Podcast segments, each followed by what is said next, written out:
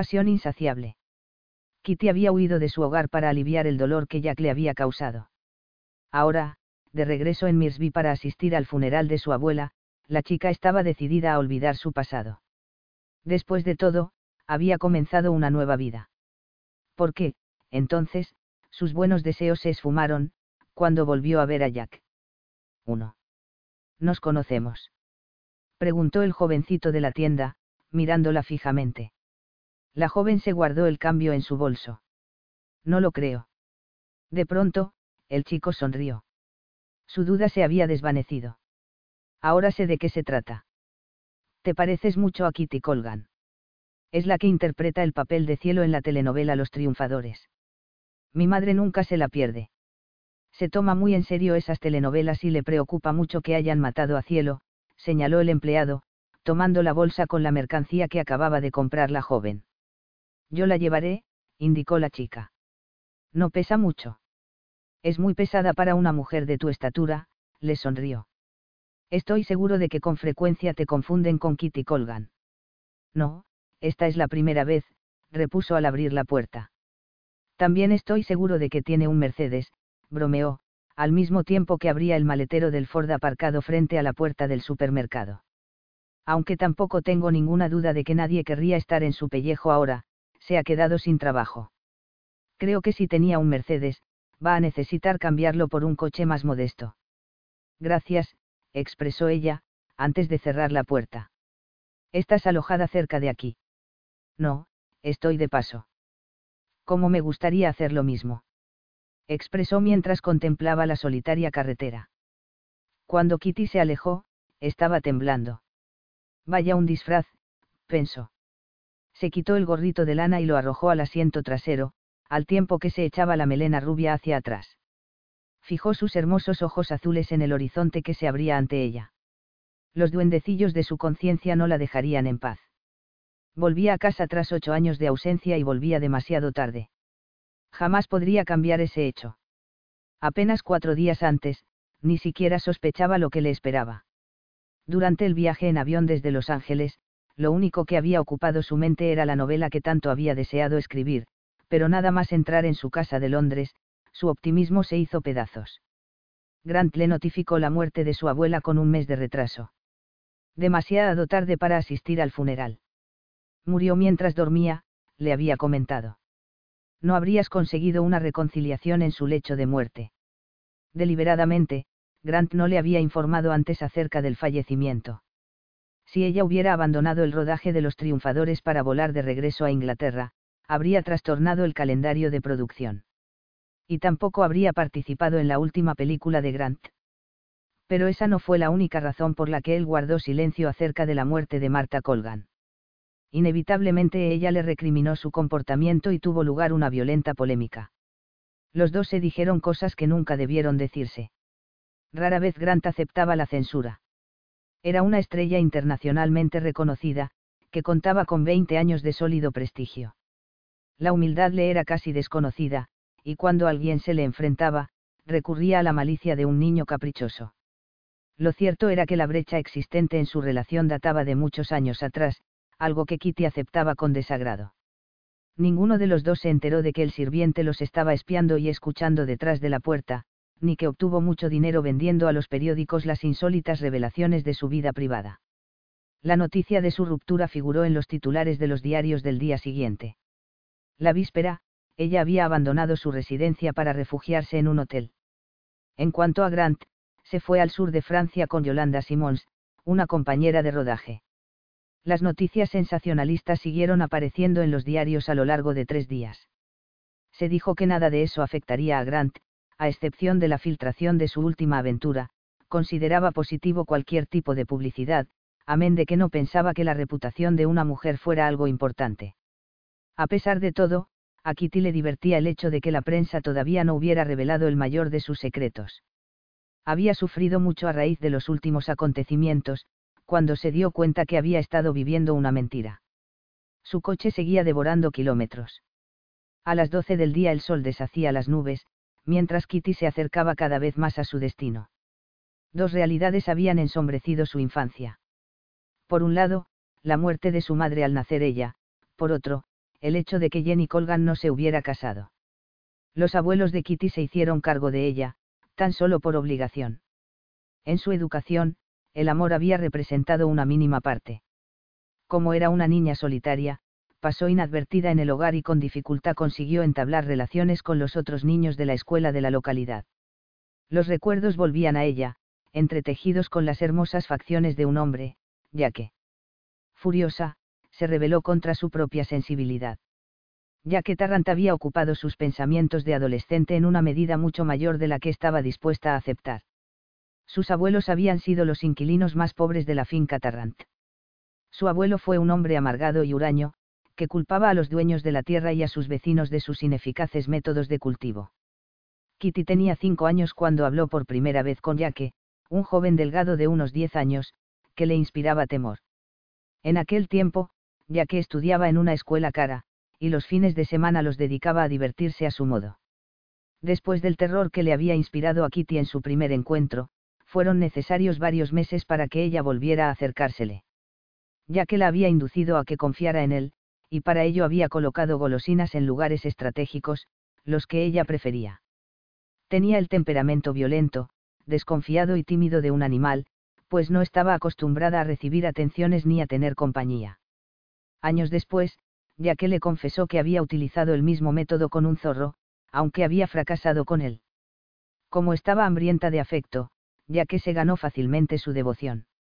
La sacó de su aislamiento y, gracias a eso, la escuela no fue una dura prueba para ella. Él había mejorado sus escasos conocimientos de gramática, la había ayudado a leer. Después Kitty siguió todos sus pasos. Para ella, amarlo fue una cosa tan natural como respirar ni siquiera recordaba el momento en que la admiración infantil se convirtió en algo más profundo, en algo poderoso. En todo caso, no fue un enamoramiento repentino. Desde muy joven aprendió a distinguir las diferencias que los separaban. Todavía podía recordar la cara de la madre de Yaque, mirándola con repulsión desde el umbral de su elegante casa. No puedes meter en casa a esa sucia mocosa, Yaque. Que te espere fuera. De verdad, debo establecer una línea divisora, comentaba Sofía Tarrant. Jessie, el ama de llaves de la casa, le había dado a Kitty un vaso de leche, en la escalinata posterior de la cocina, cuando la pequeña oyó a la señora Tarrant regañándola. No sé qué es lo que ve en esa niña. Sí, lo sé, está abandonada. Es terriblemente doloroso, pero me niego a que entre en mi casa. Conoces bien a la familia, Jessie. Una gente muy extraña, según me han dicho. Llévales alguna ropa de la que ya no nos ponemos. Me siento obligada a hacer algo. Kitty quiso escapar, desahogar su corazón, pero no lo hizo porque estaba esperando a Yaque. El respeto a sí misma era muy importante para ella, y Sofía Tarrant lo había advertido. Cuando Kitty cumplió 16 años, la madre de Yaque la acorraló y fue aún más dura con ella. Estás asediando a Yaque de una forma ridícula, y te aseguro que no te dará resultado, le dijo con dureza. Una cosa es una amistad duradera y otra este penoso enamoramiento. Kitty, no deseo verte sufrir. Lo que quiero decirte es que no pertenecéis al mismo ambiente social. Te estás comportando como una estúpida. Qué pena que no tengas una madre para que te haga ver estas cosas. Pero Kitty no le hizo ningún caso. Con la tenacidad e indiferencia propias de la juventud, se aferró a su amor y a sus sueños. ¿quién podía haber imaginado en ese momento que su peor enemigo le había dado el consejo más sensato y conveniente? Despreciándose a sí misma, Kitty volvió a la realidad. Su coche cruzó con rapidez el puente de piedra que llevaba a la aldea. Mirsby era un disperso conjunto de casas de granito. Hundió el pie en el acelerador para tomar la empinada cuesta. Al llegar a la cima, viró hacia el austero edificio de la iglesia y aparcó frente al cementerio. El viento le revolvió el cabello, y el frío intenso la hizo temblar. Todos los Colgan estaban sepultados en la parte más antigua del cementerio. Kitty era la última Colgan, e irónicamente, la única dueña de la tierra. Cuando la finca Tarrant fue vendida, su abuelo viajó a Londres para pedirle dinero para comprar la hacienda, pero por orgullo le dijo que pondría la tierra a nombre de ella. Una de las cartas que había recibido de su abogado contenía una oferta para comprar Loverridge. La expresión de su rostro se tornó amarga no vendería. Loverrich nunca volvería a ser de los Tarrant. Arregló los rosales de la tumba. Lo único que podía ofrecer era ese pequeño detalle. Todo lo que su abuelo le había pedido. Nada más. Respeto y obediencia. Al salir fue cuando descubrió el viejo Land aparcado detrás de un coche. Un gran árbol le había ocultado el vehículo así como a su conductor, un hombre moreno, alto y delgado. Los Tarrant solían decir que un antepasado suyo se casó con una mujer de estirpe gitana. Ya que Tarrant tenía todo el porte de esa herencia gitana, que contrastaba con la fisonomía de sus parientes. Su cabello era negro y largo, y tenía los ojos oscuros. Kitty procuró disimular su nerviosismo. Eso era lo único que le importaba, no mostrar nunca debilidad ante un enemigo. Respuesta de la sorpresa inicial, se acercó a él ya que extendió una mano y cubrió con ella la de Kitty, que mantenía cerrada sobre su regazo. Sorprendida, miró su mano, reflexionó sobre ese gesto de simpatía expresada en silencio. Ese mismo hombre la había desdeñado seis años atrás, en el sepelio de su abuelo. Instintivamente retrocedió y rompió el contacto. Te seis cuando atravesabas el pueblo en coche. La voz profunda y distinguida que ella recordaba tan bien, en ese momento le pareció singularmente débil. Kitty arqueó una ceja. ¿Y? preguntó, retadora. Tuve yo la culpa de que no asistieras al sepelio de tu abuela. Tú, expresó. Sigues siendo un tarrantasta la médula. Sigues engañándote sobre tu propia importancia. No asistí al entierro, ya que, simplemente porque no me enteré. Ya que metió las manos en los bolsillos de la chaqueta. Hablé con Maxwell por teléfono unas horas después del sepelio. Pensaba que estabas en Londres, porque te seis en una entrevista de televisión. Había sido grabada previamente. Te aseguro que quise hablar contigo personalmente, pero Maxwell no me ayudó, declaró, bastante molesto. Sin embargo, supuse que te transmitiría el mensaje. Kitty encogió los hombros. Me lo dio cuando le convino. No sabía que habías telefoneado. Fue un detalle por tu parte, propio de la benevolencia de un Tarrant hacia los más desafortunados de la comunidad. Recuerda que yo era vuestro vecino más cercano, la interrumpió con acritud. En la medida de lo que vale. Suspendió la frase. Gracias. Ya que apoyó una mano en la jamba de la puerta, con lo cual la acorraló con su cuerpo. Mira, no creas que te he seguido hasta aquí para jugar a las preguntas y respuestas. Contenta de haberlo molestado, Kitty se apoyó contra la jamba de la puerta. Dime exactamente por qué razón me ha seguido. Lanzándole una mirada dura, se alejó de ella.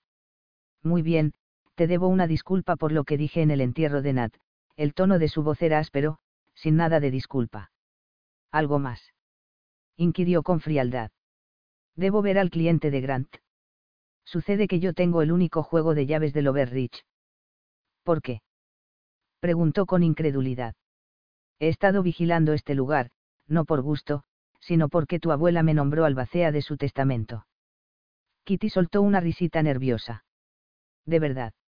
Yo no lo supe hasta que compraste la finca para ellos. De dónde sacaron el dinero para comprarla siempre fue un misterio. Tú sabes que quiero comprarlo Berrich. La oferta está por encima del precio del mercado. Personalmente, Morgan lo comprobó antes de notificártelo. Él se tomó muchas atribuciones sin contar con mi aprobación, observó con tono incisivo.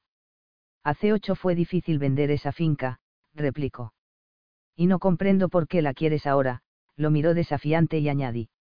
No, Rodeo Drive encaja mejor con mi personalidad. Es algo propio de mi clase, con amarga satisfacción pronunció las mismas palabras que él le espetó en el sepelio de su abuelo. ¿Qué derecho tuviste para decirme, eso? Tal vez ninguno, pero era la verdad, se mantuvo inflexible. ¿Qué clase de recibimiento esperabas cuando te exhibías en una limusina perseguida por una jauría de periodistas? Pudiste venir recatadamente, pero no lo hiciste. Lograste convertir una ocasión solemne en una escandalosa sesión de publicidad. Fue un accidente, exclamó en un impulso. No sabía lo que hacía. Ante la mirada fría e inexpresiva de Yaque, volvió la cabeza y miró sin ver los seriales. Creo que no llevo las llaves en este momento, pero si las necesitas. Murmuró él. Las necesito. Volveré a Torbeck a buscarlas. Muy bien. Sin la menor advertencia miró hacia atrás y descubrió el feroz destello que brilló en la mirada de Yaque, antes de que pudiera disimularlo. Incontables hombres habían mirado con deseo a Kitty, pero ninguno le había provocado el menor interés. Ese instante de titubeo de Yaque la llenó de emoción. Llora amargamente, Yaque. Mira bien lo que dejaste escapar, pronunció la joven en silencio. Por Dios, Kitty, recuerda que fuimos buenos amigos. Protestó él. Eso pertenece al pasado. ¿Ya has comido? Preguntó de golpe, lanzando un vistazo a su reloj. No, pero te sugiero que vayas a hacerlo con tu esposa, respondió. Ahí es donde debes estar. La mirada de Jack se endureció. En el aire flotaba una ardiente hostilidad.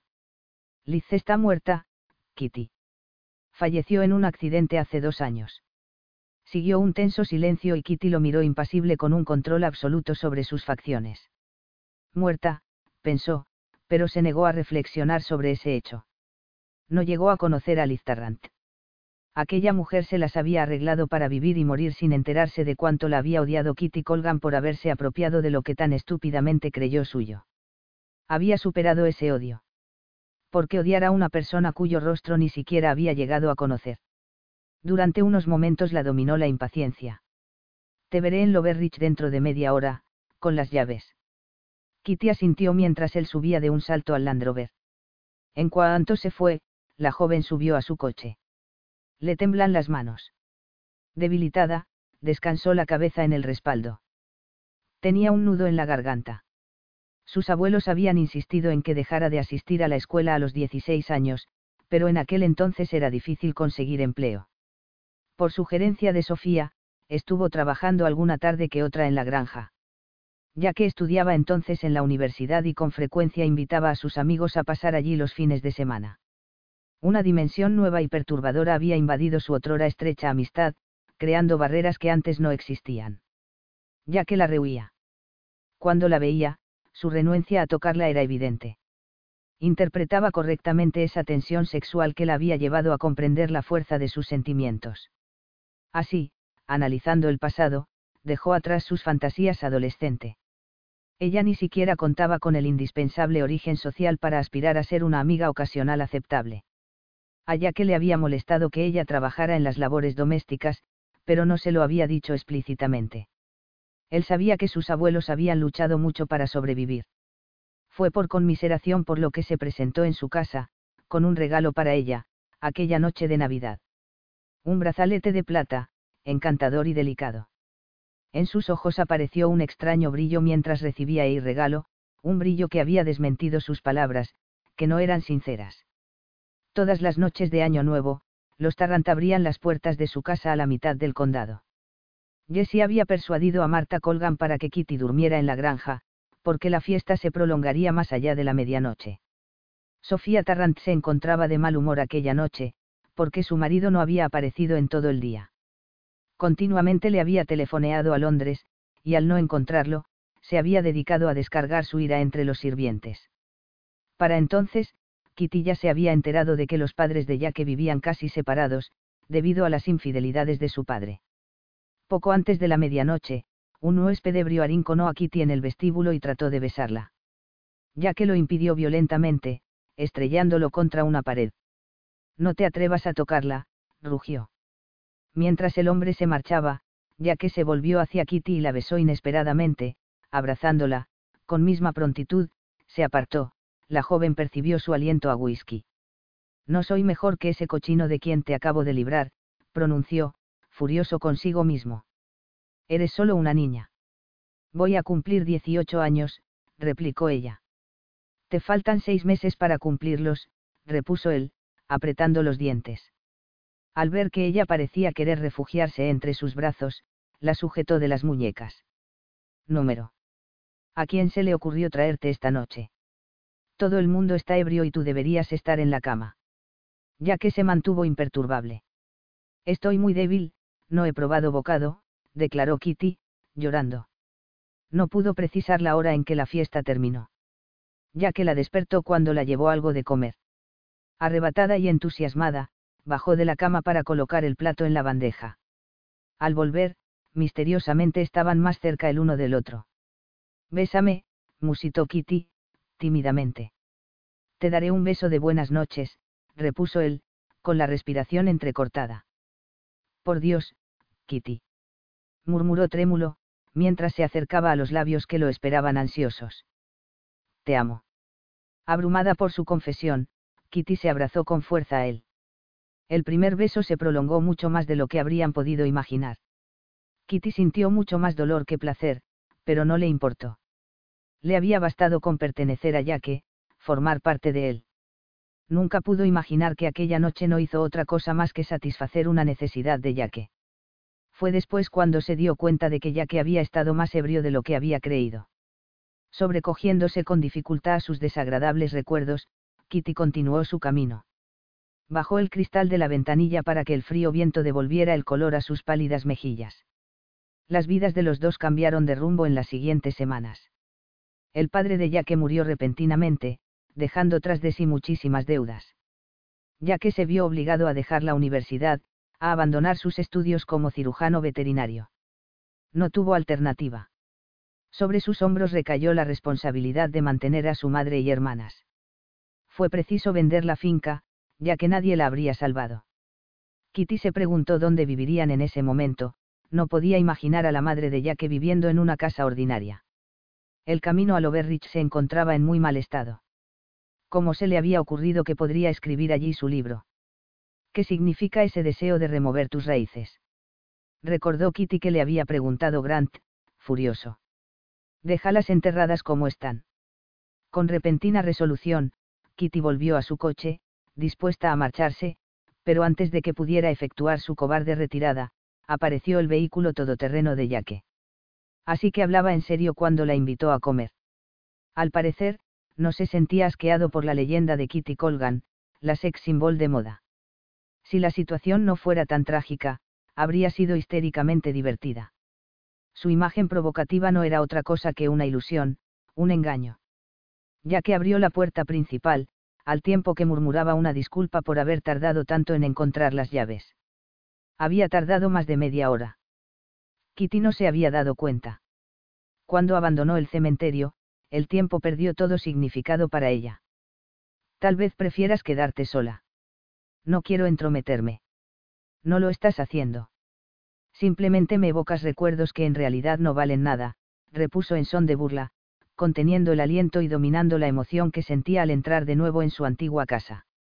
Entró en el pequeño salón. Aquella ala de la casa era muy vieja, pero debido a su poco uso conservaba una buena apariencia. Era una habitación muy extraña que había sido reservada para recibir visitas en una casa en la que nunca hubo visitantes. Subió las escaleras. El tiempo no había tratado mal a su antigua habitación. Luego pasó a la habitación de sus abuelos. Estaba igual. La cama alta, el suelo cuarteado. Ya que se mantuvo discretamente tras ella, pero Kitty sentía su proximidad y automáticamente se alejó de él mientras bajaba las escaleras. Solo quedaba un cuarto, la cocina comedor donde solía pasar la mayor parte del tiempo. En un esfuerzo por sobreponerse a su excesiva sensibilidad, abrió la puerta de golpe. Ya que se le adelantó para abrir las cortinas. La luz dio de lleno en los mosaicos del suelo, destacando la modestia de los muebles. Sabía que volverías, repuso secamente. Ella levantó la barbilla, negando la tensión que sentía. Así soy de predecible. Esa no es la palabra que yo elegiría, la miró con aspereza. Aquí nada parece haber cambiado, ruborizada, esquivó su mirada y se las arregló para sonreír. Creías que habría cambiado, que a ti simplemente te bastaría con representar el papel de dama generosa. Realmente no sé de qué estás hablando, mintió. Marta bien pudo haberte echado del entierro de Nat llevada por un desmedido sentimiento de lealtad hacia él. Estoy seguro de que se arrepintió. No, negó de inmediato. ¿Cómo lo sabes? Jamás volviste para averiguarlo. Era tan grande tu orgullo que en seis años no pudiste darle otra oportunidad. Su incisiva crítica la hirió. Independientemente de lo que hubieran dicho sus abuelos, a Kitty la habían echado a la calle, advirtiéndole que no debía volver nunca pero no había ninguna razón para defenderse, lo cual solo habría provocado más preguntas sin respuestas. Ya que querría saber por qué le habían hecho eso. Supuse que no me dejarían entrar y no quise correr el riesgo, declaró en tono áspero. Le escribí no sé cuántas veces y nunca contestó mis cartas. Su silencio fue muy elocuente. Siempre fue una mujer de pocas palabras. ¿Le escribiste? inquirió, frunciendo el ceño. Tampoco te enteraste de eso. Creía que no reaccionaría como Nat, la respuesta de que no tuvo el mismo sarcasmo que la de Kitty. No hables de mis abuelos como si los hubieras conocido. Nunca los conociste de igual a igual. Para ellos siempre fuiste un tarrant, una estirpe aparte. Estoy segura de que nunca mantuviste una conversación sincera con ninguno de los dos, la ira la hizo palidecer. Hablas como si estuviéramos en el siglo pasado. En esta casa vivíamos así. Y también en la tuya, pensó, dejando entrever sus pensamientos con una sarcástica mirada. Tal vez te guste saber cómo llegué a comprar este lugar, continuó ella con tono indiferente. Mi abuelo me fue a ver a Londres y me pidió que lo comprara. Me dijo que era lo menos que podía hacer por ellos. ¿Lo culpas por eso? Recuerda que te largaste sin decir nada. Dos años después, apareciste en los periódicos como estrella de cine, en una premier con Maxwell. Y me gustó muchísimo, se dijo para sí. Collares de diamantes, un vestido de diseñador, en fin, todas las cosas de que están hechos los sueños. Supongo que todo esto puso a la gente de aquí en su lugar, respondió burlona. Por supuesto. Durante meses fuiste el tema preferido de conversación. De la pobreza a la riqueza. No fue esa mi intención. A mucha gente le aburre el cuento de la Cenicienta, sonrió. Estás hablando de Maxwell como si fuera tu hada madrina o el príncipe deslumbrante. De un modo u otro fue un compañero apropiado, pero muy sórdido para una jovencita de 19 años. Y no creo que tuvieras el dinero suficiente para comprar esta finca, en esa etapa tan temprana de tu carrera. Yo no la compré. Grant lo hizo por mí, y te sorprenderías si supieras lo que su representante compró al mismo tiempo, pensó Kitty, divertida. Muy generoso de su parte.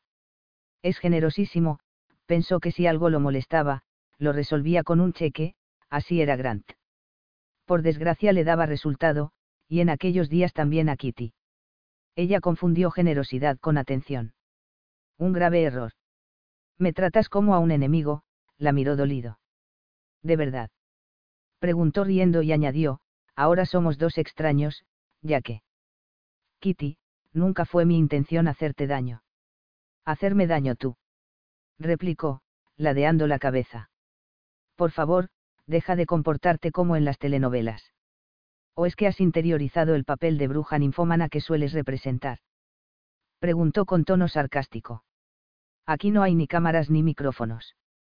¿Crees que Kitty podrá salir de su encierro, tan solo por cinco minutos? 2. Violentamente, Kitty volvió la cabeza. Un amargo resentimiento recorría todo su ser, luchaba por aflorar, a pesar de todos sus esfuerzos por contenerlo. Solo actúo para mis amigos, y tú no figuras entre ellos. Desde que entraste en esta casa, tu hipocresía me ha sorprendido. En primer lugar, te recordaré que nunca quisiste a mis abuelos. Pero al menos hace ocho años tenías valor para reconocerlo. Pensabas que Nat era terriblemente conflictivo y que Marta era una mujer fría y amargada.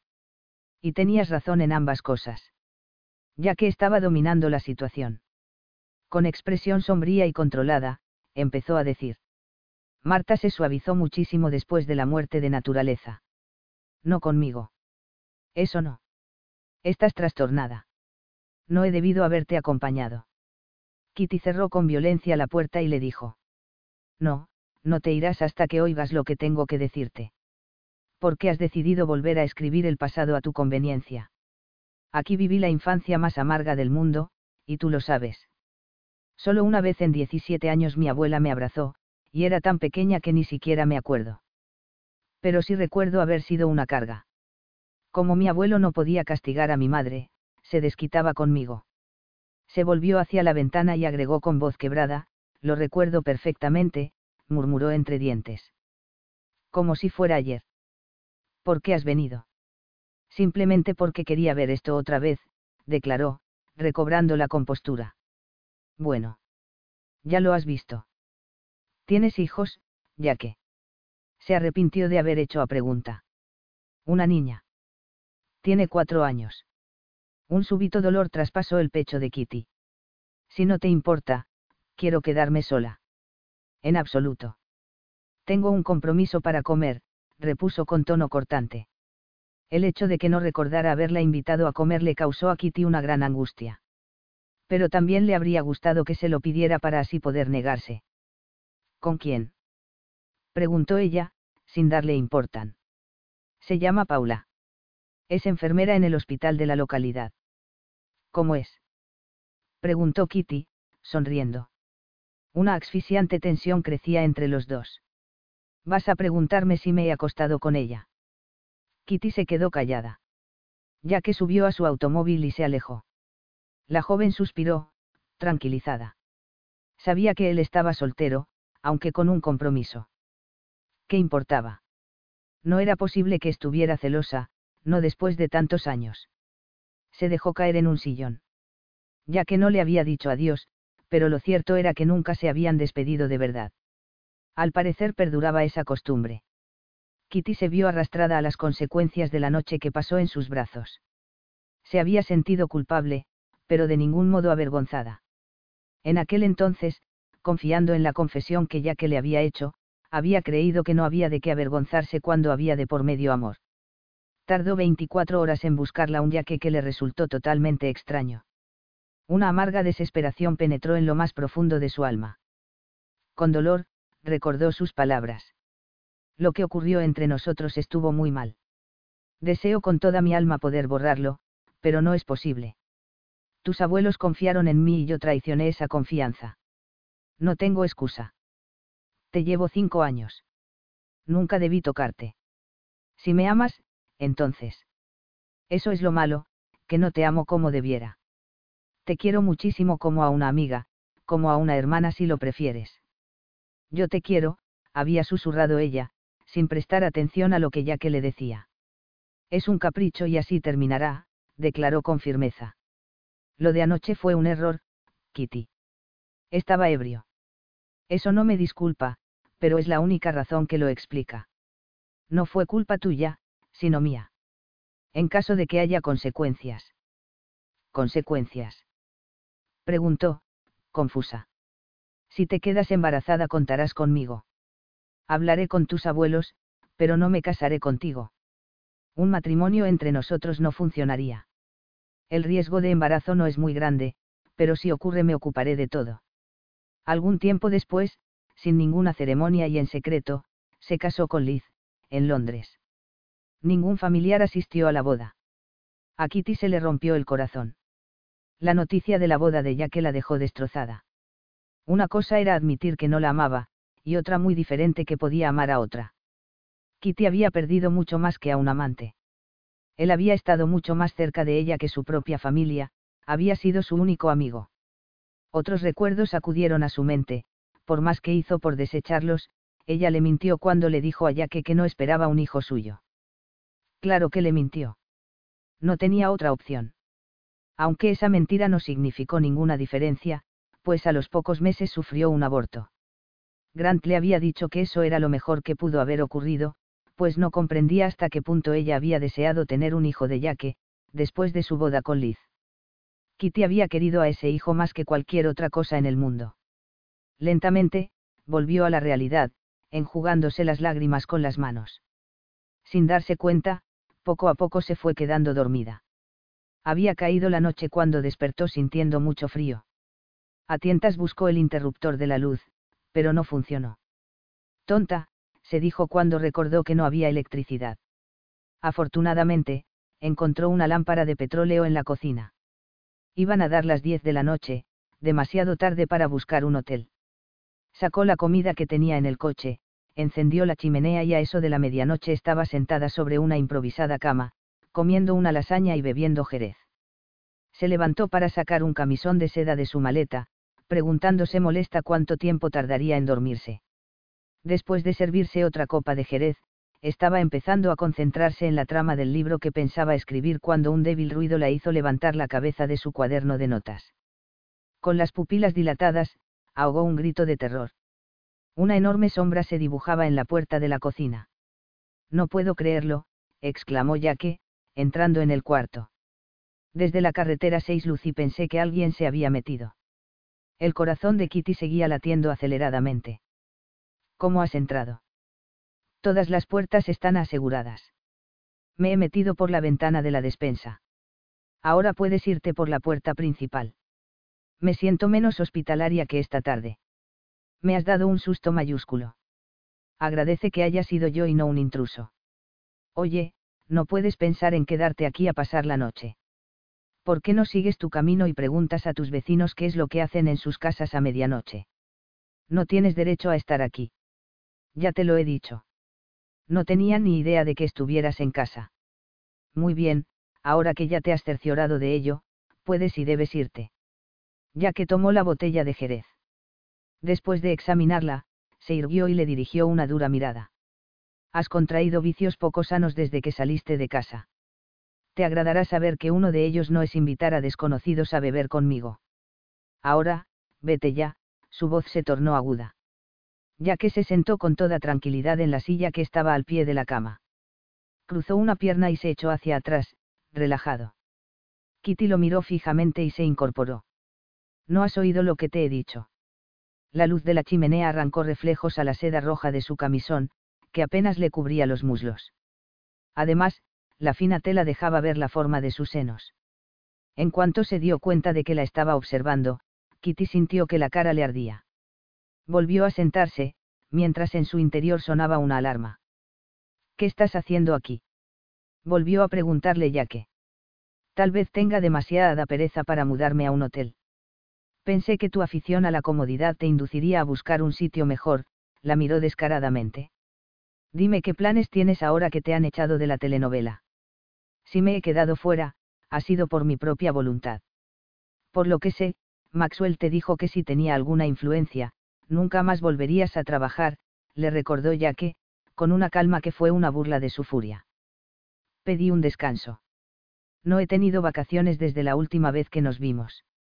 Este es un lugar muy peculiar para pasar unas vacaciones. Sobre gustos no hay nada escrito, no le importaba ni le diría que se iría a primera hora. ¿Por qué tienes un coche tan viejo? Camuflaje. Eso es todo, repuso con soberbia. Como camuflaje es excesivo.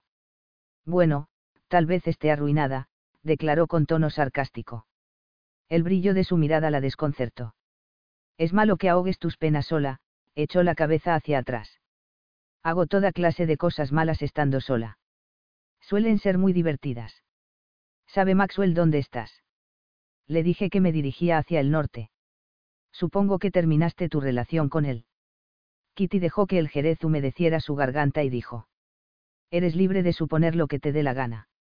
Grant y yo nos atenemos a esta norma inflexible. No hablamos de nosotros con desconocidos. Esa es una de las razones de que haya tanta basura en los diarios, tantos chismes. Lo que no se logra en una entrevista legítima, se inventa. Entonces, la revelación extraordinaria de las habitaciones separadas fue un invento. Preguntó Yaque. Dejando al margen las obvias exageraciones, salta a la vista que la relación está muerta de tu lado, desde hace mucho. Entonces, ¿por qué razón te quedaste tanto tiempo? Así que leíste los periódicos. Supongo que habría sido mucho esperar que quisieras satisfacer tu curiosidad recurriendo a la propia fuente. Fascinación sería el nombre más exacto de mis sentimientos. Algunas de las cosas relacionadas con Maxwell me divirtieron, pero otras tuvieron su lado trágico, murmuró ya que con tono sombrío. Pero si finalmente te dio una patada en el trasero, te hizo un favor. ¿Cómo te atreves a decir eso? Estalló Kitty. No sabes nada de mi vida con Grant. Nada. La miró con gran atención. No irás a decirme que has sido feliz con un hombre que ha estado corriendo detrás de otras mujeres desde que lo conociste. Ella miró fijamente el fuego de la chimenea. Volvió a escuchar las violentas acusaciones de ingratitud de Grant. Pero su rabia era perfectamente explicable. La había enseñado, alentado, animado a seguir cuando podía haberse derrumbado. Todo lo que había conseguido se lo debía a él. No obstante, Grant no le dio lo que ella realmente quería de él, el amor de un padre. De pronto, los ojos se le llenaron de lágrimas. Quizá no fue culpa de su padre, sino más bien de ella. Kitty. Oh, por favor. Vete y déjame sola, alcanzó a decir, molesta por su tono de conmiseración, ya me has abrumado con tu sermón y ahora te pido que te vayas. Él se inclinó hacia adelante, colocándose en el borde mismo del colchón, para ponerle una mano sobre el brazo. No era mi intención parecer superior ni alardear. De verdad. Dios sabe que no me causa ninguna satisfacción verte como estás. Simplemente creo que no debería ser tan independiente ahora. El contacto de su mano la había puesto rígidamente a la defensiva. Cuando le quitó la copa de vino, le preguntó. ¿Qué demonios crees que estás haciendo? Creo que has bebido más que suficiente. El alcohol te causará más depresión. La irritaba darse cuenta de que la costumbre de comportarse como ya que le decía había sobrevivido durante todos esos años. No pudo evitar replicar. Dos copitas de Jerez no son suficientes para emborracharse y no estoy deprimida. De verdad. No. Lo que sucede es que he tenido dos días muy difíciles. Él le puso una mano sobre un hombro. Confundida e inquieta por su perturbadora cercanía, sintió un cosquilleo en la garganta. El silencio se hizo más denso aún. Apenas lo rompía el crepitar del fuego de la chimenea. Kitty se humedeció el labio inferior con la punta de la lengua. Ya que emitió un gemido. Algo más fuerte y más antiguo, e infinitamente más poderoso que ella, la mantenía quieta mientras él enterraba los dedos en su cabello y acercaba su rostro al suyo. Con impaciencia, deslizó la otra mano por su espalda y con la lengua le hizo entreabrir los labios, provocándole sensaciones que recorrieron su ser como una respuesta salvaje y primitiva. De pronto Kitty lo abrazó, como signo de aceptación y entrega. Conforme se deslizaba hacia él, ya que la recibía. Hambriento, siguió sondeando su boca y le acarició los senos hasta provocarle una excitación que la hizo emitir sonidos inarticulados. El viejo reloj, situado sobre la chimenea, dio la una de la madrugada. Al instante los dos se quedaron paralizados. Ya que se puso de pie, para echar el cuerpo hacia atrás, con la respiración entrecortada. Le lanzó una mirada ardiente. Kitty se sentó, estremecida. Se alisó la ropa con manos temblorosas. Como de costumbre, lo que quieres decir es, Dios mío. ¿Qué he hecho? pronunció ella con sarcasmo. ¿Por qué demonios decidiste regresar? le preguntó, violento. Una antipatía tan poderosa como la pasión que habían compartido surgió con igual brusquedad. Descuida, no se lo diré a Paula. Las mujeres son seres notablemente rencorosos, replicó ella. El rubor tiñó las mejillas de Yaque y acentuó el brillo de sus ojos. Finalmente dijo con tono burlón. De verdad, estaba preocupado por ti. No necesitas una copa de Jerez para tener una excusa esta vez. A la propia Kitty le dolió ese comentario, y ya que palideció. Maldita bruja venenosa. Si crees que he olvidado esa noche, estás en un error. Nunca me ha dejado. Pero Kitty pensó que a él no le había afectado tanto como a ella. Ya que se había casado, tenía una hija y estaba enfrascado en otra relación. ¿Dónde estaban sus cicatrices? No existían. Con la cabeza inclinada, su largo cabello ocultó su dolida expresión. ¿Por qué no se sintió físicamente enferma cuando la tocó? Vete, susurró. No necesitaba tu invitación, al salir cerró de golpe la puerta. Cuando se mudó a la casa de la ciudad, nunca se le ocurrió que todo el mundo supondría que era la amante de Grant. Con toda sinceridad había creído que en cuanto estuviera presentable, Grant se mostraría muy dispuesto a aceptar abiertamente su relación. Pero él nunca aceptaría la paternidad. Era muy susceptible en cuanto a su edad, y más aún en cuanto a su personalidad. El hecho de que tenía más de 50 años era un secreto tan grande como el que tenía una hija de más de 25. Y Kitty se había convertido en un escudo defensivo contra las mujeres demasiado irritantes. Sin embargo, aun cuando él había negado con vehemencia la acusación, Kitty era su disculpa cuando alguna de sus amigas se ponía demasiado pesada. Durante mucho tiempo había concentrado sus energías en su trabajo si ella no había tenido la menor prisa en someterse a prueba como una mujer sin compromisos, en gran parte se debía a la falta de interés y a la sospecha de que era una mujer frígida. Frígida, repitió con tristeza, mientras un calor vergonzoso recorría su cuerpo en oleadas. En los brazos de Yaque no había sentido repulsión ni inhibición alguna.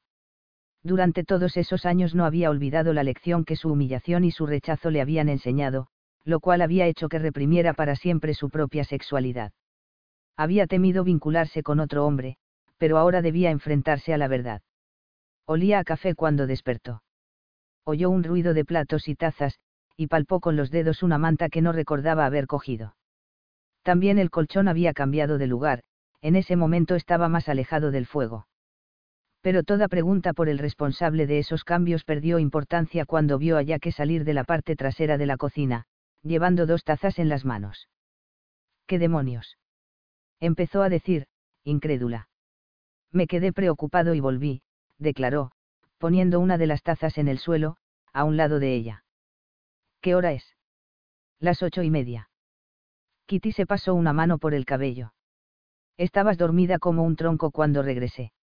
Según tu opinión hay algo de malo en dormir de madrugada. Le espetó. Tenía la boca amarga. Debiste haberte despertado cuando regresé pero no lo hiciste. Obviamente continuaste bebiendo después de que me fui. ¿Yo qué? Me has oído bien, recalcó cada sílaba. ¿Por qué no te tragas tus propias conclusiones? No bebí ni una sola gota más, concluyó furiosa. ¿De verdad? No. Repitió indignada. ¿Te has preguntado cuánto tiempo hace que no disfruto de una buena noche de sueño? Estaba agotada. Me quedé dormida en cuanto te fuiste. La miró entre burlón y desafiante. Deberías agradecerme que haya vuelto. Te dejaste las velas encendidas. Ni siquiera tomaste precauciones con la chimenea. Esta casa tiene los tabiques de madera. Pálida, se acurrucó bajo la sábana. No suelo ser tan descuidada, pero si lo que buscas mi gratitud, te has equivocado. Nadie te pidió que te metieras. ¿Desde qué hora llevas aquí? Desde las tres.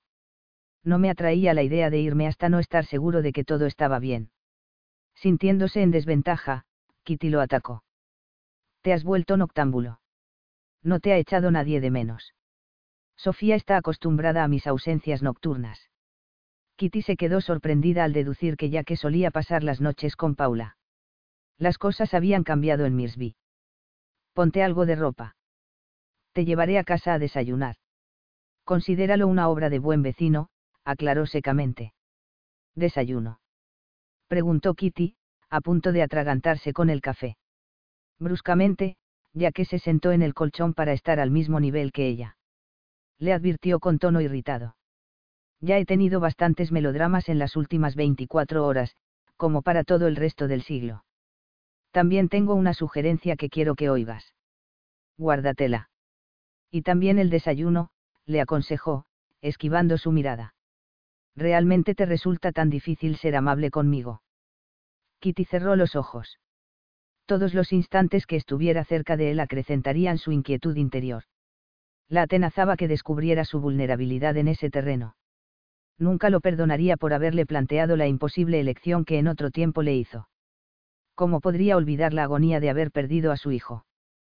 Tenía los ojos inundados de lágrimas. Ese era un periodo de su vida que no quería recordar en presencia de Yaque. La volvía demasiado vulnerable. Yaque respiró profundamente, tratando de descifrar la tensión que revelaba su rostro. Luego le dijo. Mira, comprendo que estés muy sensible, pero tienes que aceptar que no soy tu enemigo. Con un refunfuño de desacuerdo, ella hizo a un lado las sábanas. Dame cinco minutos. Tres. En el cuarto de baño, Kitty tiritaba mientras se vestía con cierta torpeza. Si algo detestaba era un baño con agua fría. Después de cepillarse el cabello, se frotó las mejillas y con gusto observó que adquirían un suave color rosado. De vuelta a la planta baja, contempló el cuarto vacío pensó que allí estaría suficientemente cómoda. Tenía agua fría y caliente, y comida. Podía prescindir de muchos lujos. Mientras guardaba algunas cosas en su neceser, descubrió un teléfono sobre una mesita y sonrió. Era una necesidad. Subió al todoterreno, esbelta y deslumbrante con sus vaqueros negros y su suéter rojo. Ya que la miró provocándole una singular sensación de timidez.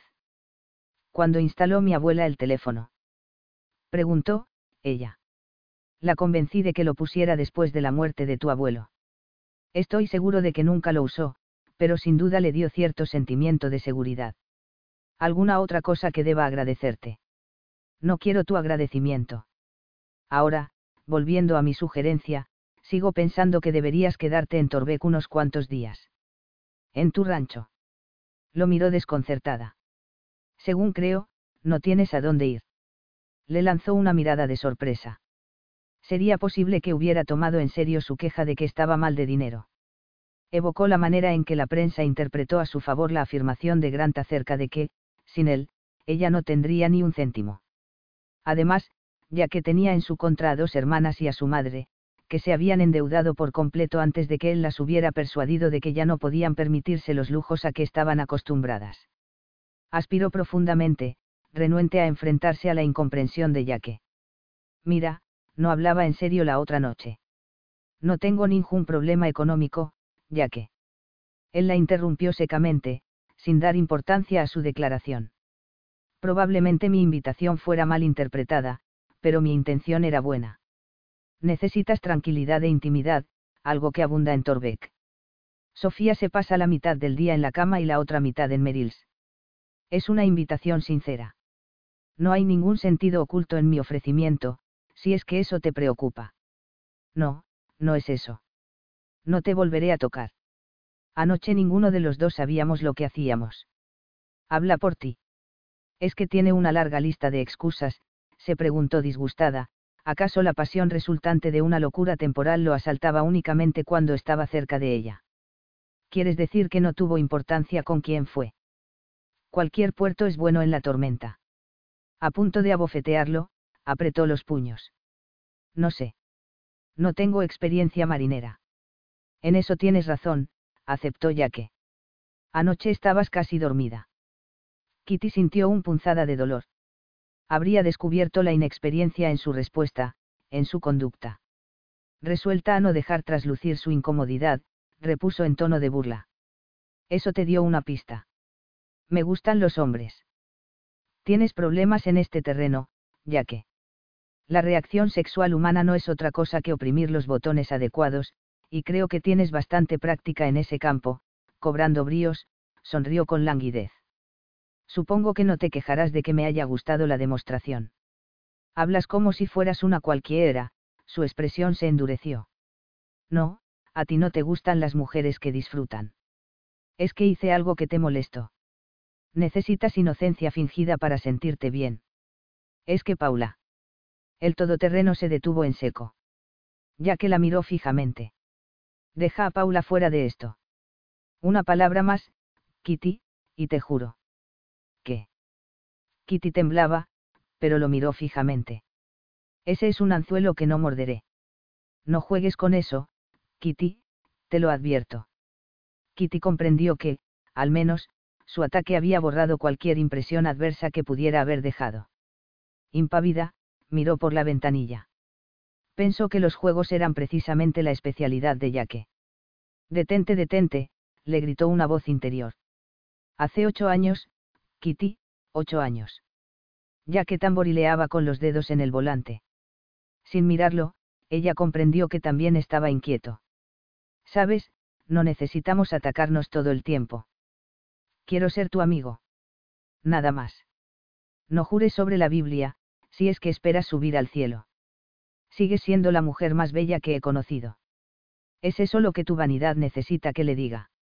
¿Es eso lo que querías que te dijera anoche? Lo miró impasible. Su cara, su semblante le habían ocasionado más problemas que felicidad. La belleza había sido un pasaporte necesario en los afectos especiales de su padre. Fueron sus posibilidades, y no su personalidad lo que indujo a Grant a tomarla bajo su cuidado. ¿Te quedarás en Torbeck? Preguntó con impaciencia. Por un breve instante, ella saboreó el horror de la madre de Jaque ante la posibilidad de que se alojara en su casa. Y también a Paula le sentaría muy mal. Con la misma rapidez con que había imaginado los estragos que causaría, descartó esa desagradable imagen. Me voy a quedar en Lover Rich, declaró con determinación. No puedes hablar en serio. La casa se cae a pedazos. La casa se ha mantenido en pie durante años. No creo que se incendie, que estalle o se desplome durante los pocos meses que pienso habitarla. ¿Has dicho meses? La interrumpió. ¿Por qué demonios piensas quedarte tanto tiempo? Tengo planes, en los cuales no entra mi vuelta al trabajo de actriz, lo miró con disgusto, levantando la barbilla a modo de reto. Tengo el proyecto de escribir un libro. Una expresión de burlona incredulidad se dibujó en el rostro de Yaque. Sobre los hombres que has conocido. Harías mejor en no abrir la boca. Ya que no parecía recordar las historias que ella solía escribir en la adolescencia. Tampoco recordaba un sueño que la timidez le impidió compartir con todo el mundo, menos con él. No te preocupes, ya que, ni siquiera te dedicaré una nota a pie de página, hirviendo de rabia, metió las manos en los bolsillos del pantalón. Te compraré la finca. No necesitas quedarte aquí. No, gracias. No te gusta la idea de que sea tu vecina, ¿verdad? ¿Cómo supones que me siento? Yo no supongo nada, declaró Kitty. Una vez, ella pagó el precio del exilio por Yaque, y nunca más volvería a hacerlo. Él quería la hacienda, pero no sabía que Kitty no necesitaba venderla.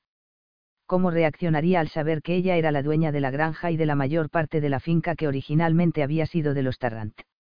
Grant la había comprado para ella como un regalo sorpresa, con la suposición de que para Kitty sería una especie de revancha saberse dueña de la casa que había pertenecido a la familia de Yaque. Discúlpame si he sido demasiado brusco, pero resulta que eres una complicación para mí. No soy una complicación ni para ti ni para nadie, le espetó al bajar del coche. Me recuerdas cosas que prefiero olvidar. No creo que te quedes en Loverrich más de una semana, al menos con este tiempo. Estaré a tu disposición mientras estés aquí. Mientras abría la puerta del porche, refunfuñó. Promesas, siempre promesas. Una niña se hallaba sentada en la escalera del espacioso vestíbulo. Una frialdad instantánea asaltó a Kitty, ya que se había olvidado de que ya que tenía una hija. Cabello rubio ceniciento, muchas pecas y unas gafas gruesas hacían de aquella una niña poco agraciada. ¿Por qué no estás jugando con el grupo, Tina? Le preguntó Yaque, sorprendido. ¿Por qué esperaba que alguien me subiera? Yo te llevaré. Disculpa, Kitty, te presento a Tina. Hola, Tina. Kitty miró con interés a la niña. Eres muy bonita, murmuró Tina, mirando con nerviosismo a su padre. No quiero jugar con el grupo. ¿Vas a ir? De pronto, Tina comenzó a llorar. Un teléfono empezó a sonar en alguna parte. Rezongando algo entre dientes, ya que levantó en brazos a la niña. Por favor, papi, por favor. El teléfono dejó de sonar. Una mujer de complexión robusta entró en el vestíbulo. Tú eres de por aquí, ¿verdad? Dijo Jessie sin el menor miramiento, estudiando a Kitty, indiferente al escándalo que estaba montando Tina. Estás en los huesos. Kitty sonrió. Su frialdad se había desvanecido. En cambio, los rasgos de Yaque se endurecieron cuando descubrió el entusiasmo en su expresión. ¿Todavía no vas a desayunar? Le preguntó la mujer a Yaque. Acaba de llamar John, Starling está pariendo. Necesita que lo ayuden. Voy a cambiarme de ropa. A propósito. ¿Qué le ha pasado a Tina? Los hijos de la señora Krumer tienen gripe, una epidemia. Ojalá no pase de ahí, explicó Jessie. Ya que subió las escaleras con Tina en brazos. La niña lanzó una mirada acusadora a Kitty. Y no salgas sin llamar antes a Paula, le gritó Jessie. El teléfono no ha dejado de sonar en toda la mañana. Ya que me avisó. Siéntese. Aquí no somos de mucha ceremonia. Quitándose la chaqueta, Kitty se sentó ante una mesa. Creo que lo mejor será que ya que me lleve de vuelta a casa. Su comida está lista, Jessie le sirvió una taza de té. Ya que no tardará mucho. John Thornton es un pesado. Probablemente no tenga ninguna necesidad de él. Thornton. El subastador. Miró asombrada el plato de huevos con jamón que la mujer le puso delante. Jessie, de verdad no podré comer todo esto. Sin tomarla en cuenta, Jessie repuso. John, el hijo, no el padre. Se dedica a la agricultura ya que y él son socios. Es el marido de Merrill. Esperan su primer hijo para el verano. ¿Qué ha sido de Jane? Preguntó Kitty, refiriéndose a la hermana mayor de Jaque. Se casó con un norteamericano. Le ha ido bien. Es un médico famoso. Mucho dinero, hizo hincapié en ello, Por si acaso no la había escuchado. La joven sonrió mientras la señora se dedicaba a lavar la vajilla, dejándola sola para que comiera a gusto. Tina se acercó tímidamente desde la puerta, para ver bien a Kitty. Te conozco. En televisión eres la bruja, susurró entre temerosa y fascinada. Cuidado con decir tonterías, declaró Jessie dirigiéndole una mirada dura, en el mismo momento en que aparecía Jaque. No tardaré mucho, Kitty. En menos de diez segundos se habían ido ya el padre y la hija. ¿Qué le ocurre? preguntó Kitty. Problemas con mujeres.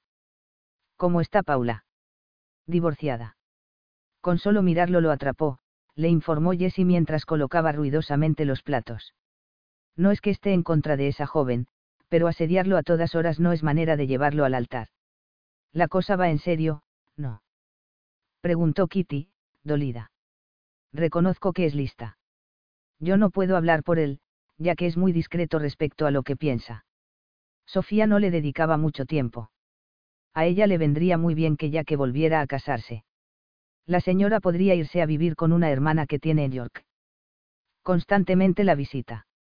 Para ella, este lugar es demasiado tranquilo. Entonces, ¿por qué sigue ella aquí? Yo no vivo aquí, solo vengo a trabajar. Mi hermano tiene casi 75 años. Desde que murió su mujer, yo me he hecho cargo de la casa. Ya que debe contar con alguien para que atienda a la niña, en caso de que lo llamen de noche. Kitty la miró extrañada que lo llamen. ¿Para qué? Es uno de los veterinarios de la región. No lo sabía usted. Kitty negó con la cabeza. Lo último que había sabido de él fue que tuvo que renunciar a seguir estudiando. Ustedes no han hablado mucho, ¿verdad? Observó Jessie con tono áspero. Estaba a punto de terminar sus estudios. En cuanto dejó funcionando este lugar, volvió a la universidad. Sin embargo, solo pudo aceptar trabajos de media jornada. Así tuvo que hacerlo al principio, ya que su padre estaba muy endeudado cuando murió. Debió de ser muy duro, murmuró Kitty. Jessie asintió enérgicamente. La señora Sofía se tomó muy a pecho la muerte de su marido. Sufrió mucho y aún no se ha repuesto. Tampoco se acercó a Liz. De nada le habría servido. Kitty se mordió un labio e inclinó la cabeza. Al igual que mucha gente de por aquí, empezó a decir Jessie, me he preguntado muchas veces qué problema hubo entre Jack y usted. Kitty se puso tensa. En realidad no me explicó por qué. Yo era una niña cuando me fui. Jack y yo nunca llegamos a salir juntos. Jessie le dirigió una mirada de extrañeza. Inexplicable. Nunca seis a dos jóvenes tan interesados, el uno en el otro y sin embargo no ocurrió nada y fue alguna tontería lo que los separó, se merecerían unos buenos golpes. Supongo que no se creería el rumor de que él se casó con Liz por dinero. No puedo decirle por qué lo hizo, pero puedo asegurarle que no fue por la fortuna de ella. Kitty se mordió la lengua, inquieta. Sí, añadió Jessie. Se casó apresuradamente y nunca se arrepintió lo bastante, según dice la gente.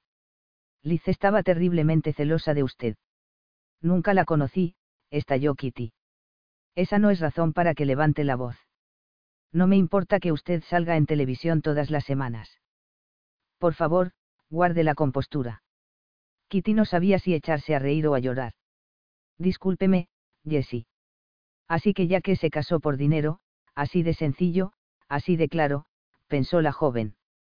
Porque nunca llegó a sospechar que el dinero estuviera detrás de su repentino matrimonio. Sintió náuseas y apartó su plato. Aunque, claro, pudo haberla amado. Era más fácil amar cuando el amor iba acompañado del dinero. Con la finca a punto de perderse y debiendo velar por su familia, ya que tenía motivos de sobra. De repente sonó un timbre que hizo dar un salto a Kitty. Jessie salió por el corredor de servicio. Luego oyó voces, una de ellas masculina. La mujer regresó acompañada por un hombre delgado, de tez muy blanca. Drew Macham, explicó con cierta dificultad. Trabaja con Yaque.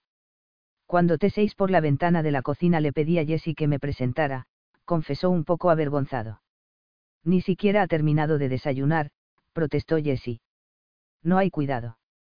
Ya casi he terminado, repuso Kitty, levantándose y estrechando la mano vacilante que se le tendía. Dios santo.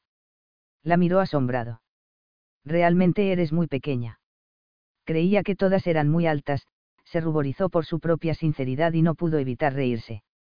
Los tacones altos me ayudaron. Por lo demás, no sabía que los hombres fueran aficionados a las telenovelas. Debo confesar que no la veía, pero de vez en cuando echaba un vistazo cuando mi hermana se plantaba ante el televisor. Ella le preguntó si en su recorrido pasaría por Tarn. Cuando le dijo que sí, le pidió que la llevara. Con mucho gusto. Se despidió de Jessie, no sin antes decirle que había disfrutado enormemente del desayuno. También le comentó que quería evitarle a Jack la molestia de llevarla a su casa y le encargó encarecidamente que le dijera a la señora Tarrant que lamentaba mucho no haberla visto. En resumen, dijo tres mentiras sin el menor recato. Me he equivocado totalmente, murmuró Drew, mientras Kitty tomaba asiento en su coche. Supuse que usted era huésped de la casa. Estoy viviendo en Lover Ridge, respondió alegremente Kitty. He oído hablar de esa finca pero nunca he estado allí. ¿Qué es lo que ha oído? Le preguntó. Que allí nació un gran talento. Kitty se acomodó tranquilamente. Torbeck iba quedando atrás. La joven contempló detenidamente el paisaje, se había dado cuenta de los cambios operados en el terreno. ¿Qué les ha pasado a los árboles que había aquí? Preguntó, frunciendo el ceño. Bob Creighton los mandó talar. Está a cargo de la antigua finca Tarrant. Los taló a pesar de la oposición local. No debe de ser un hombre muy popular, ¿verdad? En realidad, la finca da mucho trabajo a la gente. Está administrada para producir todo lo posible. Bob debe conseguir buenos resultados si quiere conservar su empleo. Dice que sus jefes solo entienden los resultados en balances. Los ve poco, pues residen en Londres. Han debido darle mucha libertad de acción. Drew la miró sorprendido. ¿Has hablado con Yaque? Se molestó mucho por lo de los árboles, pero se negó a encabezar la oposición. Entonces no debió molestarse mucho. Drew manifestó su desacuerdo. Realmente se vio en una situación muy difícil cuando se vendió la finca. Aún ahora, es mucha la gente que no acepta que Yaque no tenga capacidad de intervención. Tienden a involucrarlo en sus problemas. Kitty comentó, alzando la barbilla ya cuando todavía vivía su padre tenía muchos problemas. La situación es similar. Un terrateniente ausente. No se puede subestimar lo que el nombre Tarrant significa para todo el pueblo. Claro que no. Estoy segura que habrá muchísimos campesinos que se descubrirán cuando ya que pase junto a ellos. De pronto Drew se echó a reír, tomando a broma su comentario. Así es me he acostumbrado a que algunos de nuestros clientes me consideren como una especie de segundo de a bordo. ¿Quién vive en la granja? preguntó, inquieta. Está vacía desde hace mucho tiempo. Ella insistió en que la dejara al comienzo del camino, comentando que quería caminar. Pensó preocupada en lo que le habían dicho acerca de cómo vería la finca la gente de la localidad. Sus consultores de inversiones habían aceptado a Colwell Holdings, la empresa que administraba la finca en su nombre. Le enviaban informes regulares que pocas veces había estudiado, y de pronto deseó no haberse esforzado tanto en ocultar el hecho de que ella era la dueña. Ni siquiera Creighton sabía quién estaba detrás de Colwell Holdings. Le dolía mucho que la compararan con Charles Tarrant, pero realmente no podía negar que tenía interés en la finca. Agherston Grange estaba vacía, reflexionó. Bien podría ir a echar un vistazo a la vieja casona. ¿Quién se lo impediría? Era suya entró en la casa, y ya no sintió la fuerte renuencia del día anterior. Contra viento y marea el edificio se mantenía en pie. Las objeciones de Yaque solamente habían fortalecido su determinación. Todos los fantasmas, que pudiera haber allí eran de su creación. ¿Por qué había permitido que Yaque y Jessie la trastornaran tanto? Pensó que Yaque no había cambiado. Su conducta pasada debió influir mucho en su conciencia por qué se había visto forzado a ofrecerle una mano caritativa. Un amigo, había dicho. Pero ¿dónde había estado esa amistad cuando la necesitó desesperadamente? Después de haberse acostado con ella, le enseñó de la manera más cruel que también la amistad había terminado. Se le llenaron los ojos de lágrimas. Irónicamente, Sofía Tarrant había destacado lo que Kitty veía ahora como su mayor debilidad, ser demasiado apasionada cualquier mujer normal habría dejado atrás lo pasado. ¿Por qué se encontraba allí? ¿Por qué todavía el pasado la seguía hiriendo? No pudo contestar esas preguntas. Otra bolita de papel fue a parar al suelo. Fastidiada, Kitty dejó a un lado la máquina de escribir. Durante una larga semana había estado trabajando con ella. Durante varios días solo había visto esas cuatro paredes. Se puso un impermeable y salió a dar un paseo. Pensó que tal vez Grant tenía razón y la historia anterior había sido simplemente un golpe de suerte. Caminó bajo la pertinaz lluvia, sumida en sus pensamientos. Estaba junto al muro que limitaba el antiguo huerto. Recorrió el patio con la mirada, sintiendo un cosquilleo de inquietud en la nuca. No había viento. El granero estaba bien cerrado con candados. A un lado se hallaba una casucha que en otros tiempos había sido utilizada para guardar tractores, y en el mismo momento en que estaba a punto de volverse, sonriendo ante sus propias fantasías, volvió a escuchar el extraño sonido. Kitty aguzó la vista. En un rincón, sobre un montón de sacos distinguió una forma extraña, recostada. La observó con asombro y descubrió que era Tina, que chorreaba agua y tenía la camisa desgarrada y llena de barro. Con la carita congestionada, estalló en sollozos.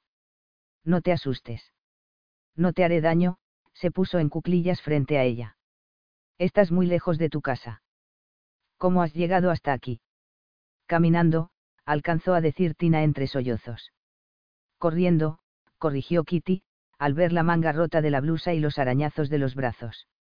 Pensó que debió de haberse caído, para acabar en tan lamentable estado. Me has asustado, declaró Kitty. Yo. La niña ahogó un sollozo. Kitty asintió con la cabeza y le preguntó. ¿No crees que ha sido una tontería de mi parte? No. A mí me asustan muchas cosas. Pero a mí no me tienes que tener miedo, la abrazó. Tina se puso rígida pero luego se calmó y la abrazó también. Kitty la llevó a su casa, le quitó la ropa mojada y se sorprendió al descubrir huellas de golpes en sus piernas. Sintió ira. Luego cogió su agenda de teléfonos. Voy a llamar a tu casa. Tu abuelita debe de estar preocupada.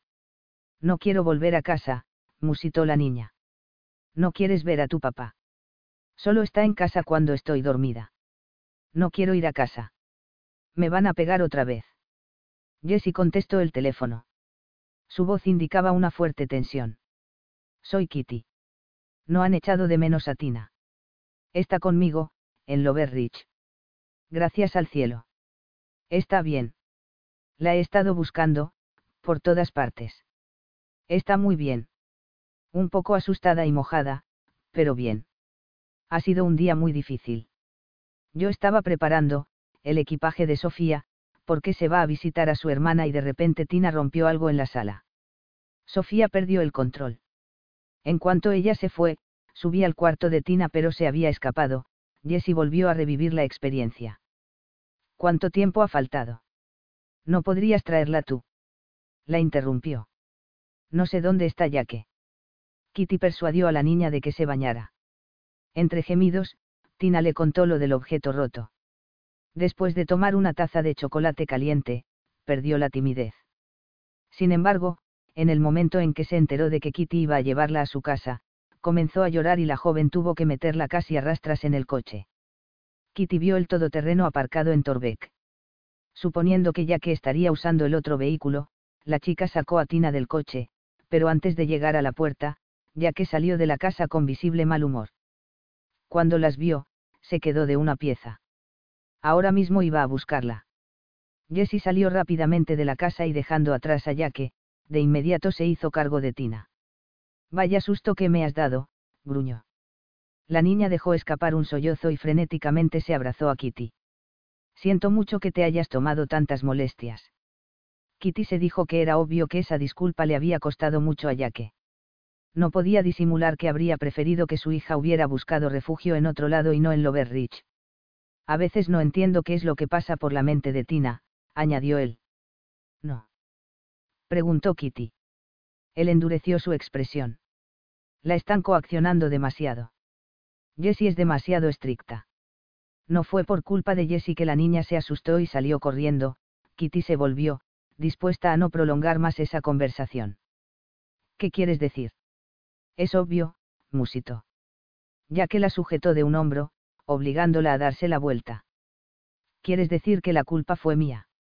Ni siquiera estaba en casa. Por lo que he oído estás muy poco con ella, de todas formas, no es asunto de mi incumbencial espeto. Tienes razón, la furia se dibujó en su rostro. Para no haber querido ni siquiera ver a Tina la semana pasada, de repente te interesas mucho por ella. Ella se sintió culpable. En su primera visita a Tina, una inmensa amargura la había invadido. Ese día había reaccionado por instinto ante una criatura desamparada que necesitaba ayuda. Debido a que quería mucho a los niños, se avergonzó de su reacción inicial y también de que ya que hubiera descubierto su reveladora falta de cariño. Nunca tuve mucho que ver con los niños pequeños, se disculpó ella con timidez. A pesar de lo cual te crees con la experiencia necesaria para decirme que soy un mal padre. Sin perder la compostura, Kitty le dedicó una sonrisa desdeñosa. Pues bien, siendo completamente franca, no me ha impresionado nada lo que he visto hasta ahora, y mucho menos que hayas dejado a Jessie al cuidado de tu hija, hizo una pausa. No ya que, tú ves la paja en el ojo ajeno. No te gusta que se te condene si no tienes un juicio imparcial. Ahora podrás entender cuánto me hiciste sufrir en el pasado. Una mujer que tiene una relación, particularmente pública, con un hombre de la edad de Maxwell, con su reputación, no puede ser tan delicada, la miró fijamente, con insolencia. Ella lo abofeteó y él ni siquiera se inmutó. Ya veo que lo eres, se burló. El ambiente se llenó de un aire hostil. 4. Kitty temblaba, pues había perdido completamente el control. Tengo que hacer cosas mucho más importantes que quedarme aquí, intercambiando insultos. Él la sujetó de las muñecas. Tengo una idea mucho mejor para pasar el rato, declaró ya que, molesto. Empleando con facilidad una ventaja que encendía aún más su rabia, venció todos los esfuerzos de ella por liberarse y la obligó a apretarse contra él. El calor de su cuerpo penetró su ropa. Todas sus terminales nerviosas acumularon una carga instantánea de percepción física. La mano que se deslizaba por su espalda la obligaba a un contacto inquietante los duros muslos de Yaque vencieron por completo la resistencia de sus piernas. No. Alcanzó a murmurar. Kitty se encontraba en los brazos de Yaque, sin saber cómo había llegado a ellos. No podía pensar, pero sí sentir. Hundió los dedos en el oscuro cabello de Yaque, y en un estado de total abandono se dio cuenta que la levantaba en brazos y echaba a andar. Se dirigió a un establo cercano. Cuando finalmente la bajó de nuevo, sintió algo en la espalda. Con movimientos rápidos él hizo a un lado la ropa que se interponía entre ellos y le acarició un seno desnudo con los labios. Kitty emitió un suave grito de sorpresa. En un murmullo pronunció su nombre y volvió a sentir una vez más sus labios. Era un apetito que no tenía principio ni fin. El aire frío hizo estremecer su piel desnuda. De repente la voz de Jessie resonó en el patio, fuerte y clara como un clarín. Kitty recuperó la conciencia y como pudo se bajó el suéter y se alisó la falda. Haces que me sienta como si fuera un animal, le confesó él. Pero eso es lo que querías desde el principio. No es cierto. A Kitty le temblaban las piernas como si hubiera sido víctima de algún accidente. Acéptalo, la obligó a alzar la barbilla. No sé a dónde quieres llegar. Claro que lo sabes, declaró burlón. Desde nuestro primer encuentro, en el cementerio, has estado absolutamente segura de que puedes obligarme a desearte no se me olvida cómo te contoneabas allí, en la puerta, simplemente para saber si me atrevería a tocarte. ¿Qué dices? inquirió, indefensa ante ese ataque. No lo he dicho como un cumplido, dejó escapar una risotada. De hecho, ese día fui lo bastante estúpido como para pensar que todo había sido fingido. El paseo, la sonrisa preñada de emoción, tu mirada que me decía, acércate y quémate. Te había visto hacerlo en la televisión, pronunció con desdén. Cuando ella hizo un intento desesperado por alejarse, ya que la mantuvo cautiva. Déjame ir. Repuso furiosa y aterrada. Hace un instante no tenías a dónde ir. No me salgas ahora con que tienes prisa. La chica se ruborizó intensamente. Vaya sorpresa. Kitty todavía se sonroja. Por supuesto, hay algo de vulgaridad en este escenario, un establo. Ahora dime, ¿en qué momento decidiste pedir tiempo? Por mi parte, te habría poseído, sin importarme las consecuencias. Kitty tragó saliva. Orgulloso, es tú. Con la otra mano, él la aprisionó contra la pared. ¿Eso crees tú? Hace poco, alguien me dijo que todo era cuestión de oprimir el botón adecuado. Debe de ser cierto. ¿Qué es lo que está mal, Kitty? Te sientes amenazada por mí, con voz suave y sedosa correspondió a su provocación. Kitty cerró los ojos con fuerza, deseando que la dejara en paz. A pesar de su frialdad, percibía una ardorosa y contenida violencia bajo la superficie. De niña te sonrojabas, pero ahora has crecido y se supone que puedes cuidar de ti misma, pero te sigo deseando tanto que me causas dolor. Te halaga oírlo. Resulta que le estoy restando fuerza a Maxwell aunque no pienso ocupar su lugar. Dime. ¿Qué quieres de mí? Pese a que Jessie se acercaba, taconeando deliberadamente, no la oyeron llegar. Cuando tosió con fuerza, volvieron la vista. Ya que se apartó, con lo que Kitty pudo respirar normalmente. Acabo de acostar a Tina para que duerma una siestecita, pero pide que Kitty la acompañe. Se ha encariñado mucho con usted, Kitty. Quítate esas pajas del cabello, le aconsejó, tras lanzarle una significativa mirada. Gracias, Jessie, intervino ya que con voz fría. Por cierto, si quieren dar un espectáculo en el patio, por favor, corran las cortinas de la cocina. No estoy ciega, les advirtió bruscamente. Ruborizada, Kitty se quitó las pajas que se le habían quedado prendidas en el cabello. Te acompañaré al piso de arriba, indicó Yaque, franqueándole la entrada. Plenamente consciente de su cercanía, Kitty sintió un escalofrío. La evocación del deseo que la había consumido hasta casi paralizarla, la hizo sentirse débil. Yo me encargaré, indicó Jessie, interponiéndose. La figura de Tina parecía perdida en la enorme cama. Miró a Kitty por encima del borde de la sábana y sonrió. ¿Puedo contarte un cuento? A continuación le entregó un ejemplar del cuento El patito feo. Papá dice que cuando sea mayor seré un cisne muy bonito, expresó con timidez. En cuanto Kitty comenzó a leer, añadió, si quieres puedes abrazarme. Así lo hace papá. Es muy bonito, Kitty lo hizo y la niña expresó, te quiero, dudó un instante y luego preguntó, ¿me quieres tú? Por supuesto que sí, Kitty pensó que el cuento no estaba a la altura de la necesidad de cariño y seguridad de Tina. La niña se quedó dormida poco antes del final de la historia. Cuando Kitty se levantó, distinguió la silueta de Jaque en el umbral de la puerta. Se preguntó cuánto tiempo llevaría allí, mirándola. Has hecho una imitación magistral de una, mamá pata, adoptiva. Kitty respondió airada. Ya sabes que me gustan los niños. Una sonrisa irónica se dibujó en los labios de Yaque. ¿No te parece extraño que haya tenido la impresión de que te desagradaría cualquier hijo mío? Ella se quedó sin aliento, pero alcanzó a protestar. Es una tontería, replicó, acentuando su desdén. Sin hacer caso de su burlona respuesta, ya que la miró fijamente. Bajo tu exterior, arrolladoramente femenino, eres acero templado. Cuando no estás tratando de acallarme me atacas. Me pregunto si esta va a ser siempre nuestra relación.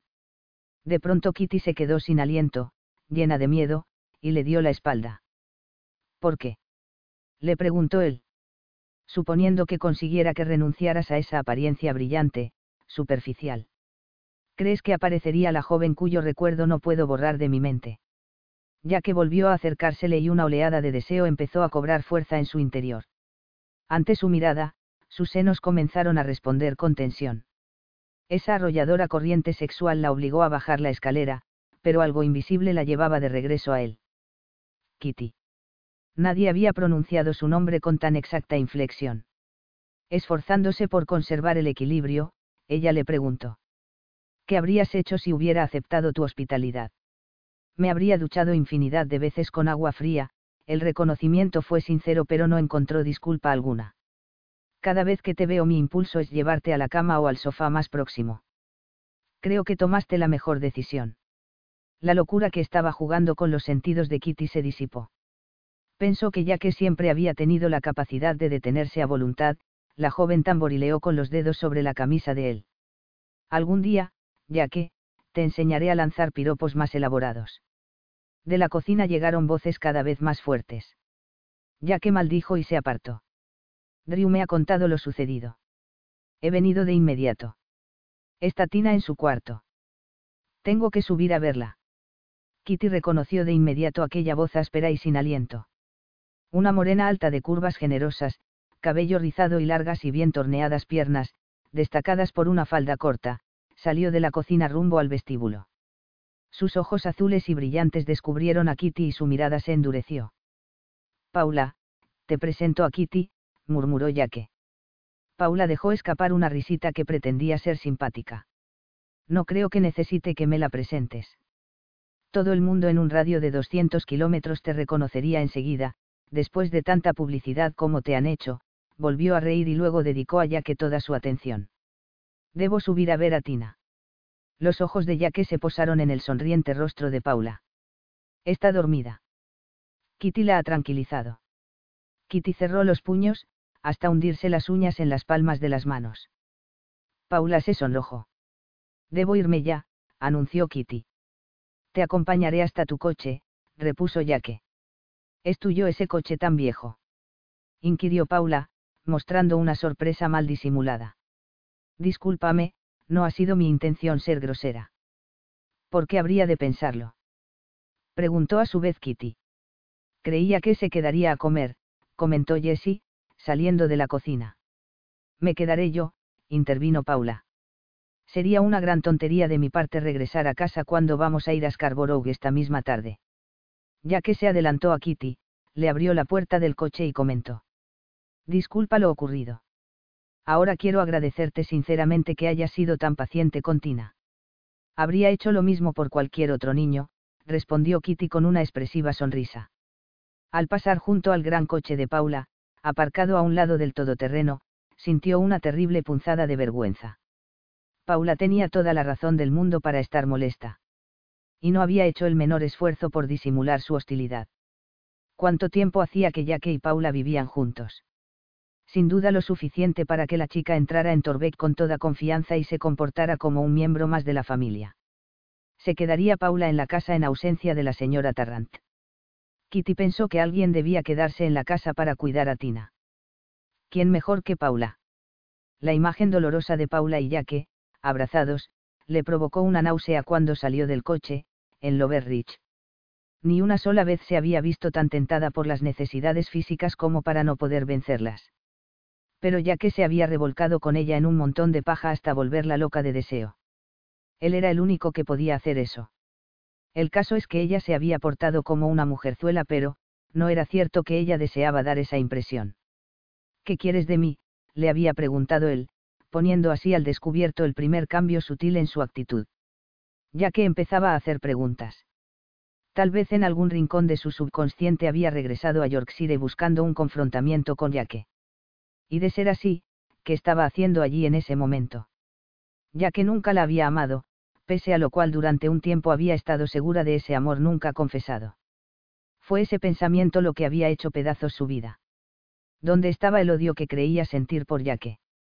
Había sido verdadero. Pero ese odio ya no era un mecanismo de defensa. Había pensado y reaccionado como una quinceañera desde el mismo instante en que volvió. Él todavía la atraía, así de sencillo. Y el problema debía solucionarse. Paula podría respirar tranquila, pues Kitty sabría mantener la distancia. Ya entrada la tarde, la lluvia se convirtió en nieve. No era el tiempo más apropiado para pasar un día en Scarborough, reflexionó Kitty, y enseguida se irritó consigo misma. A la mañana siguiente se despertó en un mundo que se había vuelto blanco. Tras una noche inquieta, se sentía cansada y amodorrada. La habitación estaba muy fría.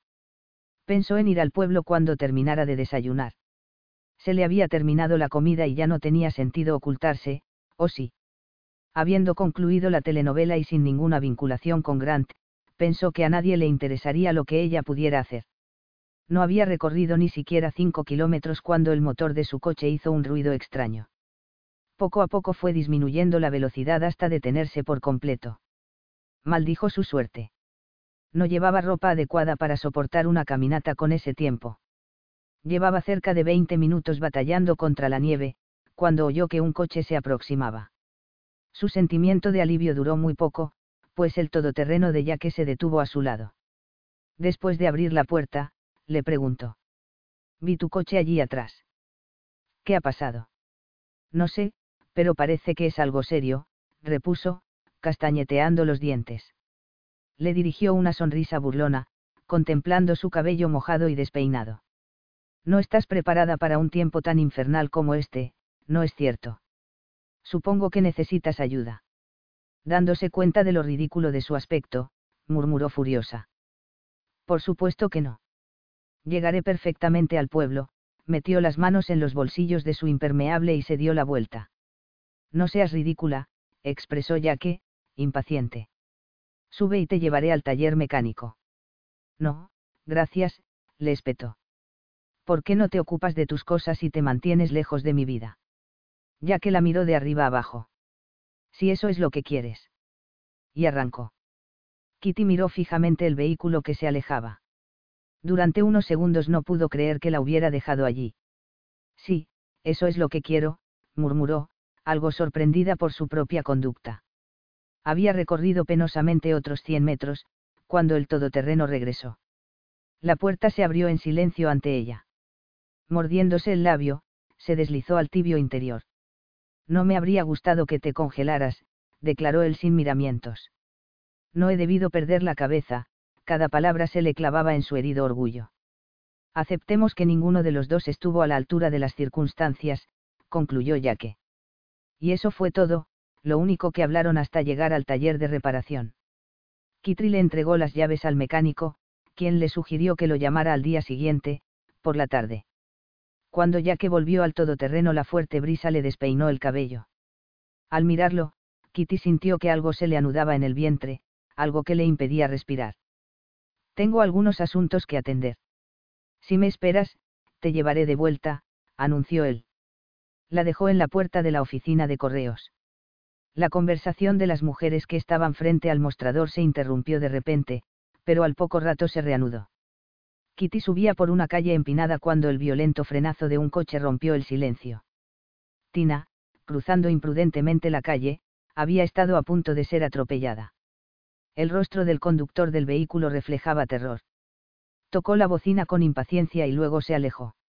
Luego apareció Jessie, sin aliento, sacudiendo la cabeza. Kitty se arrodilló frente a Tina y le hizo ver el peligro que significaba cruzar la calzada con descuido. Es que te seis de repente y quise alcanzarte, explicó la niña, sollozando. Kitty la tomó en sus brazos. No lo vuelvas a hacer, Tina. Luego le contó a Jessie lo que le había ocurrido a su coche. Bueno, si ya que ha dicho una hora, lo más probable es que sean dos. Hoy es mi día libre.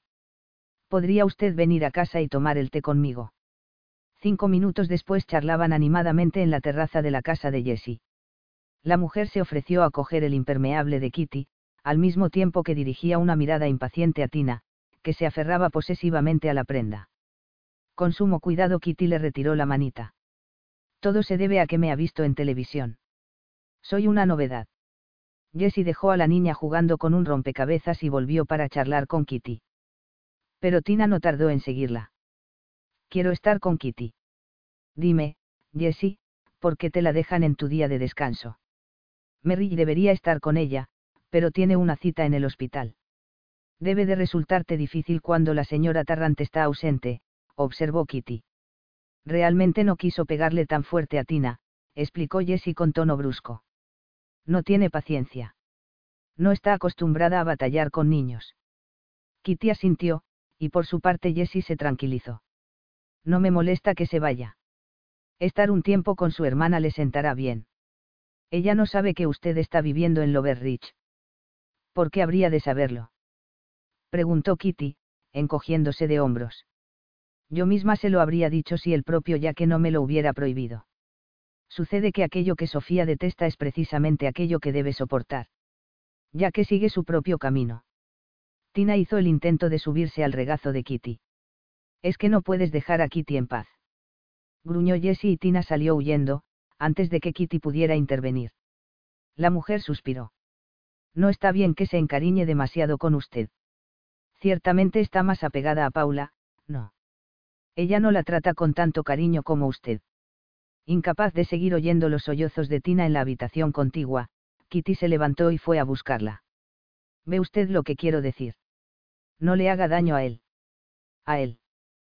Kitty comprendió que se refería a Yaque. De inmediato pensó que él era invulnerable. Tal vez pudiera importunarlo, pero nada más. Jessie tenía un aire de tenacidad. Los conozco a los dos desde que eran niños. Sé de qué estoy hablando. Entre ustedes hay un vínculo y siempre lo habrá. Tal vez lo hubo cuando éramos más jóvenes, Kitty sintió un agudo dolor al recordar al niño que había perdido. Ese último golpe había puesto fin a su obsesión por Yaque. Kitty solo necesitó cruzar la calle para llegar al consultorio del veterinario.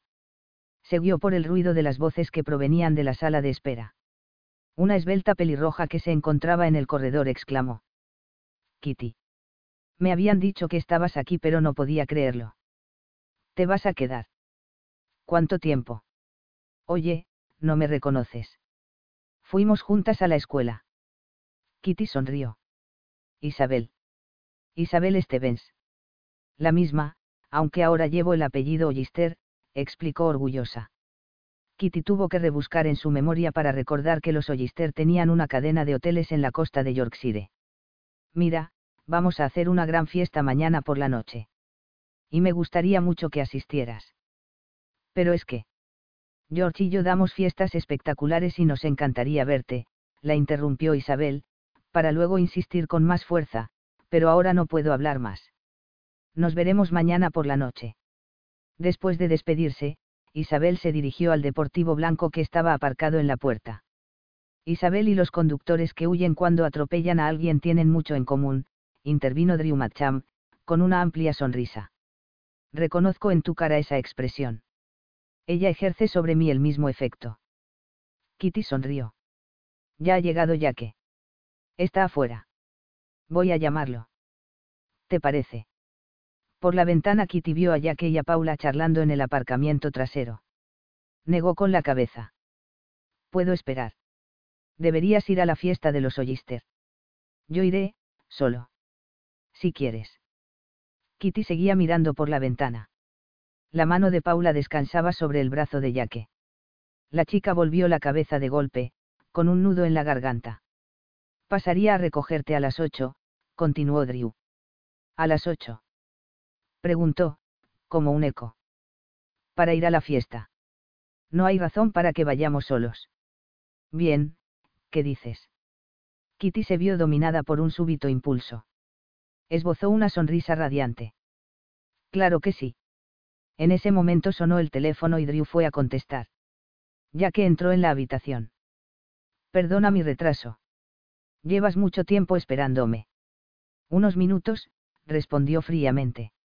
Le ruego me disculpe, Milady, respondió él, aparentemente indiferente a su tono de voz.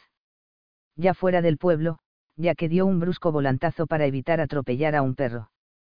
El movimiento lanzó a Kitty sobre él y ella extendió una mano, que fue a dar al duro y fuerte muslo de Yaque. Una oleada de ardiente deseo volvió a invadirla. Una necesidad irresistible de romper el silencio la obligó a preguntar. ¿Crees que seguirá nevando durante mucho tiempo? Yaque se echó hacia atrás y rió con todas sus ganas, dedicándole una mirada de ardiente complicidad.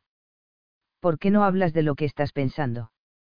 En una mujer como tú, que acepta, que disfruta mucho haciendo el amor, tu reticencia resulta extraña. Kitty se ruborizó.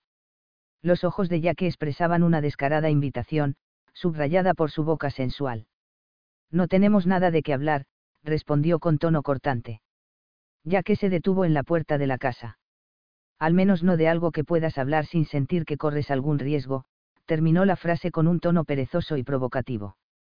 5.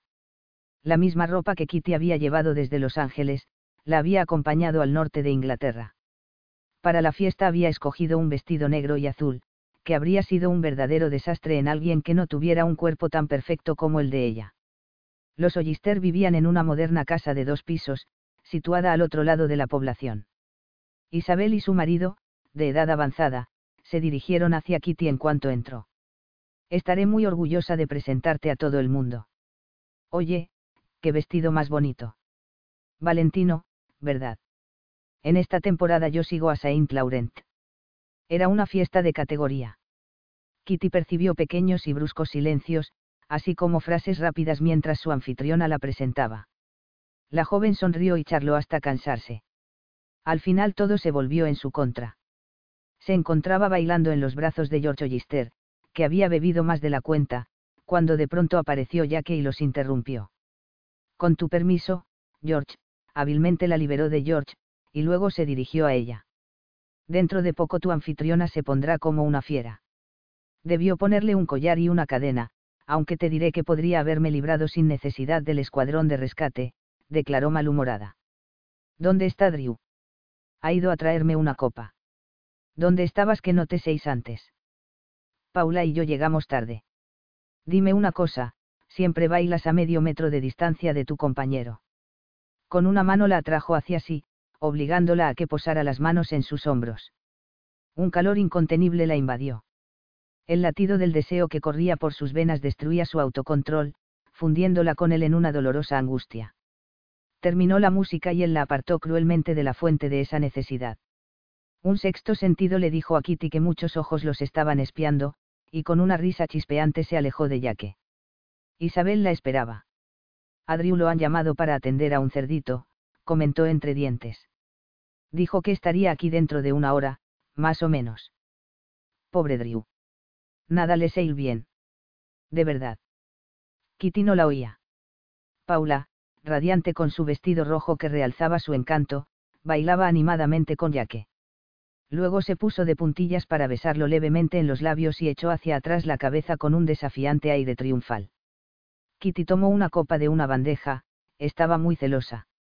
Drew es mi primo, declaró Isabel, acercándose para dar un toque confidencial a sus palabras.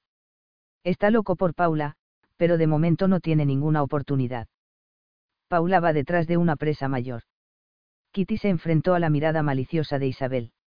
Ya que y yo somos amigos desde hace muchos años.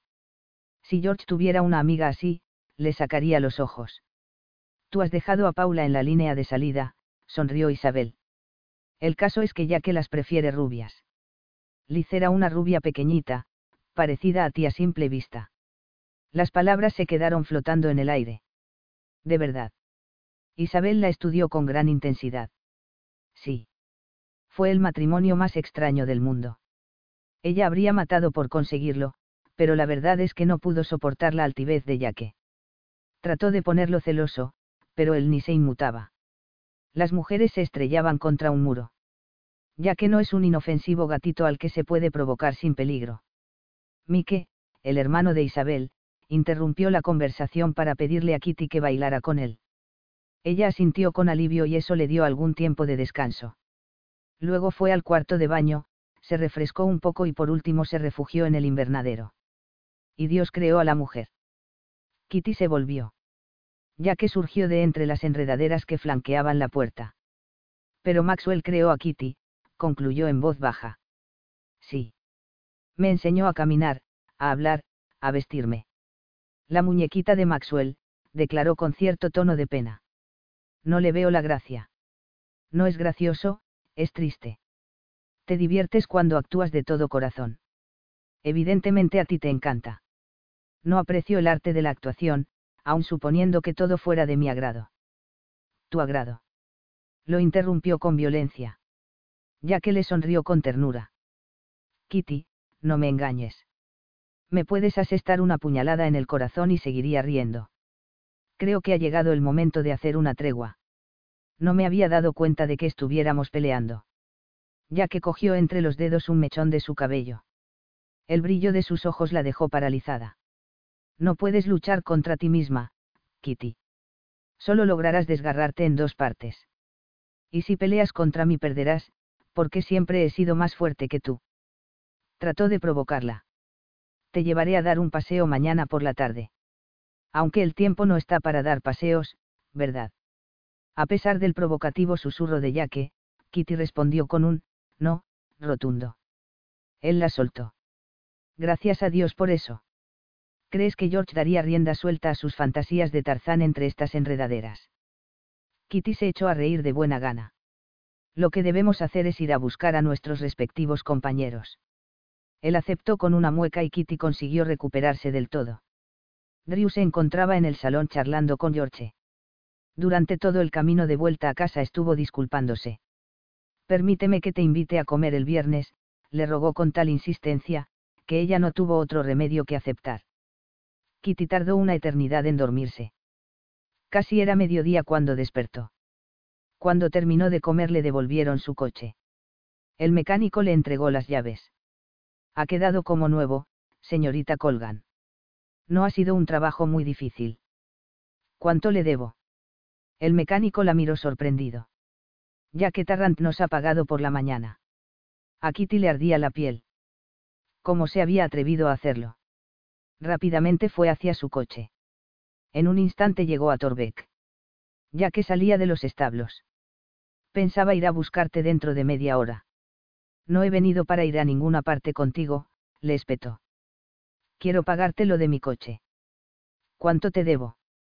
Bien, podías empezar disculpándote. Disculpándome. Preguntó con sorna. El taller solo entrega los vehículos cuando se ha pagado la cuenta. Ya te he evitado la molestia de ir al taller. El recibo está en mi oficina. Y no recuerdo la cantidad exacta.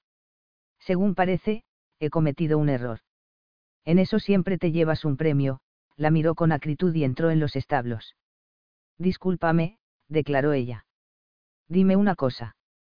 Siempre te vales de cualquier excusa para pelear y mantenerte a distancia, o se trata, de algo que no puedes dominar. Te he pedido disculpas. Él la miró fijamente y luego se apartó de la yegua que estaba ensillando. Me gustaría que diéramos un paseo a caballo. Ya que, no puedo quedarme, musito. La estudió y enseguida ella empezó a justificarse. No tengo botas adecuadas. Yo tengo de sobra, le sugirió con tono cordial. ¿Cuánto tiempo hace que no montas? Grant tiene un rancho en Texas. Casi siempre vamos allí en primavera, tragó saliva. Ya que salió llevando de las riendas a un semental mientras ella montaba una yegua. ¿Cómo se llama? preguntó Kitty. Misty. Es de Merrillo. No. A veces la monta, pero yo la compré para Liz. En cuanto salieron a campo abierto, ya que soltó las riendas de su caballo y Kitty hizo lo mismo. Estaba tan segura en la silla de montar como lo había estado en sus primeros años. Misty respondió con un galope entusiasta que a pesar de todo no le sirvió para alcanzar al corcel de Yaque. Una vez en el páramo, él se detuvo para esperarla. Va a llover. Debemos regresar. No. Me lo estoy pasando maravillosamente bien. Como quieras. Entonces iremos a Thor, señaló las rocas del despeñadero de la colina. Allí nos protegeremos. ¿Cómo está Tina? preguntó ella con voz amable. Ayer pilló un resfriado, pero hoy ha amanecido mejor. Es muy tímida, comentó Kitty, escogiendo con cuidado las palabras. Liz no fue una buena madre. En cuanto se disipó la novedad de tener una hija, cuidarla le pareció una carga, lo cual hizo muy insegura a la niña. La mente de Kitty era un torbellino. Los años transcurridos empezaban a pesarle. Dime. Liz te dejó. Liz era hija única. Cuando nos casamos estuvo a la altura de sus deberes en cuanto al trabajo y las responsabilidades. Yo no tenía tiempo suficiente para darle la atención necesaria, por lo cual la buscó en otra parte. Sus coqueteos tenían por finalidad obligarme a dedicarle más atención, pero la verdad es que no reaccioné como ella supuso que debía hacerlo, sonrió con amargura. Yo tenía 23 años y me faltaba paciencia. Liz anhelaba vivir en el campo, pero en cuanto descubrió lo que era en realidad, me pidió que lo vendiera todo y que nos mudáramos. En aquel tiempo no podía permitirme el lujo de hacerlo. Trabajaba 18 horas diarias y en mi casa me esperaban escenas de histeria. En cierto momento dejé de hacerle caso. Me desconecté. No creo que puedas culparte por eso, declaró Kitty en voz baja. ¿Tú crees? Liz vivía en la periferia de mi vida y siempre lo supo. Tener a Tina fue el último intento de reconciliación, pero no funcionó, reconoció bruscamente. Liz se sintió atrapada por Tina y luego tuvo una aventura. A decir verdad, a mí no me importó.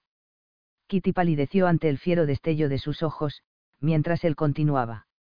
A veces la maldije por la manera en que trataba a Tina. Cuando se fue, nunca más volvió a visitarla. Tina se sintió abrumada. Comencé a tramitar el divorcio. Liz me telefoneó para decirme que iba a abandonar al hombre con quien estaba viviendo y que quería volver conmigo. Se dirigía a Torbeck cuando sufrió un accidente. Obviamente no fue culpa tuya. Se necesitan dos personas para estropear una relación. También se necesitan dos para que vuelva a funcionar. Kitty esquivó su mirada. Había empezado a llover. Creo que ahora necesitamos ese refugio. Kitty llegó a Thor un minuto después que él. La ayudó a bajar de la silla. Oye, estás empapada. La lluvia caía a menos de un metro de distancia del abrigo rocoso bajo el que estaban refugiados. Kitty tiritaba bajo su grueso suéter de lana, y parpadeando se sacudió el agua de los ojos. Ya que se quitó su impermeable. Quítatelo. Es que no llevo nada debajo. Ya que se echó a reír, mientras el corazón de Kitty se aceleraba. Compréndelo, por favor, no te estoy proponiendo que te quedes desnuda bajo la lluvia. Se me secará puesto, musitó, abrazándose. No te engañes, murmuró él envolviéndola con su chaqueta. Creo que esta lluvia durará todo el día. No tiene sentido quedarnos aquí. De pronto Kitty se encontró entre sus brazos. No me toques. Sabes bien que detesto que me toques. Santo Dios. Qué mentirosa eres. Murmuró con malicia. Kitty se aferró al cuello de Yaque, atrayéndolo febrilmente hacia sí, como si deseara ser absorbida por él. A unos metros, Misty empezó a inquietarse y la joven se apartó de Yaque, que volvió a atraparla. Cálmate. No. No permitiré que me lo hagas, declaró a la defensiva. ¿Alguna vez aceptarás responsabilizarte de tus ansiedades sexuales, o es que siempre te considerarás una víctima de elementos y circunstancias incontrolables? Preguntó burlón. Quiero irme a casa. Nunca debí aceptar venir aquí. La lluvia estaba amainando y Kitty se dirigió hacia Misty. Al llegar a Torbeck, desmontó y se dirigió a su coche. ¿Aceptarías cenar conmigo esta noche? Sorprendida por su invitación, se dio la vuelta. Temblando respondió. No. No volveré a insistir, replicó él, endureciendo su expresión. Kitty soltó una risita forzada. Estaba a punto de llorar. Como pudo, subió a su coche y se alejó. Al día siguiente, Drew llegó muy puntual para invitarla a comer fuera. Kitty se había olvidado de esa invitación.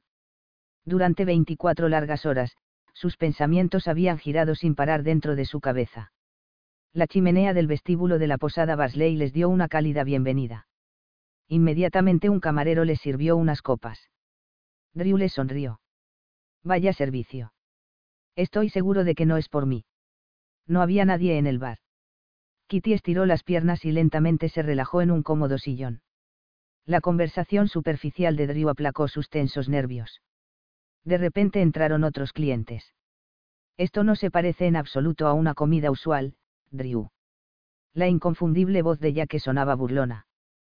Kitty cerró los puños. Él la miró y sonrió forzadamente. Un cambio siempre es bueno, contestó riendo Drew, al parecer indiferente a la sonrisa sardónica de Jack. Y dada la compañía y el tiempo infernal que hace afuera, me siento contento. Drew me ha estado contando algunas cosas muy divertidas, Kitty dedicó a Jack una lánguida sonrisa. Él no podía controlar la necesidad de mirarla fijamente. Kitty apuró su copa de un solo trago. Me despido, repuso Jack en voz baja. Cruzó el salón y se dirigió a otra mesa, donde se hallaban sentados dos hombres mayores. Por lo que veo, no está con Paula, comentó Drew. Pensabas que debía de estar con ella. Por eso me trajiste aquí. La expresión de Drew se ensombreció por una oleada de rubor. Una vez satisfecha su curiosidad, Kitty decidió aflojar la presión. Lleváis mucho tiempo juntos. Drew estudió su copa antes de contestarle. Paula vino aquí en otoño acababa de salir bien librada de un divorcio muy problemático. En ese tiempo no pensaba que estuviera buscando un compromiso serio, pero sospecho que sus sentimientos han cambiado. Aunque, por otra parte, creo que ella estaría mejor sin él. El dueño del negocio los interrumpió para informarles que su mesa estaba lista. Drew no volvió a hablar de Paula. Estaban tomando el café cuando una joven norteamericana se acercó a la mesa para pedirle a Kitty un autógrafo. ¿De verdad usted y Grant han terminado? Preguntó alzando tanto la voz, que la gente del salón guardó un momentáneo silencio. Espero que se reconcilien, de verdad. Siempre me ha parecido que estaban hechos el uno para el otro. Cuando la mujer se alejaba con renuencia, Drew declaró. Retiro lo dicho sobre envidiar tu condición de celebridad. Ya estoy acostumbrada. Es inevitable. Mientras se dirigían hacia el coche, Drew le comentó. Debo ir a la finca. ¿Me permites hacerlo ahora? Ella asintió con la cabeza. En las afueras del pueblo, Drew entró en una antigua finca flanqueada por dos pilares de piedra con sendos leones. Drew salió bruscamente del camino principal. La antigua casa del vigilante era ahora la oficina de la finca. Mientras aparcaba el coche, Kitty le preguntó si al señor Creighton le molestaría que echara un vistazo. Me encantaría volver a verla, y cómo está vacía. Claro que no. A mí también me gustaría verla. No tardaré mucho con Bob. Él se dedica a revisar todas las ventas que le enviamos. Podré acompañarte en cuanto termine con él. Kitty no quería compañía, pero disimuló su desagrado. El administrador era un hombre corpulento, de poco más de 40 años. Se mostró muy cordial, y la habría retenido charlando si Drew no le hubiera transmitido su deseo de ver la finca. Bob Creighton le hizo una mirada de sorpresa. Aquí no hay nada que merezca la pena ver. Es un enorme granero que además no está amueblado. El último inquilino pensaba que el mantenimiento era muy caro, pero claro, con mucho gusto les entregaré las llaves. Las consecuencias del secreto en que tanto había insistido la hicieron sonrojarse. No le parecía correcto tratar a ese hombre sin confesarle que ella era su jefe. Un empleado la acompañó hasta el sendero, para luego dejarla gustoso con su deseo de explorar.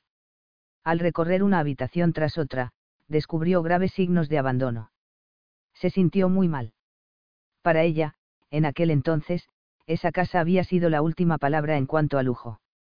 Indudablemente, los muebles antiguos y el buen gusto de Sofía Tarrant habían ocultado todos esos defectos. A Kitty no le sorprendía que no hubiera nadie interesado por la finca, que obviamente necesitaba una buena renovación. Sonrió al ver las persianas del cuarto de recepción. Pensó que, cuando lo arreglara, la luz entraría a raudales. Pondría cortinas de tonos alegres en las ventanas, compraría una alfombra persa y mobiliario apropiado. Sin embargo, el suelo estaba en muy mal estado. Subió por la escalera al piso superior. Inconscientemente entró en el cuarto donde ella durmió aquella noche, en una época que en ese momento le parecía muy remota. Tembló y cruzó los brazos sobre el pecho, tratando de esa forma de contener la tremenda fuerza de sus temores. Seguía amando a Yaque. Podría seguir siendo tan estúpida. Conforme le iban llegando las respuestas, fue refugiándose en sí misma, y salió a toda prisa de la habitación. Afuera, en el descansillo, se detuvo paralizada. Al pie de la escalera se encontraba Yaque, apoyado contra una pared y mirándola fijamente. Una curiosa satisfacción jugueteaba en su mirada implacable, despiadada y dominante. 6. Sabía que volverías a la escena del crimen. Ver un fantasma sin cabeza, arrastrando las cadenas, no habría podido impresionar más a Kitty. La vergüenza la devoraba. Con el corazón latiéndole acelerado, miró fijamente a Yaque. Para mí esta es una de las raras ocasiones en que se espera con ansia un retorno. Sabes, si fuera un caballero no me aprovecharía de ello, murmuró al tiempo que apoyaba una mano en la barandilla de la escalera. Pero resulta que no tengo nada de caballero. No te acerques, al gritar, recobró el habla. Él subió los escalones de tres en tres. Estás al borde de la histeria, Kitty. Drew debe de estar preguntándose dónde estoy, musitó mientras se alisaba el cabello. No tengo miedo. Hace diez minutos que se ha ido. Le he asegurado que llegarías a tu casa sana y salva, afirmó él en tono suave. Le dijiste que se marchara y lo hizo. Así, sin más. Preguntó incrédula. Reconozco que necesité algo de convencimiento, pero Drew puede seguir un consejo como cualquier otra persona, avanzó con cierta pereza, como un cazador que ya tuviera acorralada a su presa. ¿Creías que estaba jugando? Preguntó ella. Sabes, Kitty, entre tú y yo hay una diferencia sutil, yo no estoy jugando. Entonces, ¿qué estás haciendo aquí? Estaba buscándote. Primero fui a Lover Rich, luego vine aquí. De no haberte encontrado, habría agotado todas las posibilidades hasta dar contigo. En pocas palabras, estaba decidido a hablar, a tener un encuentro. Pero yo no quiero. No quiero tener nada que ver contigo. En tal caso me parece que te has refugiado en un rincón muy estrecho. Aquí no hay nadie que te oiga o que pueda venir a salvarte. Puedo asegurarte que no te irás hasta que termine contigo. Si te atreves a tocarme. Repuso temblando. Te tocaré y te pondré las manos encima. No nos engañemos diciendo que se trata de una amenaza a utilizar la violencia. Esto no me parece divertido, la perturbadora proximidad de que la hizo retroceder. No confiaba en su propio cuerpo. No bromeo. Y no te valgas de Drew para defenderte. A él déjalo fuera de lo nuestro. No pensaba valerme de Drew, en absoluto. Pero verdaderamente no necesito darte explicaciones. Eres demasiado egoísta. De verdad. Preguntó que, desdeñoso. No quieres a Drew. Tampoco te quiero a ti, si es lo que quieres saber, forzó una sonrisa. Ahora, por favor, apártate de mi camino. Quiero irme a casa, exigió con voz temblorosa. Él se quedó quieto donde estaba, muy seguro de sí mismo. Con la punta de un dedo le recorrió una mejilla. ¿Dónde se oculta tu valor cuando estamos solos? No me toques. Sin aliento echó la cabeza hacia atrás, antes de que esa terrible debilidad se apoderara de sus defensas. Él bajó la mano para apoyarla en un hombro de Kitty, y entonces la joven percibió la necesidad irrefrenable de tocarlo y profundizar ese contacto. Con el pulgar ya que le acarició suavemente una oreja, derritiéndola. No. Alcanzó a musitar ella. Se te ha escapado el juego de las manos, no es cierto. En sus ojos destellaba un despiadado fulgor. No es ningún juego, lo interrumpió violenta, pero él ya no la escuchaba. En esto estás tan atrapada como yo. Recuerda que en los deportes nunca fui un simple espectador. Tampoco estoy en desventaja ni soy el último de los hombres. Kitty echó la cabeza hacia atrás. No me relacionaría contigo aunque fueras el último hombre sobre la tierra, expresó burlona. Él la acarició el cabello y luego repuso. Bueno, eso es lo que quería decirte, mientras esté aquí, soy el último hombre sobre la tierra. No comparto, y tampoco me importa, la manera en que te portaste con Maxwell, pero te juro por Dios que conmigo será diferente. Estás loco. Las reglas del juego no son de tu agrado, ¿verdad? Simplemente las tomas o las dejas, por momentos el tono de su voz se iba haciendo más duro. Mira Kitty, no estoy arrodillado ni nunca lo estaré, de modo que si eso es lo que estás buscando vas a llevarte un buen desengaño. En el mismo instante en que ella trató de liberarse, algo extraño le sucedió a Yaque. Con una mirada salvaje la acorraló contra la pared y se apoderó de sus labios fieramente, privándola de todo sentido. Cuando él se apretó contra ella, Kitty pudo percibir su grado de excitación. Finalmente, Yaque liberó su boca al tiempo que emitía un gemido. Por Dios. Aquí no en cualquier otra parte, pero aquí no. Como pudo Kitty se liberó del abrazo y corrió hacia la escalera, pero al bajar el primer tramo, resbaló y perdió el equilibrio, torciéndose un tobillo. Los ojos se le inundaron de lágrimas. Has podido romperte la cabeza, indicó él, acercándose. Debe de dolerte mucho. Vete. Sollozó.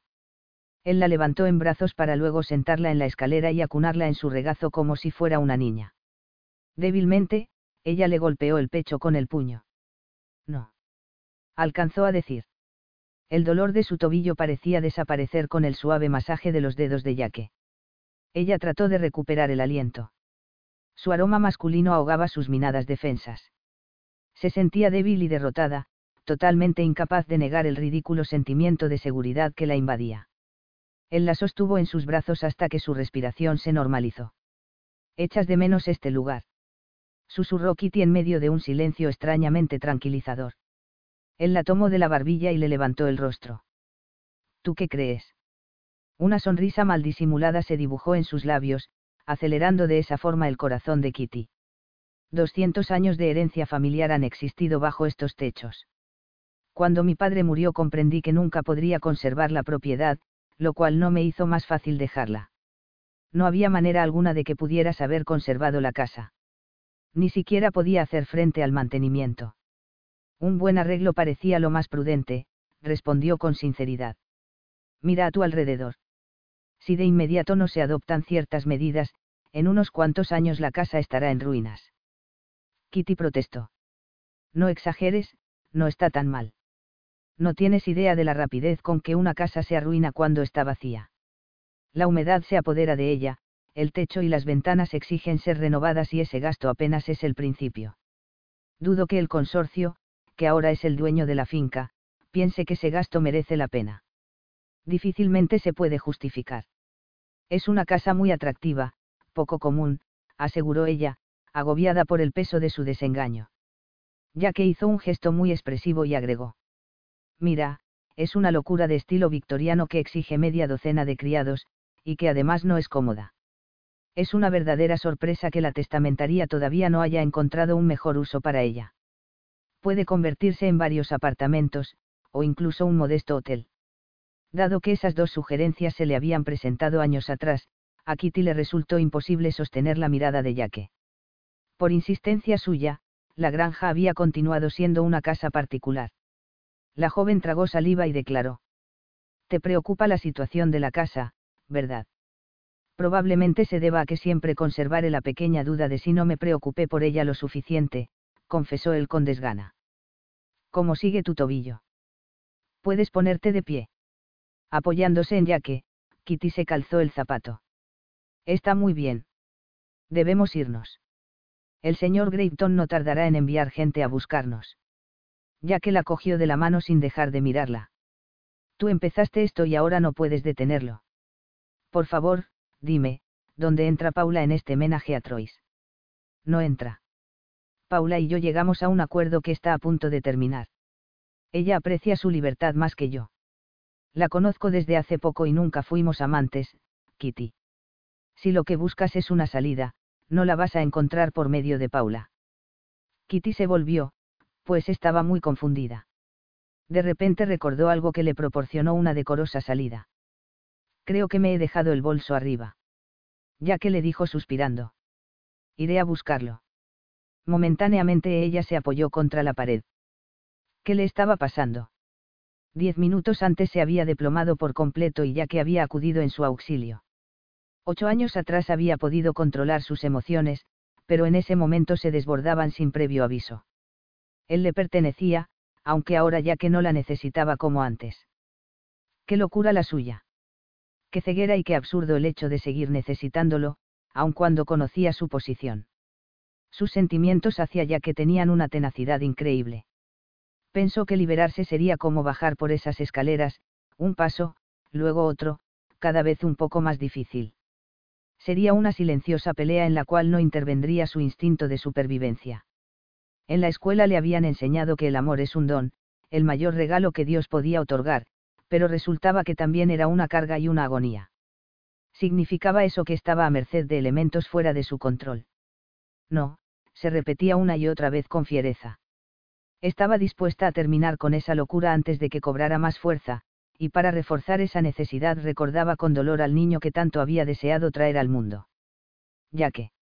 Su voz resonó en el oscuro vestíbulo. Poco después escuchó sus pasos. Él se acercó a ella y le entregó el bolso.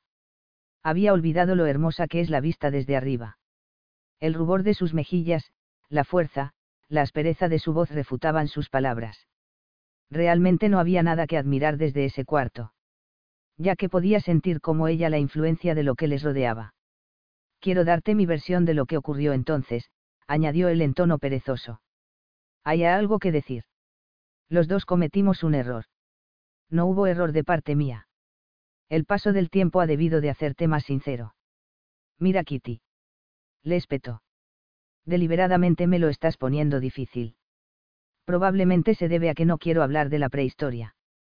El solo hecho de pensarlo me desagrada enormemente, replicó con frialdad. Cuando sientas la necesidad de hacer frases tan irónicas, te recomiendo que se lo digas a quien no te conoció desde que eras una niña. A Kitty se le encendió el rostro. Se dio la vuelta y expresó. Ya ha oscurecido, ya que, y estoy cansada. Mientras no te diga por qué me casé con Liz, lo que ocurrió hace ocho años continuará interponiéndose entre nosotros, exclamó con impaciencia. Ahora bien, ¿vas a facilitarme las cosas o vas a hacerlas más difíciles de lo que ya son? Se volvió hacia él. Soy implacable cuando se trata de perdonar. Solo quiero que me respondas a una pregunta, ¿la amaste? Sodio expresión sombría apareció en los ojos de Yaque. No. Él no había mentido y Kitty se sentía lo suficientemente débil como para desear que lo hiciera. Entonces recibiste tu merecido, sentenció en voz muy baja. Liz recibió lo que yo merecía, la contradijo con aspereza. Nunca debí casarme con ella. Una risita ahogada salió de los labios de Kitty. No sé, ya que. Pero desde mi punto de vista tomaste una decisión muy conveniente. Viste una posibilidad, una oportunidad. La aprovechaste y ya no hubo ningún resquicio por donde yo pudiera entrar en tu vida. La expresión de Yaque se endureció. Exactamente, ¿qué estás diciendo? Si no te casaste por amor lo hiciste por dinero, y si no te resultó, entonces deberías estar agradecido, explicó con amargura. ¿Eso crees? La miró con ira. Obviamente hay que tener en cuenta tu situación, Kitty. El hecho de haberte vendido al mejor postor cuando tenías 19 años no me demuestra una manera de pensar mucho más sensible. ¿Cómo te atreves a hablarme de ese modo? Ya que volvió la cabeza hacia la puerta delantera, que estaba entreabierta. Se acerca un coche. Kitty pasó de largo frente a Jaque, temblando de indignación. Bob Graveton apareció para mirarlos con expresión interrogativa. No creí que todavía estuvieras aquí. No te preocupes, esperaré. Su divertida y amable sonrisa tranquilizó a Kitty, a pesar de la tensa situación.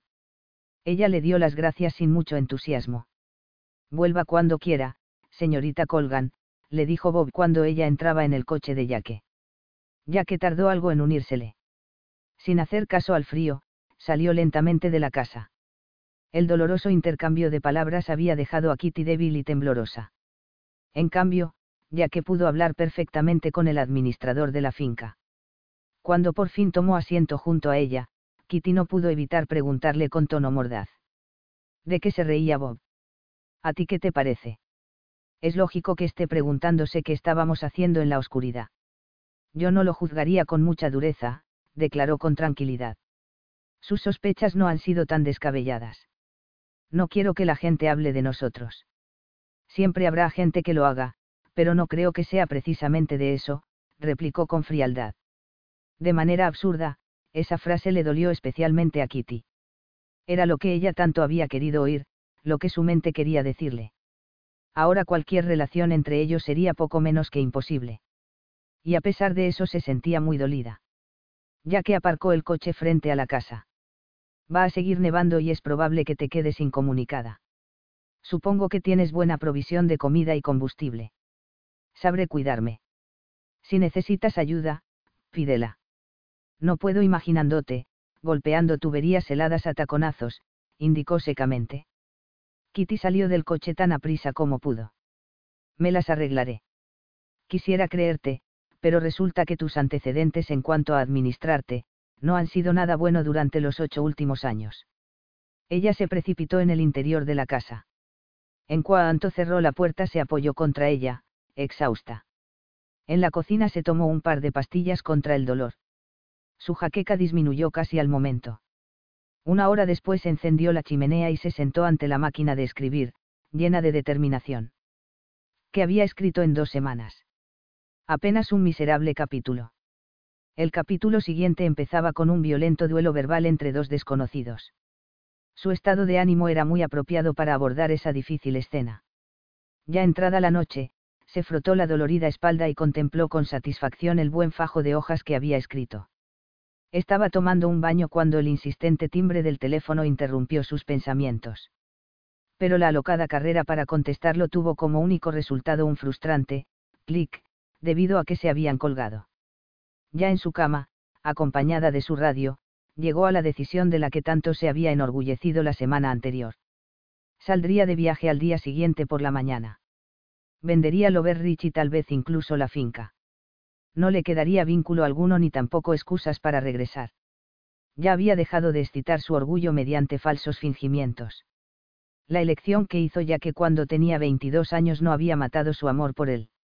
Durante mucho tiempo había escondido sus emociones en una cárcel de amargura, y ahora se desplomaban las murallas de su castillo. Su débil visión del pasado se había disuelto en las sombras. Aunque el destino les había dado oportunidad y mutua atracción, y los había empujado a lo que siguió, ya que había hecho un intento notablemente torpe por enfrentarse a la situación, y por último, atormentado por su conciencia, había salido derrotado. Él tenía una gran fortaleza, muy poco común, que con frecuencia se complementaba con un grado muy elevado de terquedad. Además siempre había sido terriblemente leal a su familia. Había llenado los vacíos que su padre había querido llenar.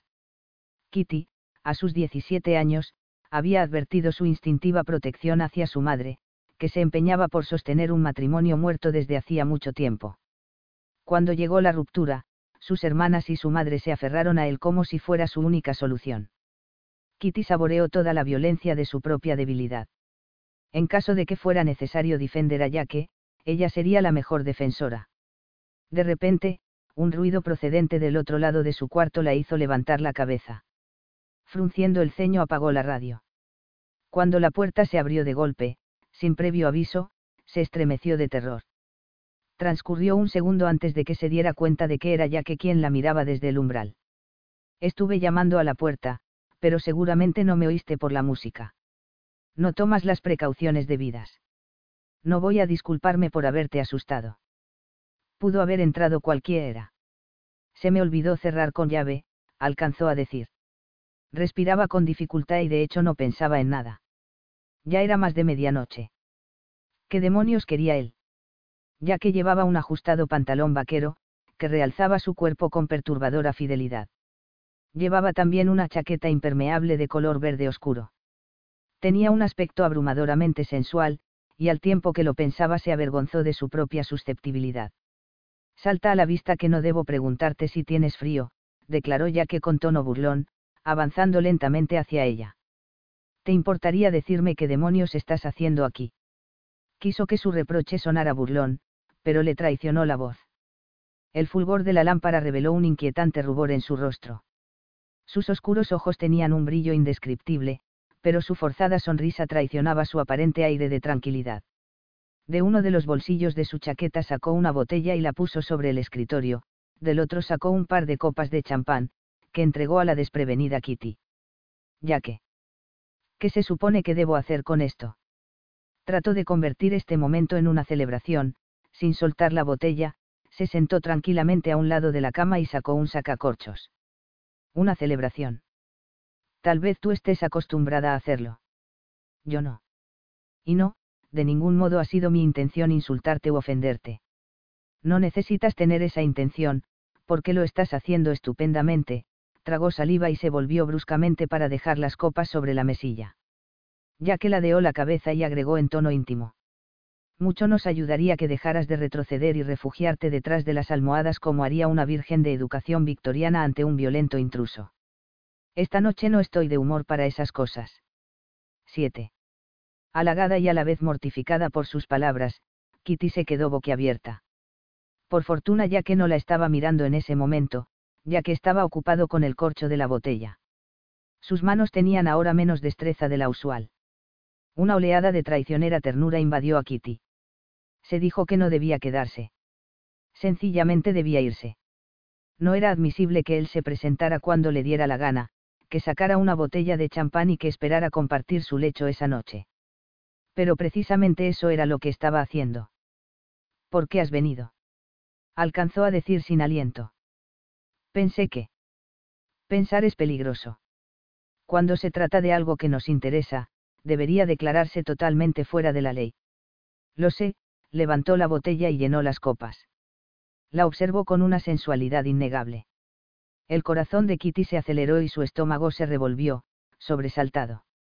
Podría darte una docena de razones para explicarte por qué, pero todos pierden su fuerza al llegar al mismo punto. No podía continuar estando lejos de ti, confesó con repentina sinceridad, además, tenía la sensación de que estabas contemplando la posibilidad de considerarme un cobarde.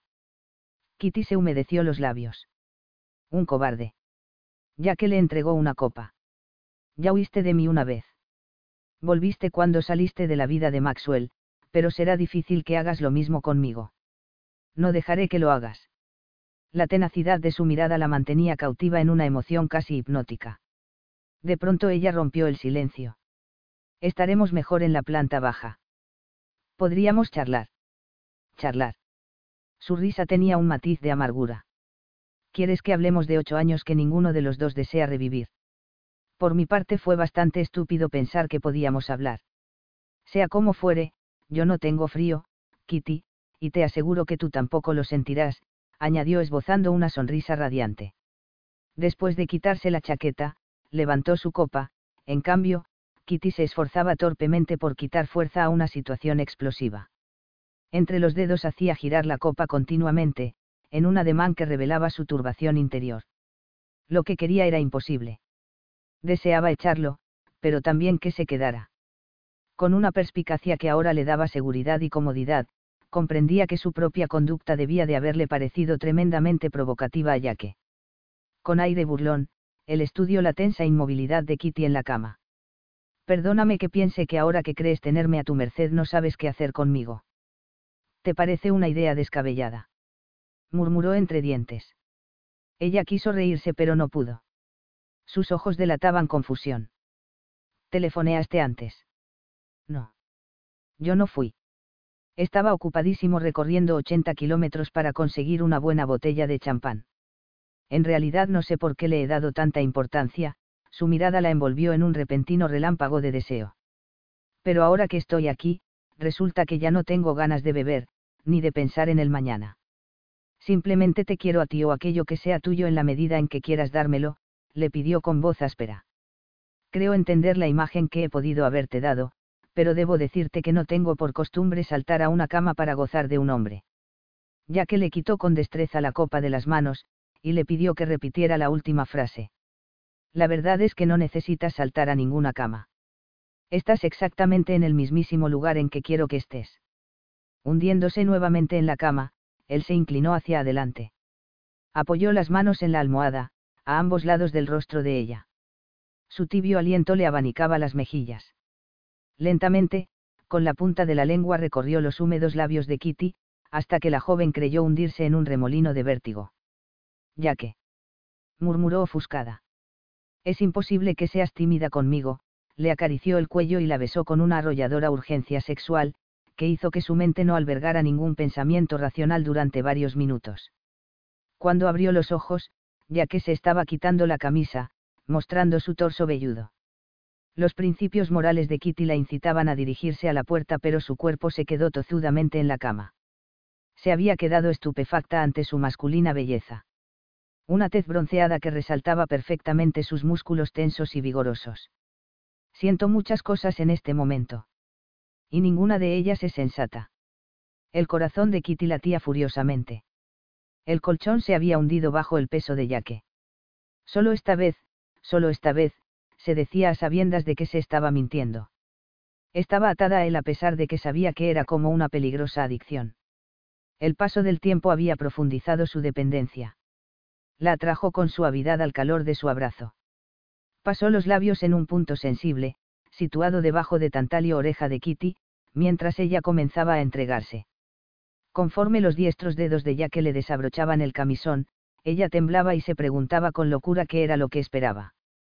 ¿Y si se quedaba inmóvil? ¿Y si se daba cuenta de lo poco experimentada que era? ¿Por qué él no advertía todo esto? Estás temblando como una hoja, declaró con una voz tan profunda que la dejó desarmada.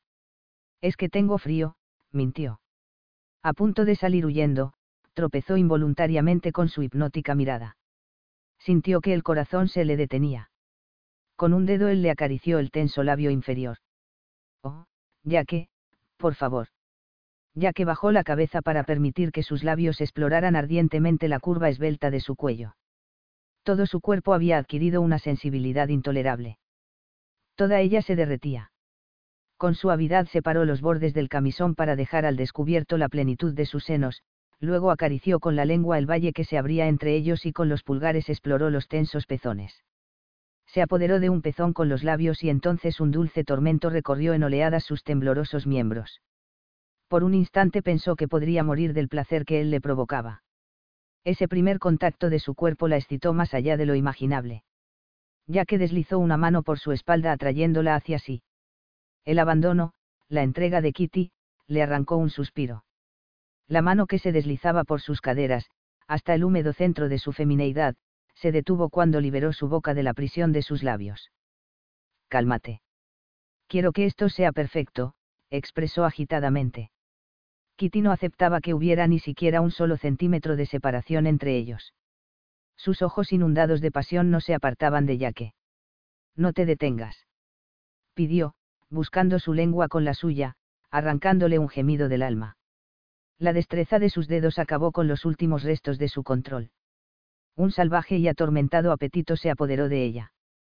En cuanto llegó a la suave redondez de sus caderas, ya que la atrajo hacia sí. Arrodillándose entre sus muslos la poseyó. Kitty no creía posible sentir más placer, pero entonces se encontró de repente sumida en un clímax que la dejó abrumada, vencida. Flotando entre nubes volvió a la realidad, ya que seguía abrazado a ella, con el rostro escondido en su cabello. De pronto sintió la imperiosa necesidad de apagar sus ansias con besos de gratitud y palabras de amor. Liberándola de su peso, la miró inquisitivo. Estuviste nerviosa porque fue un desastre la última vez. Sí. Ella no quería hablar, simplemente retenerlo entre sus brazos. Si mi memoria no me engaña, te hice mucho daño. Estaba ebrio y no tenía mucha experiencia. Me enloquecía la posibilidad de poseerte y perdí la cabeza. Es preciso que hablemos de eso, ya que. Él le apartó el cabello de la cara. No es necesario que hables. Limítate a escuchar. Le dio la espalda, molesta por comprender que una vez más se había entregado a él con demasiada facilidad. Tampoco quiero escuchar. Con una mano, ya que la tomó de un hombro y la obligó a tumbarse boca arriba. Quédate quieta y escucha. En mi conciencia, en mi interior he vivido esa noche desde hace mucho tiempo.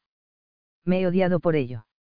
Tú eras tierna e inocente, y de ningún modo estabas preparada para una relación física, pero si en mil kilómetros a la redonda hay un varón que hubiera podido resistirse a ti aquella noche, me gustaría conocerlo.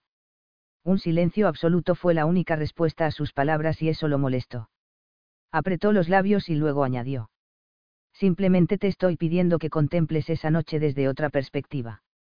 Cuando escapaste de tu casa, mi preocupación por ti me sacó de quicio. Entonces me culpé y todavía me sigo culpando. No respondes nada. Es que de nuevo no me tomas en cuenta. Kitty pensó que, cuando supuestamente se había preocupado por ella, al mismo tiempo había disfrutado de su luna de miel con Liz. Despecho y dolor se mezclaron en su réplica mordaz. El hecho de que nos hayamos acostado no te da derecho a... a hablar o a sentirme con derecho sobre ti. Eso es lo que te molesta. Una humedad ardiente le quemaba los párpados, apenas entreabiertos. Dos minutos de conversación y ya se estaban peleando como lobos, buscando la victoria, pero con la diferencia de que ahora ella sabía que saldría derrotada. No quiero hablar del pasado. ¿Cuántas veces he de repetírtelo? Para ti Maxwell forma parte del pasado. ¿O estás alentando la esperanza de que todavía se cierna sobre el horizonte? ¿Te has mantenido en contacto con él? Preguntó con tono áspero. Hizo a un lado las sábanas y se bajó de la cama. No soy tuya. No tienes ningún derecho sobre mí. Lo de Grant no te importa, en absoluto. Cogió su falda y huyó escaleras abajo temblando, se vistió en la cocina. Dolorosas emociones la debilitaban cada vez más. Era preciso que ya que se marchara. Había conseguido lo que quería y eso era todo. Se estremeció. Resultaba degradante pensar en el regalo de su cuerpo, pero le dolía terriblemente comprender que ella se había traicionado debido a la necesidad que tenía de él. Desesperada, comprendió que durante todos esos años, le había pertenecido por completo. Peor aún, seguía perteneciéndole en cuerpo y alma. Ese mismo día estaba tan obsesionada por que como lo había estado en su adolescencia, y una vez más él había sido la parte dominadora. Una desigualdad que humillaba su orgullo y confianza en sí misma. Según mi modo de pensar, esa cama que acabamos de compartir hace que todo lo referente a Maxwell me interese, gritó él con tono duro y frío. Kitty se sobresaltó. Como estaba descalzo no había hecho ruido en la escalera al dirigirse a la cocina y acercarse a ella. Cuando ella hizo un intento de alejarse, ya que la tomó por la cintura.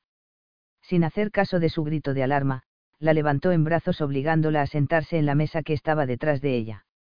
Tal vez pienses que mi actitud es extemporánea o anticuada, pero sucede que soy así y no es probable que cambie. Déjame bajar, le espetó. Contéstame antes. No. ¿No quieres responderme o no te has mantenido en contacto con él? No, no he vuelto a verlo. De inmediato ya que le soltó las manos. Eso es todo lo que quería saber. Has sido tú la que ha hecho un drama de todo esto, murmuró furioso, a la vez que deslizaba las manos bajo sus muslos y la atraía hacia sí. ¿Qué estás haciendo? Alcanzó a decir. Ya que inclinó la cabeza para acariciarle el cuello con los labios. Rió triunfalmente cuando advirtió su excitación, la devoró con la ardiente intimidad de un amante, y ella se desmoronó. Te quiero y te sigo deseando, gimió, inclinándose ante ella para recorrer con los labios sus senos desnudos. Su húmeda lengua jugueteaba con sus pezones, ansiosos de caricias. Casi gritando, ella hundió los dedos en su pelo. Enredó las piernas de Kitty alrededor de su cintura y la llevó escaleras arriba, mientras le decía lo que pensaba hacer a continuación. Cuando la dejó sobre la cama, ella extendió los brazos hacia él, pero ya que no parecía tener ninguna prisa. Su control era infinitamente superior al de Kitty. La aurora se había abierto paso por entre la noche. El brazo de Jaque era como una fuerte ancla que la retenía. Kitty no había podido dormir, pues una especie de fascinación infantil la dominaba al verlo allí, junto a ella. Ocho años de necesidades y anhelos insatisfechos embargaban sus emociones. Por ello, perder uno de esos momentos durmiendo le parecía inconcebible. Pensó que lo que sentía por él era verdadero amor, grandes oleadas que la inundaban con un vigor que crecía hora tras hora. ¿Cuántas mujeres habrían experimentado ese abandono en los brazos de Yaque? Tensó los músculos tratando de dominar esa inquietante inseguridad. La víspera, ya que le había dicho que Paula apreciaba su libertad tanto como él. ¿Por qué había de recordarlo en ese momento? ¿Por qué estaba allí, herida de amor, soñando idioteces, analizando su propio corazón. Ya que no había hecho otra cosa que tomar lo que le ofrecían. No había tenido la intención de relacionarse con ella. Al principio la había esquivado, pero más adelante había decidido que bien podría permitirse alguna debilidad. Por una noche, por dos. Poco a poco fue liberándose de su tibio abrazo. Ya que no la amaba. La deseaba. Nada había cambiado. La noche anterior se había prometido a sí misma que se iría. Había sido una promesa desesperada hecha por una mujer igualmente desesperada, que había perdido todo control de sus emociones. Él la atraía hacia la ruina como un imán. Flexionó las piernas, poniendo la barbilla entre las rodillas, furiosa consigo misma. Pero el efecto de esas sensaciones fue compensado por la atormentadora convicción de lo mucho que lo amaba. Cuando salía del baño oyó el timbre del teléfono se vistió sin hacer ruido y salió. Al volver, vio que la puerta de la alcoba estaba entreabierta. De espaldas, ya que procedía a abrocharse el pantalón. Ciertamente la había oído entrar. Te vas. No quieres desayunar. Ella creyó distinguir una tensión muy fuerte en los músculos de su espalda. Al ver los rasguños que le había hecho, se ruborizó. Ya que se metió los faldones de la camisa y se dio la vuelta. Me mentiste, la espetó. Mentirte, yo. ¿Cuándo le informaste a Maxwell que estabas aquí? Le preguntó rabioso. Pero yo no. Oh, el teléfono. Horrorizada comprendió que ya que había contestado la llamada. Te arrastraste hacia él. No lo niegues. Ella se llevó las manos a las mejillas. ¿Qué ha dicho? Digámoslo de otro modo. No habló con su habitual tono amable cuando contesté, repuso con tono burlón. Ciertamente mostró incredulidad y desazón, algo impropio en un rastrero que ha estado engañándote desde el primer día. Kitty se sentía enferma. ¿Qué le has dicho? Quería saber qué estaba haciendo yo aquí a estas horas. Seguía rabiando cuando colgué el teléfono, murmuró burlón. Dudo mucho que pueda perdonarte. Es un egoísta integral. Atormentada, ella negó con la cabeza te juro que no sé cómo ha podido averiguar que estaba aquí. Simplemente lo habrá supuesto. Probablemente fue el mismo que telefoneó anoche, cuando no contesté a tiempo. ¡Qué contrariedad! exclamó él con tono agresivo. Todo un caso de mala sincronización. No tenía por qué mentirte, declaró Kitty, dolorida. Él la miró con fiereza. ¿Cómo demonios crees que me he sentido al contestar la llamada de ese estúpido? Preguntó furioso. ¿Qué estaría pensando su padre? Se habría enterado de que era Jaque, se preguntaba Kitty. Entre Jaque y Grant solo había un elemento de paralelismo, un odio mutuo ante la sola mención de sus nombres. Suspiró. Debería haber telefoneado a Grant desde hacía mucho tiempo. Él no era rencoroso. Además, ella nunca había creído que la expulsaría por completo de su vida. Pero él la había herido, y cuando alguien lo hacía, tardaba mucho en abandonar su coraza defensiva. Cuando ya que bajaba por la escalera, Kitty estaba reponiendo la leña de la chimenea. Le dirigió una mirada furtiva, dándose cuenta de que aquella quietud no presagiaba nada bueno. En su escrutadora mirada todavía existía un terrible fulgor. Siento mucho haberte gritado, pero debes comprender que esa era la última voz que esperaba oír. Ella alcanzó a murmurar. ¿Quieres café? Ya que le respondió con un dejo de amargura. Ni siquiera sabes cómo me siento. Esto ha sido como traspasar los límites que tú fijaste. Límites mezquinos, odiosos. Aunque no lo creas, anoche no vine simplemente a hacerte el amor. No. Inquirió a la defensiva. No. No quiero tener solo un amorío contigo. Kitty se quedó perpleja. Sin saber cómo llenar el silencio, volvió a preguntar. ¿Quieres café? Ya que soltó una maldición, al tiempo que la miraba agresiva y dolorosamente. Quiero casarme contigo. Kitty sospechó que le estaba gastando una broma macabra. Y ahora te ríes, observó asombrada. Te juro que no respondo de mí, le espetó con furia. Era la más extraordinaria propuesta de matrimonio que había oído nunca, en realidad, era la única. Era incapaz de reír, se había quedado sin habla. Ante ella ya que se erguía invulnerable. Sabía sobrevivir. El orgullo y la obstinación de los Tarrant formaban una combinación invencible. Kitty apenas alcanzó a humedecerse los labios con la lengua. Se sentía débil. Estás diciendo que me quieres. No estoy proponiendo una relación sin compromisos quiero terminar con mis noches de insomnio y las peleas inútiles. Quiero verte junto a mí al despertar por la mañana. En pocas palabras, quiero vivir contigo. No me importa lo que hayas tenido que ver con Maxwell. Sigo pensando que entre tú y yo hay mucho en común.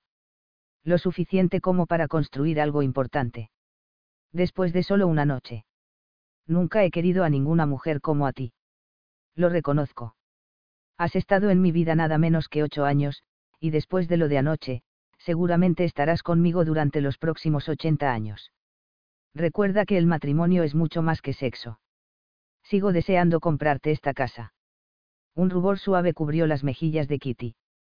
Ya que, eso no es. A propósito, la herencia de Liz está vinculada a un fideicomiso a favor de Tina. Así lo decidí. Mientras Liz vivió no tomé ni un solo céntimo de allí, y después de su muerte no cambié mi manera de pensar. Santo cielo, exclamó Kitty para sus adentros. Ya que seguía ignorando su verdadera posición económica. Ella era muy rica. Le habría propuesto matrimonio de haber conocido el monto de su fortuna. Sintió una tensión en el estómago. Tú no me amas, dijo sin pensar. Ya que soltó una risita falsa. Me estás diciendo que habría ganado puntos contigo si te hubiera dicho lo contrario. No y agradezco que no mencionaras nada de eso. ¿Qué quieres decir? Le preguntó con tono cortante. Estuviste con Paula hace unos cuantos días, afirmó en tono defensivo. Paula es un pretexto, una mentira. No fui a tu lecho después de estar en el de otra mujer. Es verdad. Tú me querías, me necesitabas, Kitty, tanto como yo a ti. Ruborizada se acercó a la ventana. Ya que había puesto el dedo en la llaga, y ella lo sabía. Eso no significa que quiera casarme contigo. Pero sí significa mucho más de lo que estás preparada para aceptar. ¿Por qué yo? No creo que hayas tenido muchos amantes, excepto en tu imaginación. Últimamente me he sentido muy inquieta y trastornada, hizo esa confesión en su prisa por cambiar de tema. Con manos firmes él la obligó a mirarlo. Kitty se apartó, pues sabía que si la tocaba tendría una ventaja total sobre ella Se dijo que antes de que se diera cuenta estaría dando de comer a las gallinas de Jessie y remendando su ropa. Sus esfuerzos por revitalizar su sentido del humor no cayeron en terreno apropiado. Todo su pensamiento estaba centrado en el pánico y en otro sentimiento que ella se negaba enérgicamente a reconocer. Él no apartó la mirada de su perfil sonrojado. Debemos pensar también en Tina, y en tu carrera.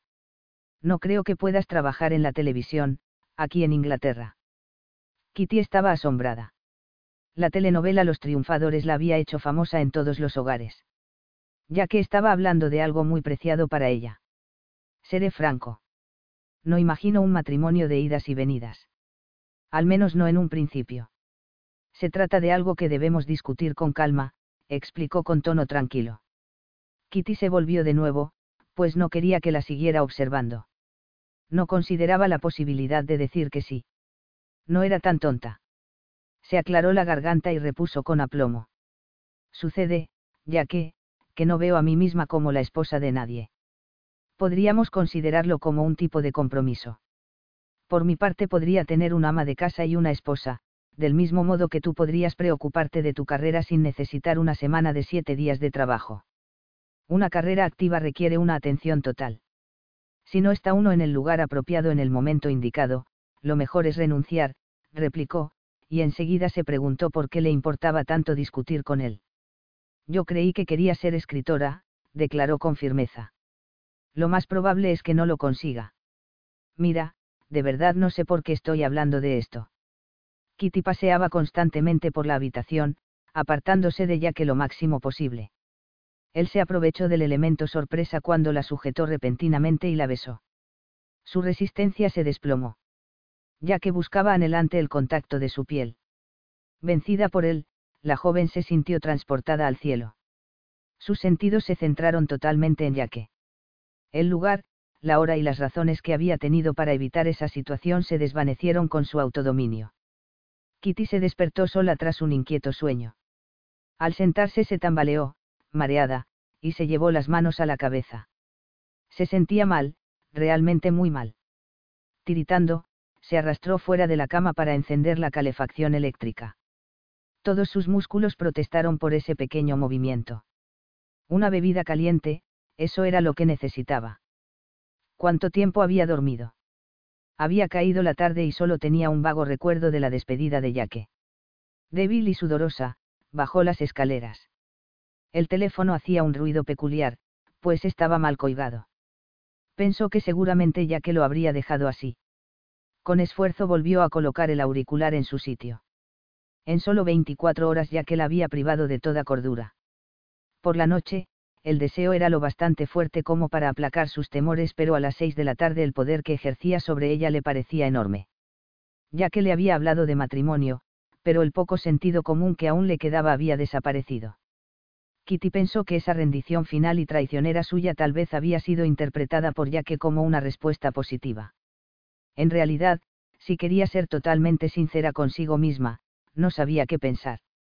En lo más profundo de su corazón su respuesta siempre había sido de duda, pero tenía un terror instintivo a tales impulsos internos.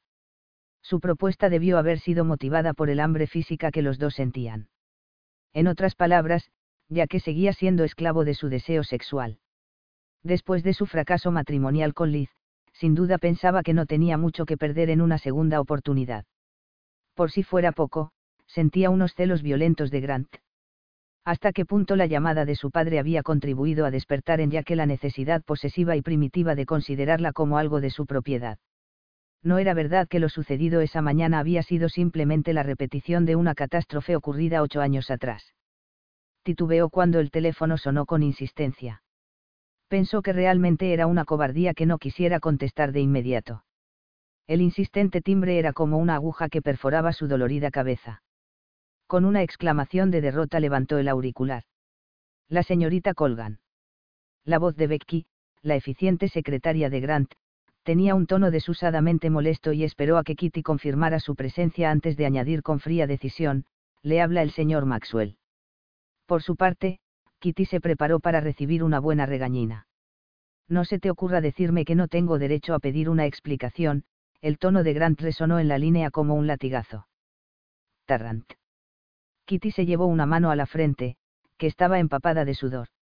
Ya no está casado, declaró, apretando los dientes. ¿Crees que eso es razón para que me sienta mejor? Es que has perdido el juicio. Inquirió. Traté de evitar que volvieras allí. ¿Por qué no me hiciste caso? Kitty comprendió que debía confesárselo todo de inmediato. Es que todavía lo amo. Oh, Dios mío. Kitty escuchó su queja lastimera y pudo imaginar perfectamente su rostro de hermosos rasgos atravesado por una expresión de cinismo y desdén. Por una parte se sentía emocionado, por otra, furioso. La verdad es que así es como me siento, y tú no me vas a hacer cambiar. Por lo que veo no necesitas ayuda para eso. La verdad es que últimamente hemos tenido muchos desacuerdos, pero siempre he jugado limpio, repuso con ironía. Ahora no necesito nada de eso. Simplemente quería ser sincera contigo. Puedo prescindir perfectamente de ese tipo de sinceridad. Estás haciendo un ridículo terrible. ¿No te das cuenta? Es que necesitas que te lo recuerde. Te buscó y luego te hizo a un lado, Kitty. Probablemente ahora no tienes eso presente. Después de todo tú has limado tus asperezas, amén de que ahora vales unos cuantos millones. No me sorprende que se haya acercado a ti, pero sí que tú seas lo suficientemente débil como para caer por segunda vez en una trampa similar. Siguió un tenso silencio. Basta ya, musitó Kitty, porque sus palabras habían dado en el blanco. Me apena que te disgusten las noticias que te estoy dando, pero de ningún modo pienso disculparme por decírtelas. ¿Qué se trae entre manos ese tipejo? Si se trata de una satisfacción egoísta podría entenderlo, pero no puedo pensar en ninguna otra cosa más. Nunca me entendiste, murmuró ella, furiosa. Has estado trabajando mucho, Kitty. Estoy dispuesto a reconocer que te he presionado mucho. Mira, coge el primer avión y vente para aquí. Es demasiado tarde para la película, pero me atrevería a decir que alguien como tú no se quedará sin trabajo. Tu agente ha estado en contacto conmigo. Está pendiente una oferta de una miniserie. No puedo irme, no puedo huir de esto mándalo al infierno y coge un avión. No me importa cómo lo hagas. Dime. ¿Cómo se está desarrollando el trabajo literario? Le contó lo de su trabajo y después se desplomó en un sofá. Por último colgó el auricular. Se dijo que jamás había existido la más remota posibilidad de casarse con Yaque. Se consoló pensando en lo duro que le resultaría a Yaque una ruptura definitiva. Pero dado que la posibilidad de no verlo la deprimiría terriblemente, se trataba de un proceder carente de significado. Ya que había mencionado algo acerca de un viaje a York y sabía que estaría trabajando esa noche. Ella se iría al amanecer del día siguiente. Poco a poco fue cerrado sus doloridos ojos. Se despertó sin saber durante cuánto tiempo había dormido, y sin poder respirar. Hizo un vano intento por levantarse. La asfixia la dominó. Sus frenéticos movimientos hicieron que cayera al suelo el humo invisible en la oscuridad la ahogaba. El cristal de la ventana estalló en mil pedazos. Unas manos se apoderaron de ella. De repente ya no la sintió. Cayó en la inconsciencia, mientras su cabeza daba vueltas. 8. Alguien le estaba gritando a Kitty, la sacudía. La joven tosió y jadeó espasmódicamente en accesos que sacudieron todo su cuerpo. Solo por el tacto reconoció los brazos de Yaque abrió los ojos y vio una noche desdibujada que le recordó el infierno. Ya no estaba oscuro. Escuchó un estrépito. Era el crujido y el crepitar de las llamas anaranjadas y amarillas que se perdían en el cielo y que enviaban en todas direcciones chispas de todos colores. No podía ver el albergue, y mucho menos comprender qué era lo que alimentaba ese fuego. Enseguida se produjo un fuerte resplandor y un gran ruido. Entonces escondió la cabeza en la chaqueta de yaque. Él temblaba y ella podía percibir la ira feroz que se esforzaba por contener. Alguien la envolvió en una sábana. Kitty no estaba segura de si ese alguien había sido ya que u otra persona. Aunque no lo veía, sentía su presencia. Sí, farfulló sin pensar. He dicho sí. De repente apareció en una habitación extraña y muy iluminada. Centró la mirada en Yaque, estaba discutiendo acerca de algo. Una mujer con una bata blanca, de complexión robusta, le decía en voz alta que no hiciera tanto ruido, pero Kitty no pudo mantener abiertos los ojos. Con una sonrisa se dio la vuelta. ¿Cómo te sientes? Vio una carita angustiada que se cernía sobre ella. Tina, se preguntó. Quejándose, movió la cabeza. ¿De verdad vas a vivir en mi casa para siempre? Le preguntó Tina con voz excitada. Déjala descansar, aún no se encuentra bien, ya que apareció de pronto y apartó con delicadeza a Tina de la cama. La levantó en brazos y luego volvió a dejarla en el suelo. Por favor, ve a pedirle a Jessie que nos traiga una taza de té. Kitty miró con agrado lo que la rodeaba, muebles agradables, pero desconocidos para ella. ¿Dónde estoy? susurró. En Torbeck. Son las cinco de la tarde del día siguiente al del incendio. Kitty frunció el ceño. Tenía recuerdos muy vagos de todo, retazos sueltos que carecían de sentido. Ha habido un incendio. O lo hubo o se trata de un montón de gente que sufrió una alucinación masiva, sentado al pie de la cama, ya que la contempló y puso atención especial a su palidez. Me he pasado casi todo el día hablando con la policía y los bomberos. Según parece, llegaron demasiado tarde. La casa es un montón de ruinas. Todo se ha perdido. Te das cuenta de lo afortunada que eres por estar viva. Kitty se llevó una mano temblorosa a la cabeza. Dios mío. Lo último que recuerdo es estar sentada en el sofá y tal vez dos o tres cosas más. El incendio comenzó en tu cuarto. Nada te habría salvado si hubieras estado allí. Me dejé encendida la calefacción eléctrica, murmuró ella. Te corrijo. Te dejaste encendida la calefacción eléctrica defectuosa. Tu abuela sabía que era peligrosa, para también era lo suficientemente tacaña como para no arreglarla.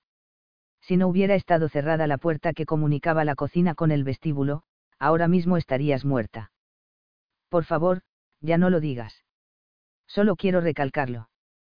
Te salvé por cuestión de minutos. Me sentía muy mal. Me olvidé de apagar la calefacción. Provocaste un buen incendio, te lo concedo, repuso él con voz apagada. Ya te advertí acerca del estado de la instalación eléctrica. Está bien, tú me salvaste. Arriesgaste tu vida. Declaró tajante, pues quería hablar de otra cosa. Había cierta violencia en la mirada de Yaque. No hubo nada de heroico en lo que hice. No recuerdo cómo salí del coche, ni cuando rompí la ventana.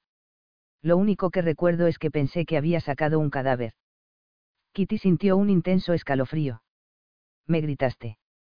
Tal vez te sorprenda, pero la posibilidad de vivir sin ti no me entusiasmó en absoluto.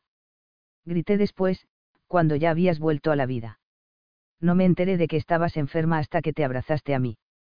Lo siento. Yo no.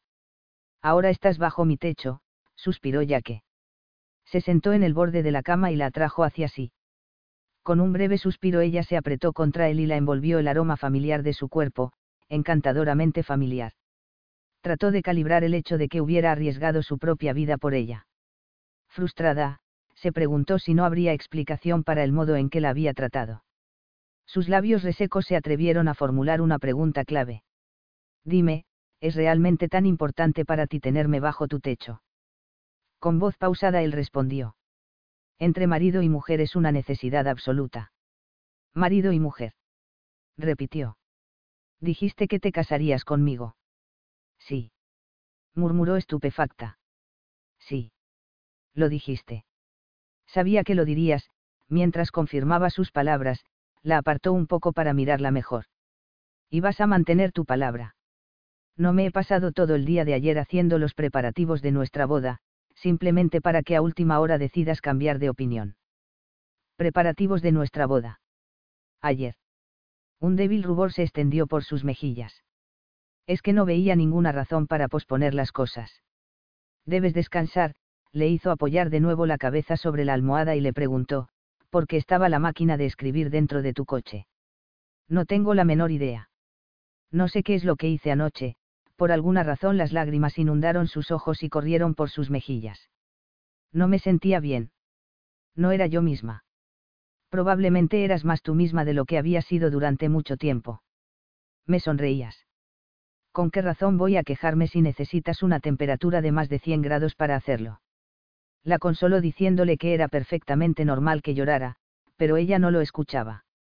El incendio le preocupaba menos que la bomba que él había dejado estallar en su desprevenida cabecita. Le habría dicho realmente que quería casarse con ella. El doctor Cates, el médico de tu familia, te examinó anoche. Supuse que no querrías ir al hospital, a menos que fuera estrictamente necesario. Así la prensa no se enteraría de lo sucedido. Pero correrá la noticia del incendio. Es posible, pero nadie ha realizado un verdadero reportaje. John, el marido de Merrill, llegó a Loverrich antes que la policía. Le rogué que trajera tu coche ya que el vehículo era la única prueba de que estabas en la casa en el momento del incendio. Las autoridades no te han molestado porque, según creen, estabas fuera de la casa desde hacía varios días. Su respuesta inmediata a la posibilidad de que la prensa se enterara del caos de la noche anterior la sorprendió. Creen que me fui dejando algo encendido. Han ocurrido cosas aún más extrañas. Sea como fuere, la policía perdió todo interés en cuanto se dio cuenta de que no había sospechosos en el incendio. Pero de todos modos los periodistas sitiarán la casa, clamando por una entrevista contigo. A ti seguramente te agradaría su atención, pero no a mí. No entra en mis planes casarme un miércoles y saber que a la salida me está esperando una jauría de periodistas. Un miércoles. exclamó Kitty. Faltan apenas tres días. Su incredulidad no lo impresionó la miró fijamente. Es que tienes algo mejor que hacer. Cuando hablaste de preparativos para la boda, nunca imaginé que tú. Que sería tan pronto. Amor mío, recuerda que mi tío es obispo. Ayer le expliqué la situación. Entendió nuestra necesidad de una ceremonia rápida y tranquila. Tenemos un permiso especial. Pero el miércoles. Repitió incrédula. En la iglesia del pueblo, a las once. No veo el problema. Kitty podía percibir el tono de advertencia de su voz. No pensaba que sería tan pronto. A nadie debemos complacer. A no ser que quieras mantener abiertas otras puertas. Levantó la mirada, pues comprendió el significado de sus palabras. La piel se le encendió de nuevo, su pulso se aceleró y su racionalidad se esfumó a la misma velocidad. Le daba vueltas la cabeza. Ya que era demasiado eficiente en todo. Su propuesta era fría y práctica, pero en su mirada no había el menor vestigio de frialdad. Debo levantarme, musitó al tiempo que hacía a un lado las sábanas, pero se mareó enseguida. Órdenes del médico. Todavía no debes levantarte, declaró Yaque, volviéndola a acostar. Estás muy delgada y en los últimos días te has descuidado mucho. No te recuperarás tan rápido como Tina. No tenía fuerzas para oponerse. Jessie entró con una bandeja y Kitty hizo lo imposible por comerse lo que le habían preparado. Durmió durante un buen rato, y al despertar ya había oscurecido. ¿Estás bien? Un hilillo de luz dibujaba la silueta de Yaque. He tenido un sueño. Comentó. Lo sé. Gritabas con todas tus fuerzas, divertido se sentó a su lado. No sabía dónde estabas. Te sentirás mejor mañana. Ya me siento mejor, sonrió la despertó con una taza de té. Ya estaba totalmente vestido, pero con el cabello todavía húmedo. Kitty alisó la almohada, que indicaba que no había dormido. Jessie no es una mujer liberada, explicó ella. Pero nosotros. Se apoderó de sus labios con una dulzura arrolladora, que la hizo perder la cordura. Merrill va a venir para tranquilizarte. Oh. exclamó, examinando con cuidado el camisón que llevaba puesto. Dime, ¿es de ella? No. Es de Sofía. Ya se lo has dicho. A Merrillo. No, a tu madre, murmuró. ¿Por qué? La miró fijamente. ¿Crees que debo pedirle permiso? Lo anuncié anteayer, estando en York. Debe de haberse sentido escandalizada. Si se escandalizó, no lo dijo. No te preocupes por Sofía. Después de todo no vivirá aquí, lo cual ciertamente no será para ella ningún sacrificio. Estás insinuando que nunca me aceptará. Lo que estoy tratando de decirte es que me tiene absolutamente sin cuidado que te acepte o no. Pero yo no quiero ser causa de problemas entre vosotros. Ya que se dirigió hacia la puerta. Debo irme. Te veré después. Kitty pensó que en los últimos años se había acentuado mucho el aspecto violento y hasta agresivo de la personalidad de Yaque. Se debía a Liz lo habría convertido ella en un hijo indiferente hacia los sentimientos de su madre, o todo eso era obra de Sofía. Se levantó, sintiéndose débil y temblorosa. Se metió en el baño y tomó una ducha. Estaba cepillándose el cabello cuando entró una mujer rubia, de complexión fuerte, llevando una bandeja. Vaya. Creí que todavía estarías en la cama. Su exclamación hizo reír a Kitty. Eres merrillo. Estás igual que siempre. No digas eso. La verdad es que he engordado bastante. La gente se cruza conmigo por la calle sin reconocerme. Mi problema es que no puedo mantener una dieta. Su comportamiento fue una verdadera sorpresa para la joven. De niña la hermana de que había imitado fielmente a su madre en cuanto a tratar a Kitty como a alguien de condición inferior. Estás muy pálida, observó Merrillo. ¿Cómo te sientes? No del todo bien, respondió mientras aceptaba la bandeja. Merrillo se sentó en una silla. Debes mejorar para la boda. ¿Qué opinas acerca de eso? La miró inquisitivamente. Puedes hablar con toda franqueza. Merrill hizo una mueca. Caramba. Cuando éramos niñas debí de haber sido más odiosa contigo de lo que me acuerdo. Sabes, si a ti te hace feliz yo no tengo nada que objetar. Pero te habrá sorprendido. No. Debo decir que no lo estoy, sonrió. Lo cual se debe probablemente a que cuando éramos jóvenes siempre pensé que Jack y tú terminaríais juntos, al darse cuenta del alcance de lo que había dicho, se sonrojó y añadió, una lección elemental es no meternos en lo que no nos concierne. Voy a decírtelo de otro modo. Si estás preparada para casarte con mi hermano y para vivir aquí, debes de estar muy interesada en él. Lo que te espera no se parecerá a lo que has estado acostumbrada. Este es un mundo extraño. ¿No te parece? Tú te escapaste y conseguiste fama y fortuna, mientras que los Tarrant conocieron tiempos difíciles. En todo esto bien puede haber una moraleja. Fue una cuestión de mala suerte, suspiró. No del todo. Si ya que no hubiera estado tan decidido a que nosotros recibiéramos algo de efectivo, podría haber conservado la granja. Para ya que habría sido una verdadera batalla, pero lo malo es que el banco perdió la confianza en él. En mi opinión, su mala suerte se debió a que tenía aquel sentido de la responsabilidad demasiado elevada. Aunque en aquel entonces no se lo agradecimos. Sintiéndose muy incómoda por las desagradables confidencias de Merrill, le preguntó. ¿Trabajas? Ahora no, pero sí lo hice para el padre de John, como secretaria, sonrió. ¿Cómo es posible que estés tan tranquila? No te importa qué ropa te vas a poner el miércoles. En el incendio has debido de perderlo todo. Casi toda mi ropa está en Londres, sonrió Kitty. Si telefoneo a mi ama de llaves me la enviará. Pero eso tardará días. Voy a hacerlo ahora mismo. La enviará enseguida. El miércoles deberás llevar algo muy especial, insistió la joven. Es decir, un vestido de novia. Un vestido de novia. No creo que ya que espere algo así. Se supone que no debo decírtelo, sonrió Merrill, pero la idea fue suya. Se trataba del antiguo vestido que había pertenecido a la bisabuela de Yaque, al parecer, podría arreglarse. La idea era buena, y Kitty sonrió para sí misma. Se negaba a aceptar que su matrimonio afectara a su padre y a su futura suegra, pero llegado el momento se enfrentaría con ambos problemas. Se prometió que nada enturbiaría los próximos días. Desde un teléfono que estaba junto a su cama llamó a la señora Stuart para pedirle sus vestidos. Después pensó en hacer otra llamada. Se sentía desbordada de emoción. Merrill le llevó unas revistas y Jessie un pantalón y una camiseta ya que dejó esta ropa la última vez que estuvo aquí, aunque no creo que debas levantarte antes de comer, le indicó Jessie con tono autoritario. En cuanto Kitty se quedó sola, tomó el teléfono. El señor Barker, que estaba a cargo de Colwell Holdings, se quedó muy desconcertado cuando recibió su llamada. Ella le pidió que mandara a un especialista a la granja y determinara qué innovaciones y reparaciones serían necesarias para dejar la casa en orden. Le advierto que se trata de algo muy caro, señorita Colgan. Hablaré con mi contable. No habrá escasez de fondos, afirmó y luego agregó, por cierto, me interesa mucho que el trabajo empiece cuanto antes.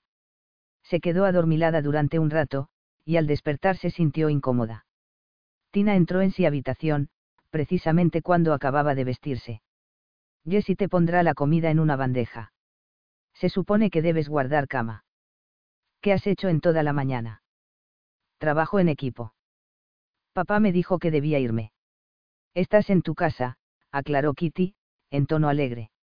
A Tina se le iluminó el rostro de alegría y le preguntó si quería ver a su gatito.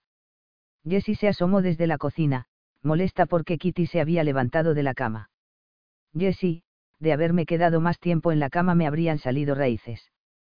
Deberías descansar más, replicó la mujer con el ceño fruncido. En ese momento entró Yaque, y Kitty sintió un deseo irresistible de lanzarse a sus brazos. Turbada por la fuerza de su propia ansiedad, le brindó una sonrisa maliciosa. No me volveré a acostar. Magnífico, una sonrisa sensual se dibujó en su boca. Tengo toda la tarde libre.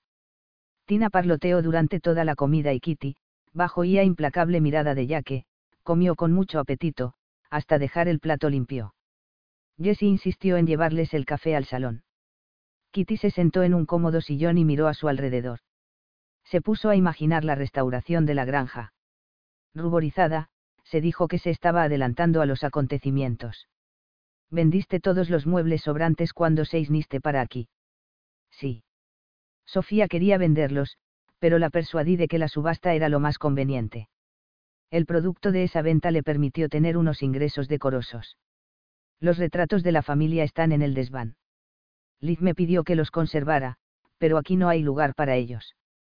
Kitty disimuló una sonrisa, pues con agrado seguía pensando en la restauración de la granja. Tina se les unió con su gatito. No hay problema alguno en traerlo cuando Granny no está aquí, pero no se lo diréis, ¿verdad? inquirió la niña. Desde su asiento, Kitty sacudió la cabeza para desaprobar que una mujer fuera capaz de inducir tanto miedo a una pequeña. Será nuestro secreto, prometió. Tina se apresuró a sacar ventaja de la situación que se le ofrecía. Bajó sus juguetes preferidos para enseñárselos. A las nueve, Kitty se sentía otra vez agotada. Ya que le dijo que debería irse a su cuarto. Sí, quiero acostarme temprano, bostezó Kitty. Sería mucho egoísmo de mi parte decirte qué es lo que deseo hacer. Ya que se acercó a ella y Kitty tembló, seducida por su insinuación. Lo sería. Musitó, inclinándose ligeramente hacia él, débil por el deseo que despertaba en ella con tanta facilidad. Como su cuerpo reaccionó involuntariamente a su cercanía, ya que musitó una imprecación a la vez que se retiraba sonriendo. Lo sería si te tocara ahora mismo, pasaría toda la noche contigo y no dormirías nada. Bueno, la verdad es que dentro de dos días estaremos casados y entonces estoy seguro de que lo haré como un verdadero artista. Su alejamiento la dejó desconcertada. Ella era demasiado sensible a cualquier tipo de rechazo. Ya que leyó en sus ojos la sorpresa y el dolor, como si los hubiera expresado en voz alta, y entonces la apretó contra sí, besándola con ansia. Ella se quedó tan debilitada después de ese apasionado asalto que se abandonó ligeramente, sobre todo cuando ya que le acarició una de sus ardientes mejillas. Hasta mañana, amor mío. Al día siguiente llegó Merrillo. Todo saldrá bien. Los preparativos están casi ultimados. El antiguo vestido que había pertenecido a la bisabuela de Jack resultó ser demasiado largo, lo cual no desalentó a Jessie y a Merrillo la hermana de Jaque se quedó a comer y cuando se iba le aseguró a Kitty que regresaría más tarde a buscar a Tina. Papá lo ha resuelto todo, repuso Tina, pesarosa. Deberé tener paciencia una semana más. Todo se arreglará, susurró Kitty, abrazándola. No quería entrometerse en los planes de Jaque, pero estaba preocupada por la reacción de Tina, que tenía la sensación de que nadie le hacía caso. La ropa de Kitty llegó y las cajas ocuparon todo el vestíbulo. ¿Es que nunca tiras nada? Le preguntó él. Es solo cuestión de escoger lo más útil. Cuando tomó una prenda que no era del agrado de Yaque, Kitty se defendió diciendo que la había usado en una premier de Grant. Eso significa que fue él quien te compró toda esa ropa, le espetó. Sí, respondió Kitty, desviando la mirada. Seguramente también las joyas. Sí, las tengo en Londres. Y allí se van a quedar. Asombrada, Kitty levantó la cabeza. De ningún modo voy a renunciar a mis joyas. Te lo diré de otro modo. O esas joyas o yo. Decide. Antes de que pudiera articular una furiosa respuesta, sonó el teléfono y él fue a contestar. Ella lo siguió con la mirada. Pensó que con unas cuantas palabras podría hacer desaparecer la vieja antipatía que ya que sentía por Grant, pero debido a su carácter testarudo, era incapaz de pronunciarlas. Se dijo que ya que no estaba completamente seguro de ella, lo cual significaba una ventaja, que a su juicio necesitaría para retenerlo. Si abiertamente le cedía su amor, su lealtad, y se le entregaba totalmente, valoraría él esa entrega. ¿Acaso lo había hecho en el pasado? Pensó que el intenso deseo de Yaque por ella no duraría toda la vida. Siendo un adolescente, le había bastado con chasquear los dedos para atraer a la joven que le daba la gana. Habían sido tantas, que Kitty se alegraba del hecho de que ninguna de ellas hubiera podido retenerlo. Pero en ese momento no se alegraba. Tampoco ella había podido retener su interés. Se estremeció, sintió frío. Cuando un hombre ya había rechazado una vez a una mujer, seguramente le resultaba más fácil hacerlo una segunda vez. Habría ocurrido eso con Liz. Kitty se había consolado a sí misma haciéndose a la idea de que ya que se había casado con Liz por su dinero. ¿Cómo había podido llegar a creer eso? Ya que había vendido la finca para mantener a su familia. Su propia naturaleza sensual probablemente lo empujó a los brazos de Liz, del mismo modo que lo empujó en otra ocasión a una estrecha cama en una guardilla. Habría querido realmente a alguna mujer ya que volvió a su lado. Era Barney, se refería a un compañero veterinario que ella aún no conocía. Según parece, tendré que sustituirlo esta noche. ¿Esta noche? preguntó desalentada. Y vamos a salir a cenar. Su padre ha sufrido un ataque cardíaco y es probable que muera. Dejaremos la cena para otra ocasión, se detuvo y luego continuó con renuncia, creo que no tendré el tiempo libre que había planeado para la próxima semana. Me estás tomando el pelo, repuso ella, incrédula. Actualmente tenemos mucho trabajo. Drew no puede cumplir con lo suyo y yo debo ayudarlo. Mañana me encargaré de ordeñar el ganado para que John pueda descansar. Por primera vez, la dura realidad irrumpía en la conciencia de Kitty. Ya que se inclinó para abrazarla. Con el fin de ganar tiempo, la joven apoyó la palma de la mano en su pecho. He estado pensando ya que le retiró la mano y se habría apoderado de su boca si ella no se hubiera vuelto en ese preciso instante. Evidentemente no has pensado en lo mismo que yo. Sería ridículo que me compraras Rich.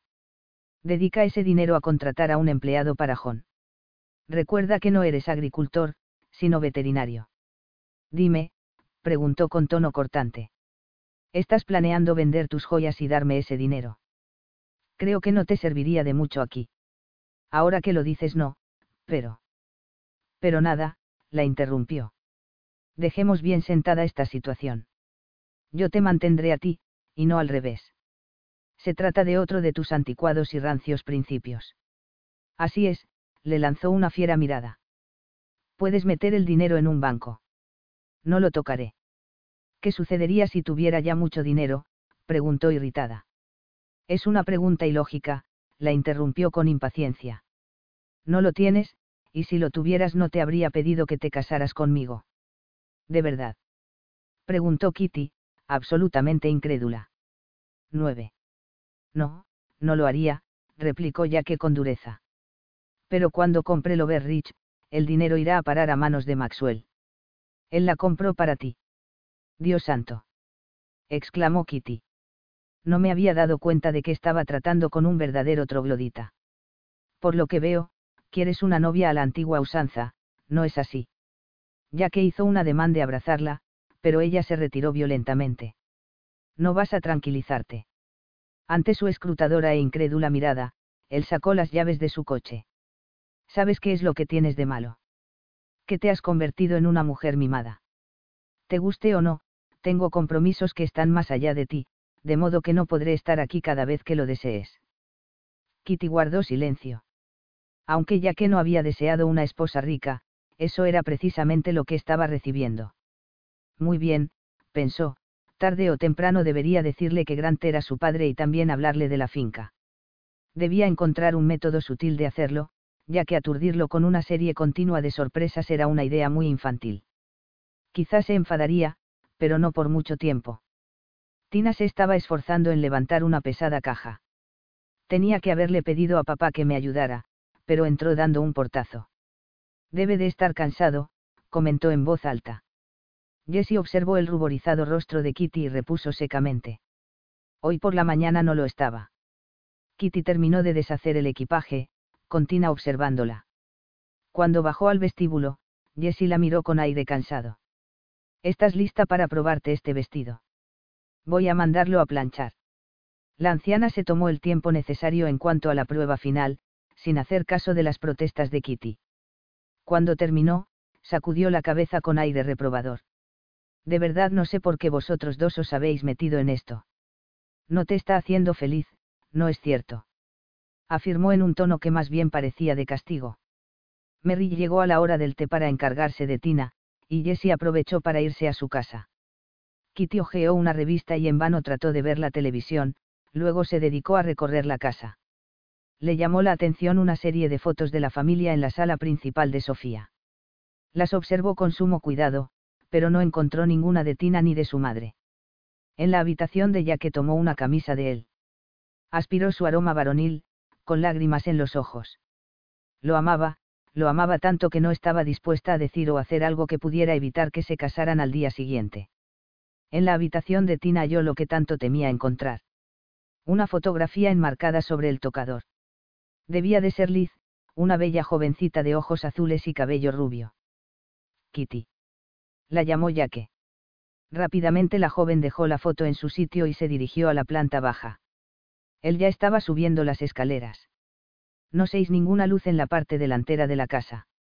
La manera en que lo dijo le pareció a Kitty un tanto ofensiva.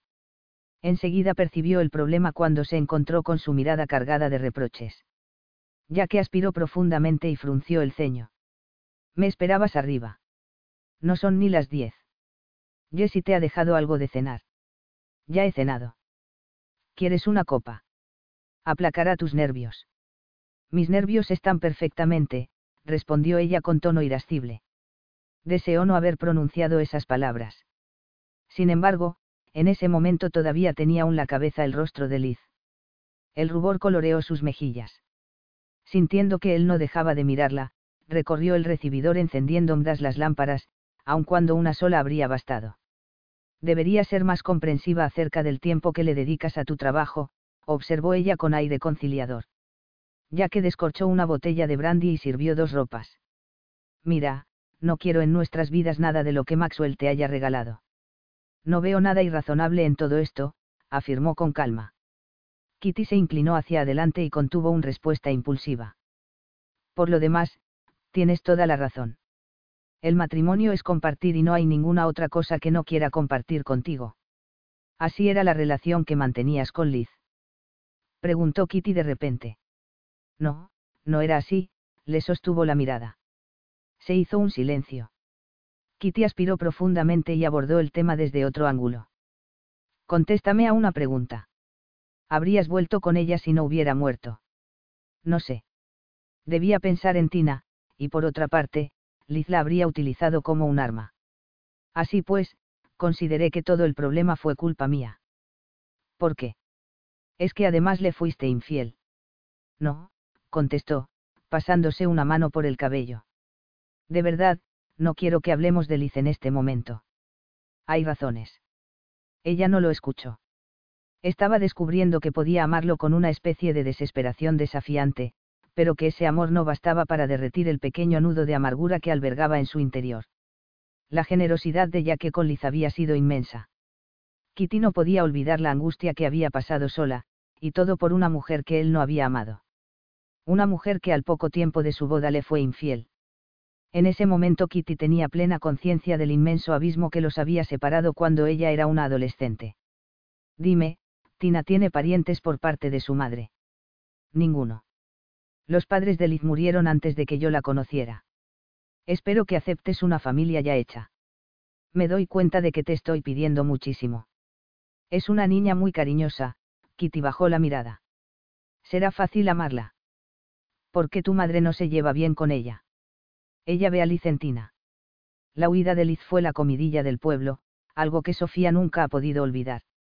No a todas las mujeres les gustan los niños, observó Kitty.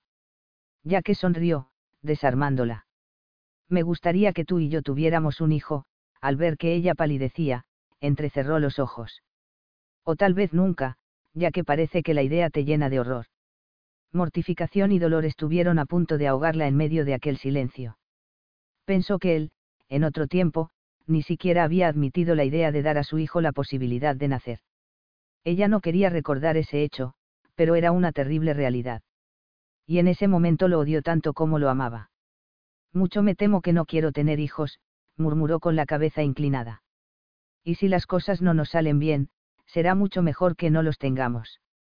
Como pensamiento, en la víspera de nuestra boda, me parece terriblemente pesimista, replicó él con aspereza. Me voy a la cama, pasó tan deprisa frente a él, que ya que no pudo percibir las lágrimas que inundaban sus ojos. La amenaza de ver que su castillo se desmoronaba la hizo reflexionar. No pudo conciliar el sueño. Había descubierto que todavía podía llorar por aquel pequeño ser que había perdido. Finalmente, se levantó de la cama. Eran las cuatro de la madrugada y la casa estaba muy fría. Frotándose los brazos se asomó al cuarto de Yaque. La cama estaba hecha, sin usar. Había dormido en el sofá del vestíbulo. La chica no pudo evitar sentir remordimientos de conciencia. Como medida de autodefensa ella se había retirado para curarse las heridas en privado, y él había hecho lo mismo. Ninguno de los dos había buscado al otro. Ya que no sabía por qué Kitty había reaccionado de esa forma, y quizá había llegado el momento de que lo supiera. Quería liberarse de esa vieja angustia y mientras no hablara con él continuaría teniéndola, alimentando siempre su inseguridad. Fue al piso superior a por una manta. Se envolvió en ella y, frente al sofá donde se encontraba dormido ya que, titubeó por un momento. Luego, con delicadeza se acomodó junto a él. En pocos minutos se quedó dormida. Sintió un leve beso en el cuello. Cambió de posición, sucumbiendo a una invitación a la comodidad. Vuelve a dormirte, el tranquilizador susurro de ya que tuvo en ella un efecto hipnótico. Cuando Jessie la despertó, se quedó sorprendida al darse cuenta de que se hallaba nuevamente en su cama. La mujer le puso sobre las piernas la bandeja del desayuno, diciéndole que ya que había insistido en que la dejaran dormir, pero que Merrill estaba en la planta baja esperándola. Iban a dar las nueve. ¿Dónde está Yaque? Afuera, ayudando a Jon. No va a subir. No le verás hasta llegar a la iglesia. ¿Cómo voy a ir hasta allí? Merrill nos llevará. Luego yo me iré a mi casa. Seguramente querrás estar a solas. Merrill le regaló un liguero de encaje y unas medias a juego. Jane me las regaló por Navidad, pero resulta que son dos tallas más pequeñas, y aunque fueran de mi medida, definitivamente estas cosas no son para mí. Una hora después, Kitty se miró en el espejo. El vestido de la bisabuela de Tarrant era una prenda verdaderamente romántica. La seda de mantua reverberaba con sus delicados encajes. Kitty estaba embelesada. Jessie le cubrió los hombros con un chal. Es para que no cojas una pulmonía. Tina puso en sus manos un puñado de flores de azafrán. Son de la maceta de la ventana, explicó. Algunas están rotas. Tienen un color bellísimo. Hacen juego con mi vestido. El vicario la recibió en el atrio de la iglesia. Al comienzo de la pequeña nave, sintió que se le doblaban las rodillas cuando el organista interpretó un trozo de Lohengrin. Dios mío. ¿Qué estoy haciendo? se preguntó, pero de inmediato su mirada se centró en la elegante figura de Yaque. Solo el mesurado paso del vicario impidió que ella llegara al altar antes que él. Aparte de un rápido vistazo a Sofía y Grant, sentados en uno de los últimos bancos, Kitty se sintió poseída durante la ceremonia por una singular tranquilidad. En cuanto fueron pronunciadas las últimas palabras, ya que se volvió y la abrazó. La estrechó con fuerza y la besó hasta que la sangre le hirvió en las venas. Si alguna vez se hace una segunda versión de lo que el viento se llevó. Murmuró la hermana de Yaque, presentaos como candidatos. Un hombre robusto, de cabello castaño, estrechó la mano de Kitty y se presentó como Jon. Hasta ese momento había sido un verdadero desconocido para ella. Los invitaron a ir a la casa de Merrill para brindar. En cuanto Kitty tuvo una copa entre las manos, la hermana de Jack la llevó a conocer la casa. Cuando llegaron al cuarto de los niños, ya preparado para el niño que se esperaba, Kitty observó disimuladamente a su cuñada, que aprovechó ese momento para hablar. Espero no ofenderte, pero quiero hablarte en privado acerca de mi madre, se detuvo para aspirar profundamente y luego prosiguió, le preocupa la posibilidad de que esta boda la aparte por completo de Yaque. No se llevan muy bien, hay que reconocerlo. Ya me había dado cuenta, repuso Kitty con frialdad. Merrill continuó. Durante años las cosas han estado del lado de Yaque. Ella se ha entrometido una y otra vez en su vida privada y él no es de los que aguantan. Pero no se le puede acusar de haber sentido aversión por Liz. Además, después de todo el tiempo transcurrido es necesario que Yaque supere el pasado. No estoy en situación de hacer comentarios, murmuró Kitty. Supongo que a tu madre la ha trastornado mucho nuestra boda. Más bien parece haberla aterrorizado, aceptó Merrillo. Ya que dice que no tuvieron problemas cuando la visitó en York, pero no le creo. Es muy susceptible cuando se trata de ti. Si mi madre dice algo en contra o sin tacto, él enseguida pierde el control. Me pareció que estaba muy trastornada cuando habló conmigo por teléfono, la otra noche. Dijo que en unos cuantos días quiere encontrarte aquí, en mi casa. Aquí. exclamó Kitty, desconcertada. ¿Por qué? Creo que quiere hacer las paces contigo, pero prefiere que ya que no esté presente. Pero tu madre no necesita hacer las paces conmigo, replicó Kitty, disgustada. Entonces, lo más probable es que quiera hablar contigo. Te pido que seas generosa. Si procuras suavizar la situación entre Jack y ella, te lo agradecería infinitamente. Puedes razonar con él, tienes más influencia sobre Jack que nadie. Antes de que Kitty pudiera asimilar esa afirmación, la puerta se abrió y apareció Jack, con una sonrisa fría, irónica. No me digas que te interesa tanto la habitación de los niños. Merrill no se molestó por la interrupción y respondió con tono de broma. ¿Te sientes marginado? En el coche, ya que se aflojó la corbata y dirigió a Kitty una mirada inquisitiva. ¿Puedes decirme de qué demonios habéis estado hablando? El rubor cubrió sus mejillas. ¿Por qué había mentido a Jaque de ese modo? Tarde o temprano hablarían y debería confesárselo todo, pero no en ese momento. No se sentía con ánimos de enfrentarse a un pasado que quería olvidar, en un día tan feliz. De nada importante. Me gusta que Merrill y tú os llevéis bien. Me llevo bien con casi todo el mundo. Creo que si se me da una oportunidad, podría llevarme bien incluso con tu madre. Así que se trata de eso. Merrill no tiene ni la menor idea de lo que está hablando. Pero tendrás tu oportunidad, aunque me sorprendería mucho que salieras de la batalla sintiéndote tan generosa como hasta ahora. Esa respuesta la hizo sentirse como una estúpida. Sofía había dicho cosas horribles de ella. Sin la menor duda, la madre de Jack querría verla en la casa de Merrill únicamente para poder atacarla. A pesar de ello, Kitty se oponía a que tal cosa la privara de su felicidad. De vuelta en Torbeck, que la abrazó, mirándola de forma posesiva. ¿Cómo se siente la señora Tarrant? Sigues estando a prueba, repuso ella con firmeza. Va a ser perfecto, le prometió, besándole la frente con ternura. Kitty se aferró con las dos manos a las solapas del traje de Yaque. La paciencia es una gran virtud, apuntó él. No creo tenerla. Su expresión de disgusto lo divirtió. Una pasión irresistible se había apoderado de ella. Él deslizó las manos por su espalda hasta llegar a la cintura, para empezar a desabrocharle el vestido. Cuando terminó, el aire frío tocó su ardiente piel. Entonces ya que se echó hacia atrás sin hacer caso de su exclamación de protesta y siguió desnudándola. Mientras la desnudaba, se detuvo un momento para contemplar su ropa interior de encaje. Sus brillantes ojos la devoraron. Un regalo de tu hermana, musitó ella con tono incierto. Muchas gracias a Merrill, aunque en realidad no necesitaba este tipo de estímulo, le tendió una mano. Acércate. Ella no recordó después haber dado ese paso. Sus tímidos esfuerzos por quitarle la camisa, terminaron cuando su boca exigió satisfacción. La levantó en brazos, la tumbó sobre la cama y luego se apartó para quitarse la ropa que aún llevaba puesta. Se dedicó a acariciarle con los labios los pezones erectos, mientras deslizaba una mano por su vientre, camino de un destino más íntimo luego la tomó entre sus brazos con un áspero gemido de satisfacción, y de inmediato se introdujo en ella. Kitty se arqueó dando una feliz bienvenida a su posesión, abandonándose a la apasionada unión de sus cuerpos. La llenó con su tibieza y la joven se sintió más completa y feliz de lo que nunca antes se había sentido en la vida. Saciada, le alisó el cabello húmedo y besó las puntas de los dedos que suavemente le acariciaban las mejillas. Pero allí, junto a él, los secretos que le había ocultado tan celosamente asomaron por los bordes de su alegría. Aceptar que durante todo ese tiempo no había habido ningún otro hombre sería decirle demasiado.